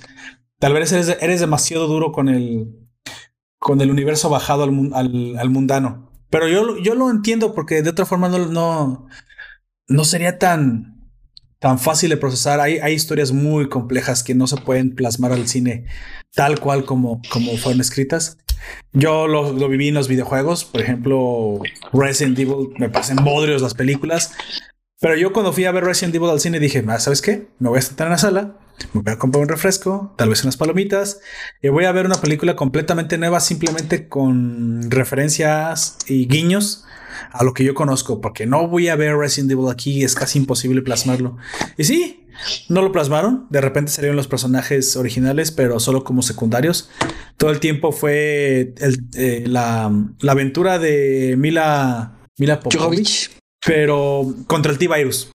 Y sí, la vi así y la disfruté muchísimo más porque yo sabía que no podía ver la historia real. A lo mejor algo así pasa, ¿eh? Por eso los mangas son difíciles de, llevar, aunque yo solamente he visto una vez que la historia, que la historia del cine supere a la del, a la, del manga escrita. Y yo creo que yo creía que eso no era posible. Y eso fue por los maravillosos o ahora maravillosas hermanas, hermanas Wachowski cuando llevaron a, a Speed Racer o Meteoro al cine. ¿eh? Creo que no solamente hacen un honor al, anime como es, se siente como un anime y en mi opinión es mejor que el mismo anime. Y de hecho las Wachowski anunciaban hace poco, como te digo, todo esto es relativo, la cuarta entrega de Matrix. Ah, es cierto. Es cierto, es cierto, es cierto, es cierto. Sí, por ahí hay varios cómics que contienen la historia. Parece que se van a basar en alguno, en alguno de esos. Veamos cómo, cómo le sale. Pero bueno, ¿tú bueno, algo más que decir? No, solo eso. Como te decía, Justice League duró 120 minutos, tenemos 100 minutos más ofrecidos. En serie película. Vamos a ver. CGI o lo que será, habrá que ver el 2021. Mira, si los fans lo piden, pues dáselos. Al fin y al cabo, pues el mercado lo manda y el, si el mercado lo desea, pues, pues que se los den.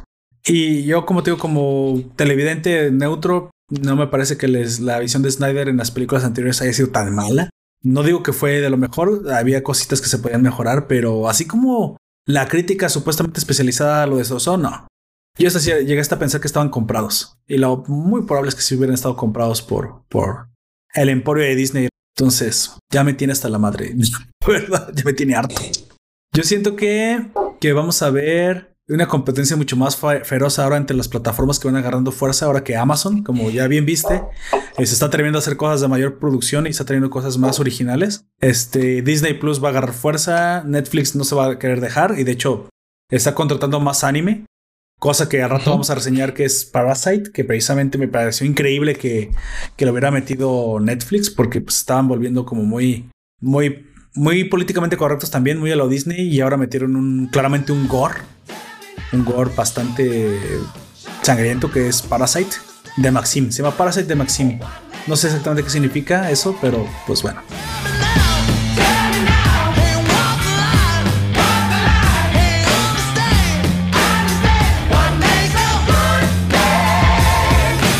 Y como siempre terminamos con las preguntas. ¿Qué fue lo que más te gustó? vamos a hacer nada más una esta vez. ¿Qué fue lo que más te gustó de todo Allman Logan?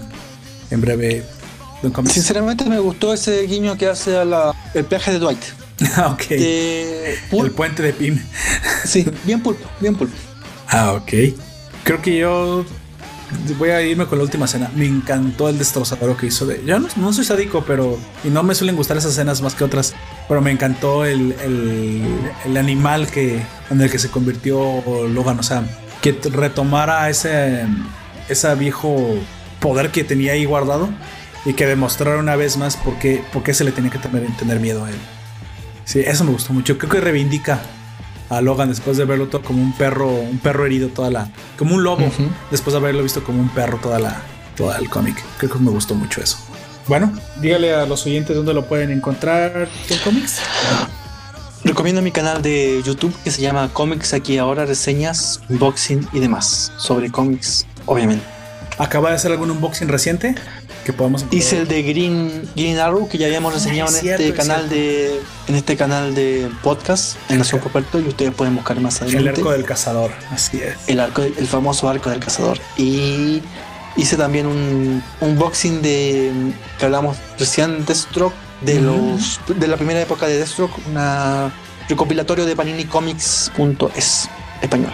También vi que por ahí abrió uno de Batman, sé si ya lo tenía de historias, historias recopilatorias. Es que, mira, esto va, va, girando por país, de país en país. Eh, SC, junto a Salvat, publican en los kioscos, mm, la palabra kiosco, los que venden los boceadores, los periódicos. Eh, ¿Se entiende el concepto? Sí. Sí, los boceadores, sí, aquí también se les llama así, también. No, aquí no se les llama pero me, suena de los boceadores de que a los hay unos personajes de, de Jack Kirby en DC Comics que se les dice los nuevos, no sé cómo se dice en inglés, pero Beat los tradujo aquí, la editorial Beat mexicana los tradujo aquí como los nuevos vaciadores. Ah. Y básicamente es un guiño al, personaje que está vendiendo, a la persona que está vendiendo en kioscos. Así es. O cómics o libros o revistas. Que normalmente lo gritaba, porque normalmente era pase, pase, el, nuevo, el diario de hoy. Entonces, como gritaban. El, el Es el voceador, así es. Y mm, esto está publicándose en Chile, va en el número 36 y va en el Batman Detective Comics 2, perdón, va en el Batman Detective número 2 de Paul Dini. Una historia con sí, con no digamos que muy profunda, ni entretenida, entretenida. Y eso, eso hicimos el unboxing en cómics aquí ahora canal que recomiendo siempre. Sí, perfecto. Porque básicamente es mi canal, es mi canal. Así es, y lo van a encontrar en la descripción de este podcast, en la parte de podcast amigos y páginas amigas. Y van a encontrar en primer lugar el de, cómics aquí ahora. Sale, dense una vuelta y suscríbanse. También suscríbanse a Nación Poperto en YouTube y hacemos lives. Y en las. Nación Coperto es la matriz, en todo el sentido de la palabra, de la cultura pop en castellano, de este lado de los Así es. De hecho, como siempre lo digo, no importa si está escrito en un cómic, si está escrito en un manga, si viene una película, si está en una servilleta, si lo escribieron en las paredes de un baño, si hay una buena historia que contar, la contaremos. Pues bueno, yo también me despido, señores. Hemos llegado al final de este episodio. Esperamos que haya sido de su agrado. Nos encantaría que nos dejaras tus comentarios y tus opiniones en la descripción de este audio o de este video donde sea que lo estés viendo. Te recordamos que nos puedes escuchar en Evox, iTunes, Anchor, Google Podcast, YouTube y Spotify. Hasta la próxima. Hasta la próxima, chicos y chicas.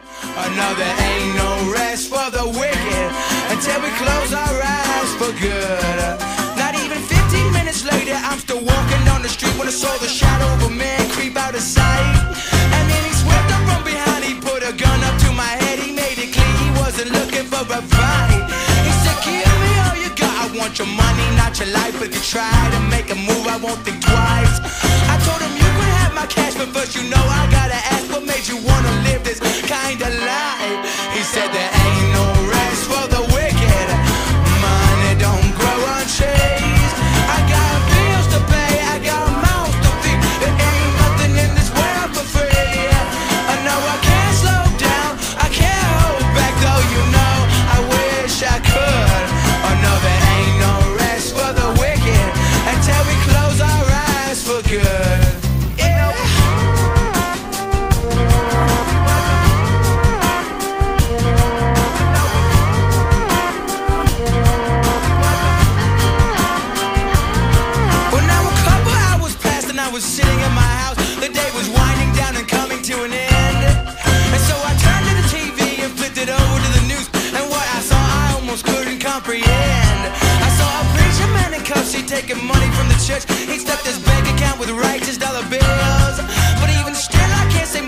Cause I know we're all the same, oh yes we all seek out to satisfy those thrills. You know there ain't no